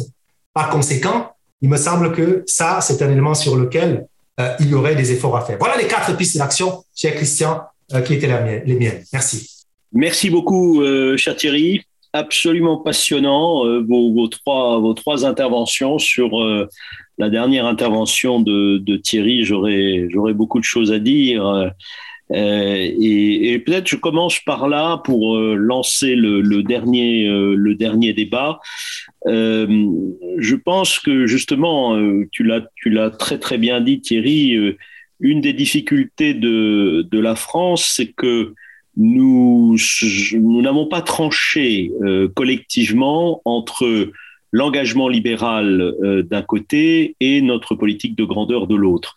Et je pense que c'est, si on veut avoir un vrai engagement libéral, on doit quelque part renoncer à la grandeur. Et ça, c'est très, très difficile euh, pour tout un tas de raisons, qui est euh, voilà le, fait que nous avons des trajectoires historiques, le fait que l'élection en France du président de la République se fait encore très largement sur euh, ce concept de, de grandeur. Alors, qu'est-ce qu'on fait? On bricole les deux, quoi, en quelque sorte. Et c'est ça qui est, qui est intéressant. On voit bien que la façon dont on, dont on utilise, par exemple, euh, l'Europe, euh, ça a été dit tout à l'heure, c'est-à-dire l'Europe comme maximisateur de puissance, c'est en fait l'Europe qui doit quand même contribuer encore à notre politique de grandeur. Hein voilà. Or, euh, ça c'est différent, c'est différent de l'engagement de l'engagement libéral qui devrait nous amener normalement à ne croire qu'au droit, à la délibération, etc.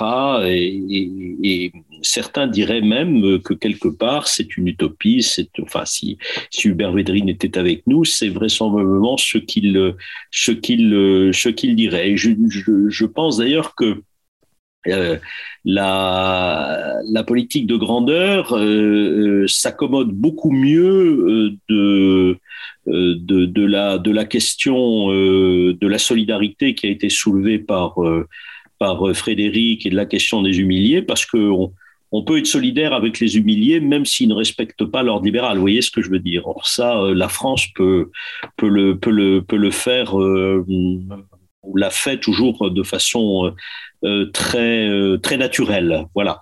Alors, ça, ça m'amène donc à, lancer le, débat et à prendre des, questions. J'ai pas mal de questions dans le, dans le QNR, mais je vais commencer par donner la parole à euh, Samuel qui euh, la demande. Voilà, Samuel, à toi. J'essaye d'être pas trop long. Merci beaucoup, Christian. Merci beaucoup, euh, Marie, Frédéric et Thierry. passionnant panel, vraiment. J'avais une question pour chacune, chacun. Marie, ce, ce référentiel euh, d'anti-humiliation, ne pas humilier, ne pas se faire humilier. Je me demandais, il me semble à t'avoir écouté que tu évoquais que c'était une caractéristique de la France. Je me demandais si c'était une caractéristique de la France, donc en tant qu'État, n'est-ce pas, État-nation, ou si c'était une caractéristique d'un groupe euh, d'élites euh, euh, étatique, nationale, française, qui peut-être jusqu'à présent dans l'histoire contemporaine euh, a été dominante, mais peut-être pas unique. Et pour reprendre l'hypothèse de politique fiction de tout à l'heure, peut-être qu'il en serait différemment ou que l'équilibre, en tout cas, de tes deux pôles serait différent si, à nouveau, dans quelques semaines, Madame Le Pen, Monsieur Zemmour ou Monsieur Mélenchon euh, deviendraient euh, président de la République. Euh, Frédéric, sur, j'étais content et, pas surpris de voir la convergence sur l'évitement de la flexibilisation et l'importance de l'enjeu démocratique. Je voulais te pousser sur le multilatéralisme que tu évoquais dans l'ADN de euh, cette grande stratégie ou stratégie ou culture, en tout cas politique française, euh, puisqu'on a vu en fait ces dernières années, hein, depuis 2010, avec les traités de Lancaster House, avec le traité d'Aix-la-Chapelle, avec les traités, le traité du, Quirinal, euh, mais aussi ces dernières semaines avec ces appels quasi quotidiens entre le président Macron et le président Poutine euh, que ces relations bilatérales sont aussi euh, très importantes dans euh, cette, les instruments de, la France. Et je me demandais comment tu articulais ça et quelles étaient, ce faisant, la, la singularité, par exemple, par rapport à l'Allemagne qui me paraît d'une certaine manière peut-être plus multilatérale. Peut-être que je suis, trop absorbé par mes, mes, mes dadas européens et de l'Union européenne, mais que, que la France peut l'être. Et pour Thierry, j'étais là aussi passionné par ta présentation aussi parce que elle nous a permis, je crois, d'ouvrir au-delà des coopérations sur l'enjeu d'intégration que l'on a peut-être euh, moins évoqué cet, cet après-midi, et entre autres parce que tu évoquais enfin l'importance de changer de culture. Alors je me demandais ce que tu pensais, au moins théoriquement si je puis dire, de l'idée de, de, fusion administrative et, donc de, d'intégrer à une échelle et sur un territoire finalement différent euh, d'une addition d'États-nations d'une part, mais aussi d'institutions supranationales euh, d'autre part, ce qui pourrait être euh, l'avenir ou un avenir de, de, la France. je pense bien sûr aux écrits récents, alors sur des enjeux autres, hein, de, du, du, défi climatique de Bruno Latour, et aussi à des collègues politistes sur, en, en études européennes qui avance cette idée de fusion administrative, alors peut-être très difficile, voire impossible à 27, mais peut-être en bilatéral, euh, de, rapprocher, de faire converger, voire d'unir hein, euh, une, une administration. Est-ce que c'est possible? Est-ce que c'est souhaitable? Je passe la parole à Thierry. Commencez. Très bien. Merci beaucoup, Samuel. Euh, je ne sais pas si je vais bien répondre à la question parce que la notion de fusion administrative, c'est vrai que dans la littérature, ce qu'on a souvent vu en matière, ce qu'on a vu dans la littérature sociologique, dans les administrations et autres, ça a plutôt été la notion de différenciation, euh, moins que la notion de fusion en tant que telle. Euh, dans le cas, par exemple, de la, de grande stratégie française, quand on parle, par exemple, justement, je parlais de, de, transaction de rôle, euh, la transaction de rôle, quand on en parle, on en parle souvent presque à institution constante. C'est-à-dire qu'on considère que ce qu'on va transférer, c'est une fonction et, que et c'est là où il reste un flou parce qu'on ne dit pas ce qui va se passer. On peut simplement que supputer en disant voilà euh, qu'il n'y a pas de changement administratif pour le moment. De mon point de vue, si, si on veut regarder les choses, c'est pour ça que je crois que Christian a mis le doigt sur quelque chose de très important, c'est que la situation actuelle de la France, elle, elle est beaucoup plus délicate parce que il faut à la fois expliquer le passage à l'engagement libéral en continuant à utiliser un discours de la grandeur. Et il faut aussi le faire, euh, et je pense que c'est ça qui explique aussi quelques tensions au sein de la campagne présidentielle, c'est que euh, certains vont plus insister sur la souveraineté nationale, et en face, vous allez avoir la notion de souveraineté européenne. Donc, ça crée une certaine dissonance, en tout cas, parce que si on creuse réellement la notion d'engagement libéral, notamment par rapport à l'Union européenne, on voit bien que si elle devait avoir, si, cet engagement devait avoir un jour un point culminant, c'est en fait une Europe fédérale euh, dans le long terme. C'est ça que ça pourrait produire. Mais évidemment, je n'ai pas envie de parler d'une, je n'ai pas envie d'avoir une vision téléologique des choses, mais si l'engagement libéral est sérieux, même s'il n'y a pas de plan, en tout cas, c'est à cela qu'il c'est comme ça qu'il peut s'exprimer de la façon la plus aboutie parce que c'est très difficile pour des institutions d'avoir deux niveaux d'autonomie. Je donne souvent l'exemple. C'est très difficile de dire à des gens que la Corse est souveraine et que la France et qu'elle est toujours dans la France. ça serait très difficile de le dire. C'est la même chose. C'est très difficile de dire que l'Europe est souveraine sur un point et que la France reste aussi souveraine sur le même point. ce sont des débats techniques et donc, c'est pour ça qu'il faut être, de mon point de vue en tout cas, il faut jouer carte sur table. Une grande stratégie, c'est un projet politique. Moi, c'est un projet politique. C'est pour ça qu'il ne faut pas avoir peur d'un projet politique, mais il faut l'assumer. Euh, sinon, après, il y a des retours de bâton parce que ça crée une certaine, incertitude. Donc, je ne sais pas ce qui va se passer. Est-ce qu'il y aura la fusion administrative euh, ou, ou est-ce qu'il y aura une coexistence? Alors à ce moment-là, il vaut peut-être mieux parler de compétences partagées, comme on en parle déjà au sein de l'Union européenne, par exemple. Euh, et à ce moment-là, peut-être que la grandeur française peut encore être pensée, mais elle est davantage moins pensable si le transfert s'est fait en faveur d'un engagement beaucoup plus euh, libéral au sein de l'institution européenne. C'est pas, voilà, ça c'est c'est une tentative de réponse. Merci Thierry. Marie, oui, merci euh, Samuel pour cette question euh, très intéressante. Effectivement, c'est intéressant de se demander qui porte, euh, qui porte ce message ou cette posture. Une première chose, je dirais qu'il y a quand même, je parlais des discours à, l'Assemblée générale de l'ONU, et il y a quand même une continuité, notamment entre François Hollande et Emmanuel Macron dans cette posture. Donc, c'est pas, on va dire, une position macronienne de politique étrangère. Ensuite, vous disiez, est-ce que euh, ça correspond à une certaine élite politique euh, En partie, probablement aussi. J'ai envie de dire, on peut tout à fait se demander, est-ce qu'on ne retombe pas dans ce que appelait Hubert Védrine euh, comme des droits de l'homisme qui correspondent davantage à de l'irréel politique qu'autre chose? On peut se poser cette question-là et probablement, effectivement, il y aurait un basculement si, si Zemmour ou, Marine Le Pen venaient à, à être élus. Après, je je finirai en disant que euh, si ça correspond à une certaine élite politique, il y a quand même euh, une base dans la population qui porte euh, ces idées-là aussi. Si on interroge la population française, il y a au moins un bon tiers de la population qui va dire qu'une des, une des valeurs principales à diffuser à l'étranger, c'est les droits de l'homme. On retrouve quand même ces valeurs-là dans la population française. Il suffit de voir l'empathie de la population française vis-à-vis de ce qui se passe euh, en Ukraine pour voir que ce n'est pas complètement une invention d'une certaine élite euh, politique. Merci Marie. Euh, Frédéric? Oui, merci Samuel. Alors, euh, lorsque je parle de flexibilisation, et euh, je n'entends absolument pas, euh, si tu veux, euh, rejeter la pratique bilatérale. Le, bilatéralisme fait partie du dispositif diplomatique de tout État, et la France a en effet peut s'appuyer sur un, un, un, un, dispositif bilatéral extrêmement dense, riche et qui est extrêmement positif. Là où je suis plus si tu veux, prudent, préoccupé et extrêmement attentif, c'est de voir en quoi la technique bilatérale sert à un enrôlement diplomatique plus large.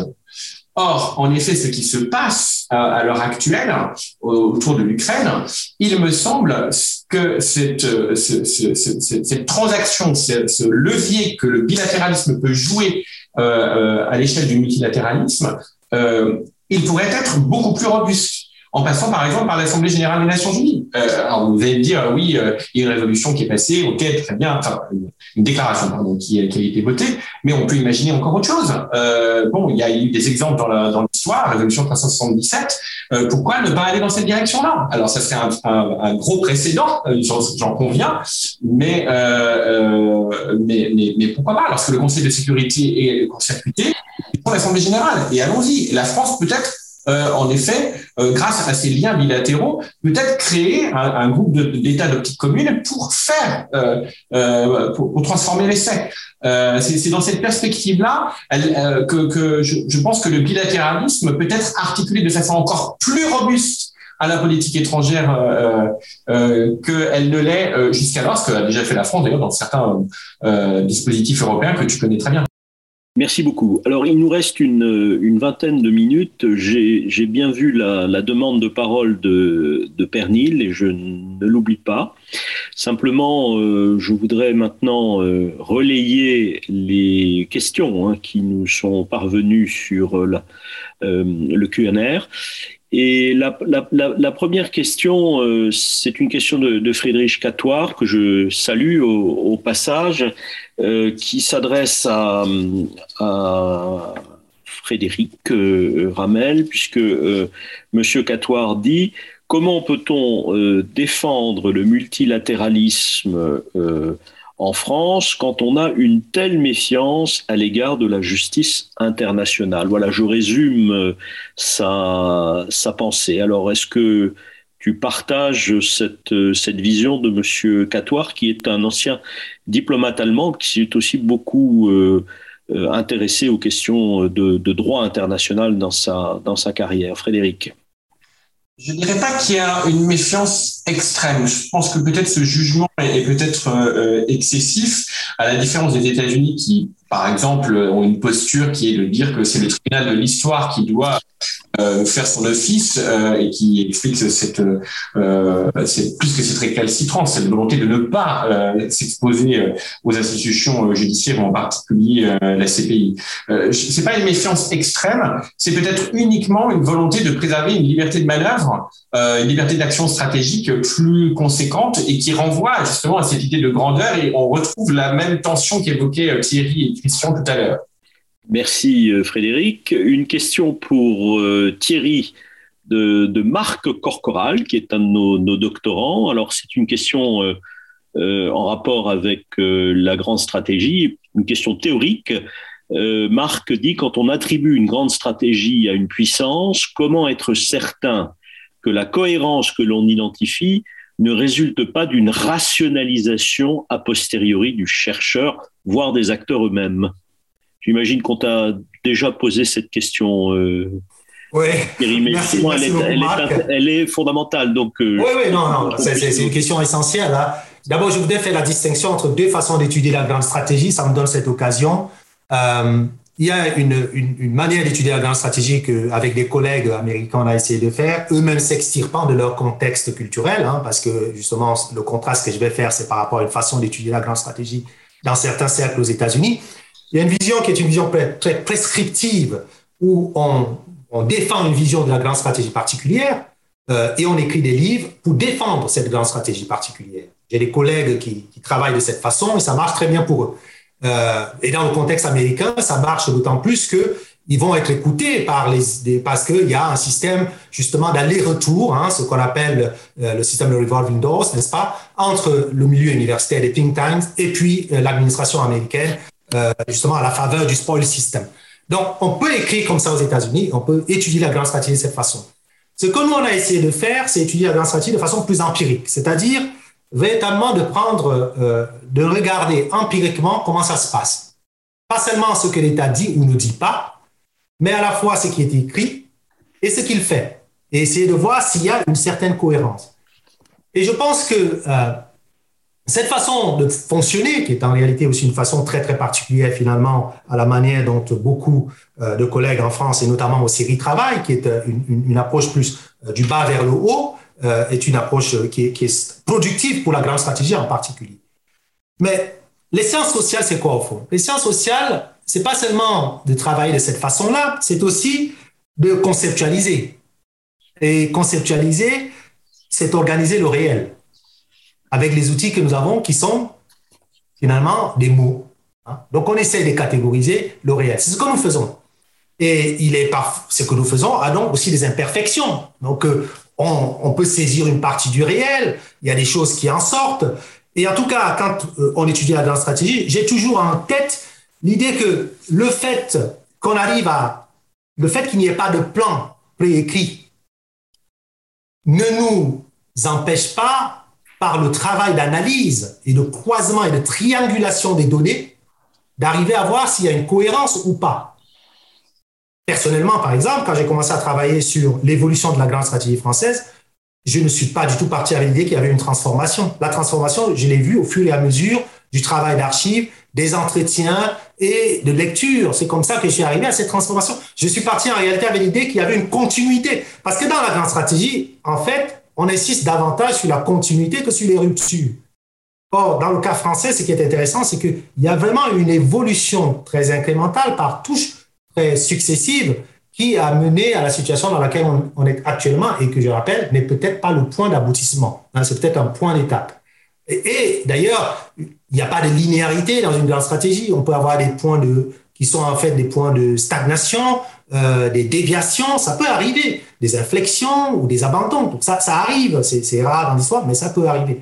Donc, rien ne garantit que ce que je dis, euh, c'est comme ça que les choses sont. La seule chose que je peux demander, je peux dire aux gens, c'est comment j'ai travaillé. Et charge à eux d'aller vérifier par leurs travaux empiriques euh, si le récit, si la manière de présenter les choses fait plus ou moins sens. Et s'ils découvrent autre chose, tant mieux. Et je serai preneur. Voilà. Merci beaucoup. Alors, nous avons euh, une question euh, de M. Hamidi, M. Hashim Hamidi, qui est une question portant sur l'efficacité des sanctions. Et M. Monsieur Hamidi nous demande si euh, finalement les sanctions euh, qui sont prises euh, à l'encontre de, de, la Russie ont une chance d'avoir une quelconque efficacité et il ne s'interdit pas dans son, dans son commentaire de faire un parallèle avec 1939. voilà, et donc la, montée de l'Allemagne nazie, et je, pense que ce qu'il a en tête, c'est le fait que les, euh, puissance démocratique qu'était la France et, la Grande-Bretagne de l'époque, ben voilà, on, laissait faire, notamment l'invasion de, la Pologne.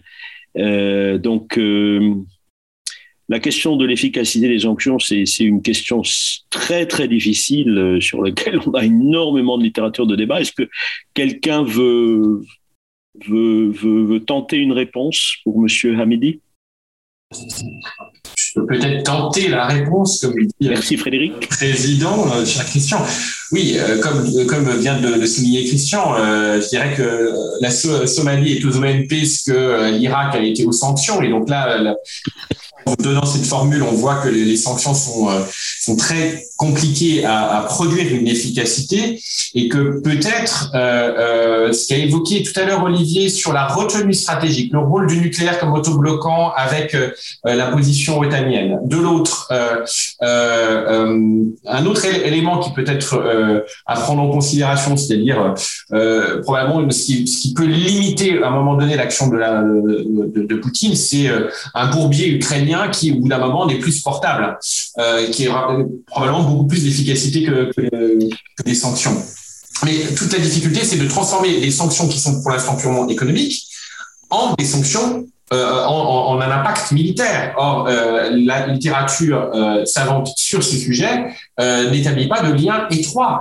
tout dépend de la configuration. Et là, la grande difficulté, c'est qu'on est face à une grande puissance. On n'est pas sur une puissance moyenne qui a déployé cette guerre. Merci beaucoup. Alors, je reviens au, panel et euh, je passe donc la parole à Pernil, qui a une question. Pernil, à toi. merci, euh, euh, Christian. je voudrais te demander, parce que si j'ai bien compris, je pense que Thierry, tu as mentionné qu'il y a une difficulté avec la compatibilité entre le discours de grandeur et le discours libéral. Euh, et, euh, je, euh, je me demande si j'ai tout à fait bien compris parce que dans mon esprit, c'est plutôt, il y a une compatibilité dans le sens que le discours de grandeur peut être encadré euh, des, dans des stratégies très différentes. Et dans mon travail, euh, euh, moi, j'ai fait une différence entre différentes périodes dans l'histoire de la France depuis 1945 et que j'ai utilisé aussi la théorie d'identité sociale pour voir que la première période après la Seconde Guerre mondiale, on peut voir que le discours de, de grandeur est plutôt encadré dans une une mobilisation sociale qu'on a essayé, parce que la France a bien réussi à avoir une place dans le club euh, d'Occident euh, avec euh, le, siège de, Conseil de sécurité. Après ça, c'était pour moi une, discours de, de grandeur qui était plutôt une compétition sociale avec la dissuasion, avec, avec toute cette indépendance, troisième voie, etc. Et maintenant, plutôt c'est un nouvel discours euh, que moi, je, date de, le début de 2003 avec la guerre en Irak, avec le discours de quand la France a commencé à prendre cette euh, euh, d'être le gardien de, droit international, comme je dis. Je pense que là, on a toujours ce discours de, grandeur, mais c'est encadré dans une discours libéral. Et je voudrais savoir comment toi tu vois cette, cette perspective-là. Merci beaucoup, Pernille. C'est vrai que c'est pour ça quand je quand j'essaie de faire le contraste entre les deux, c'est pour ça que j'essaie souvent de reprendre vraiment les, les postulats de base. Hein. Euh, donc l'essentiel en fait, une grande partie de ces postulats de base, c'est pour ça que euh, Weiss a fait un, certain nombre de travaux, mais il y a aussi euh, Bozo à, à, Paris, à Paris mm-hmm. et qui a aussi fait plein de travaux d'histoire justement pour montrer comment cette politique étrangère de grandeur, qu'est-ce qu'elle voulait dire, quels sont les postulats. Et on retrouve un certain nombre de postulats. Et quand on prend ces postulats et qu'on voit euh, ce que l'engagement libéral veut dire aujourd'hui, on se rend compte qu'on est vraiment avec des postulats qui sont dos à dos. Ça ne veut pas dire que, et, la difficulté pour la France, ce que la France a essayé de faire jusque-là, et, là, euh, tu as raison, ça a été combiner toujours ce que euh, une historienne appelle la mémoire procédurale de la grandeur avec une nouvelle réalité qui est cet engagement libéral. Et, ça, c'est ça qui est difficile, et ce qui explique en partie le fait qu'à l'occasion des campagnes présidentielles, on a tous les candidats qui veulent revenir à la grandeur Mais quand on leur demande concrètement comment ça va se faire, mais en réalité, ce qu'ils vous donnent comme résultat, euh, la plupart du temps, sauf des exceptions que nous connaissons tous, sont souvent des, des, incarnations, en fait, des expressions des extensions de l'engagement libéral. Et, ça, c'est à cette situation que la France est confrontée aujourd'hui. Et c'est vrai que tu as raison par, rapport à la grandeur. La grandeur, quand elle a émergé, elle, elle avait deux points d'appui. En tout cas, elle visait, un, d'abord à réparer au niveau interne les, les, blessures de la Seconde Guerre mondiale. Ça, c'était la première chose, réparer la société.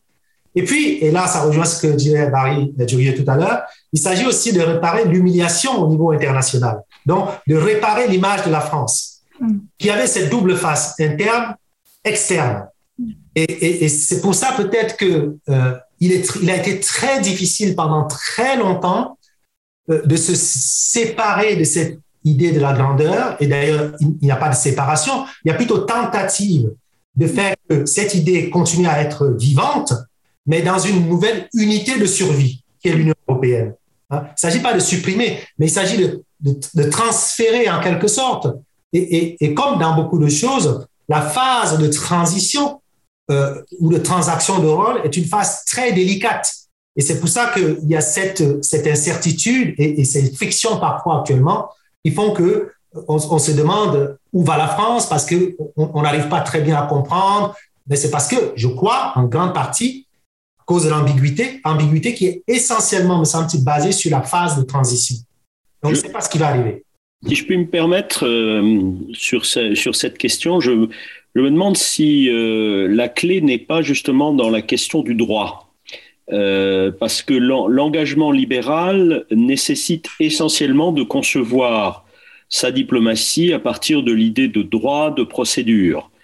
Euh, la grandeur, forcément, à un moment, ça nécessite des arrangements qui contredisent le droit. Et euh, ça nécessite de passer des procédures pour voilà, par exemple, euh, parler à des gens infréquentables, euh, etc. Euh, et, et, je pense que la, la, la, la, contradiction, elle est là. la construction européenne, elle, elle amène la France justement à, à, à, aller dans le sens de respect de la procédure, respect du droit, euh, multilatéralisme dans, dans, sa, dans sa notion la plus pure. Et, euh, et, la grandeur, elle nous ramène, elle nous ramène à des arrangements qui se situent euh, complètement à côté de, de, la procédure et du droit. Et, euh, et on essaie de jongler avec les deux, quoi. Voilà, c'est ça un peu la, la, la, la politique étrangère contemporaine. Hein. Alors, euh, je, suis, tout à fait d'accord avec Thierry. Du coup, c'est c'est pour l'opinion publique, c'est un peu, euh, oui, c'est difficile, c'est déboussolant, quoi. Hein. Mais euh, ils nous disent d'un côté qu'il faut respecter les normes, etc., et de l'autre, ils parlent au dictateur. Voilà, hein, c'est un peu, bah oui, si on est si on est dans une logique de grandeur, on parle on parle au dictateur quand c'est utile, quoi. Voilà. Je pense que c'est un peu là où on en est. Mais est-ce que c'est est-ce que un phénomène purement français ou est-ce que c'est pas euh, un peu euh, la situation à laquelle se trouvent confrontées euh, toutes les puissances moyennes? Je sais pas. Quelle est l'idiosyncrasie française dans tout ça? Voilà, c'est un peu Thierry. Je pense que les travaux qu'on avait faits, ce qui était intéressant, et ça c'est une conclusion à laquelle que j'aimerais bien voir creuser, c'est que c'était tombé au mauvais moment pour Macron d'une certaine manière, en tout cas, euh, parce qu'on a eu l'impression, quand on compare les trajectoires des, grandes stratégies françaises américaines, de façon très grossière, parce qu'il faudrait des études encore plus approfondies pour voir vraiment l'évolution des trajectoires, on a eu l'impression que euh, la transformation de la grande stratégie française, d'une certaine manière, petit à petit, sans la, partie institutionnelle française avec l'Union européenne, hein, euh, a commencé à ressembler petit à petit à la manière, à une grande stratégie à l'américaine avec les moyens de la France, avec un cadre institutionnel différent, mais sans la culture américaine. Euh, alors qu'en sens inverse, la grande stratégie américaine était en train d'évoluer vers une approche beaucoup plus, plus nationaliste, en tout cas au moment où Trump arrive, plus nationaliste et moins libérale. Ce que j'ai dit tout à l'heure, les choses n'étant pas linéaires, pour le cas américain, on peut avoir des, des, variations. Mais c'est cette évolution croisée qu'il faut voir. Dans le cas français, ce qui est intéressant, c'est que c'est pour ça que j'ai parlé de changement de culture, euh, notamment parce que ce n'est pas en France la notion de compromis. Ça ne veut pas dire qu'on n'a pas pratiqué le compromis, mais ça n'appartient pas à l'ADN politique français. On est dans un système majoritaire. Euh, donc, euh, celui qui gagne, bon, il a tout. Hein, il est au Parlement, ben, il fait passer ce qu'il veut. L'exécutif fait passer les lois qu'il veut. Et la loi de programmation militaire, elle passe comme une lettre à la poste il euh, n'y a pas, y a pas de, de, débat qui vont faire que la loi de programmation militaire n'est pas la tonalité voulue par l'exécutif, par exemple. Donc, il n'y a pas besoin de compromis. Donc, le vrai, la vraie originalité de la France, c'est d'avoir un engagement libéral au niveau international dans une culture nationale qui était moins sensible à l'idée de libéralisme tel qu'on pouvait percevoir, même si dans les faits, on pratiquait le libéralisme. C'est pas la vraie euh, originalité de la France. C'est de l'engagement libéral dans un contexte culturel qui a souvent été quand même assez réservé à l'égard du libéralisme en tant que tel.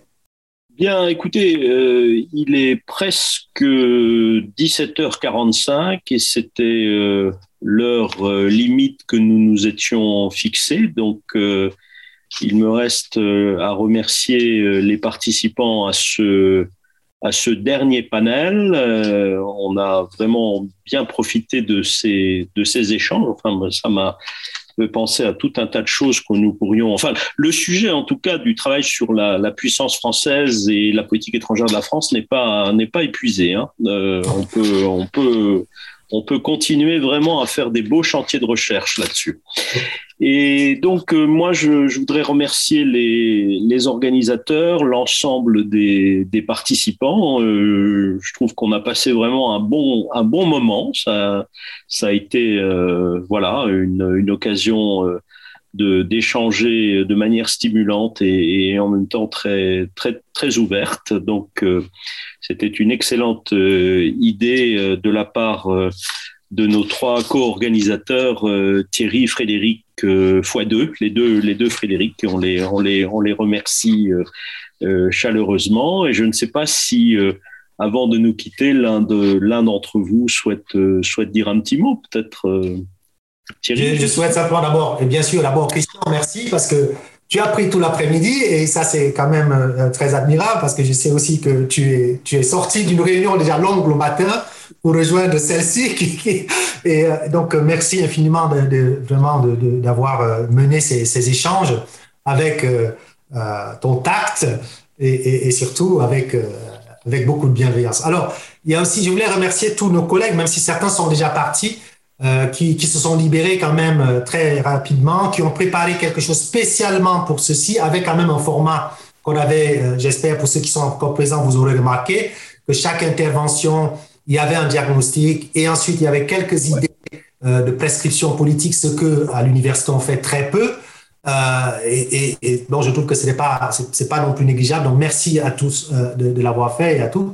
Et je voulais aussi remercier bien sûr le personnel de soutien aux, séries, euh, Clélia, euh, Coralie, euh, Clélia qui a géré, toute la logistique au niveau, au niveau de l'organisation, de l'enregistrement des inscriptions. Et merci évidemment à tous ceux qui nous ont rejoints cet après-midi pour participer à ces échanges. Voilà. Euh, en tout cas, comme on l'a dit, c'est juste le début de ce consortium et euh, beaucoup d'entre vous allez être invités de façon plus personnelle pour présenter de façon plus approfondie votre euh, position sur tel ou tel sujet dans lequel vous faites vos, vos recherches pour faire vivre justement ces débats, comme Christian l'a dit, sur la politique internationale de la France, qui, je pense, mérite une approche beaucoup plus délibérative, comme, comme je l'ai dit à un moment. Merci. Merci beaucoup et bonne, euh, bonne soirée à tous en espérant vous retrouver très bientôt.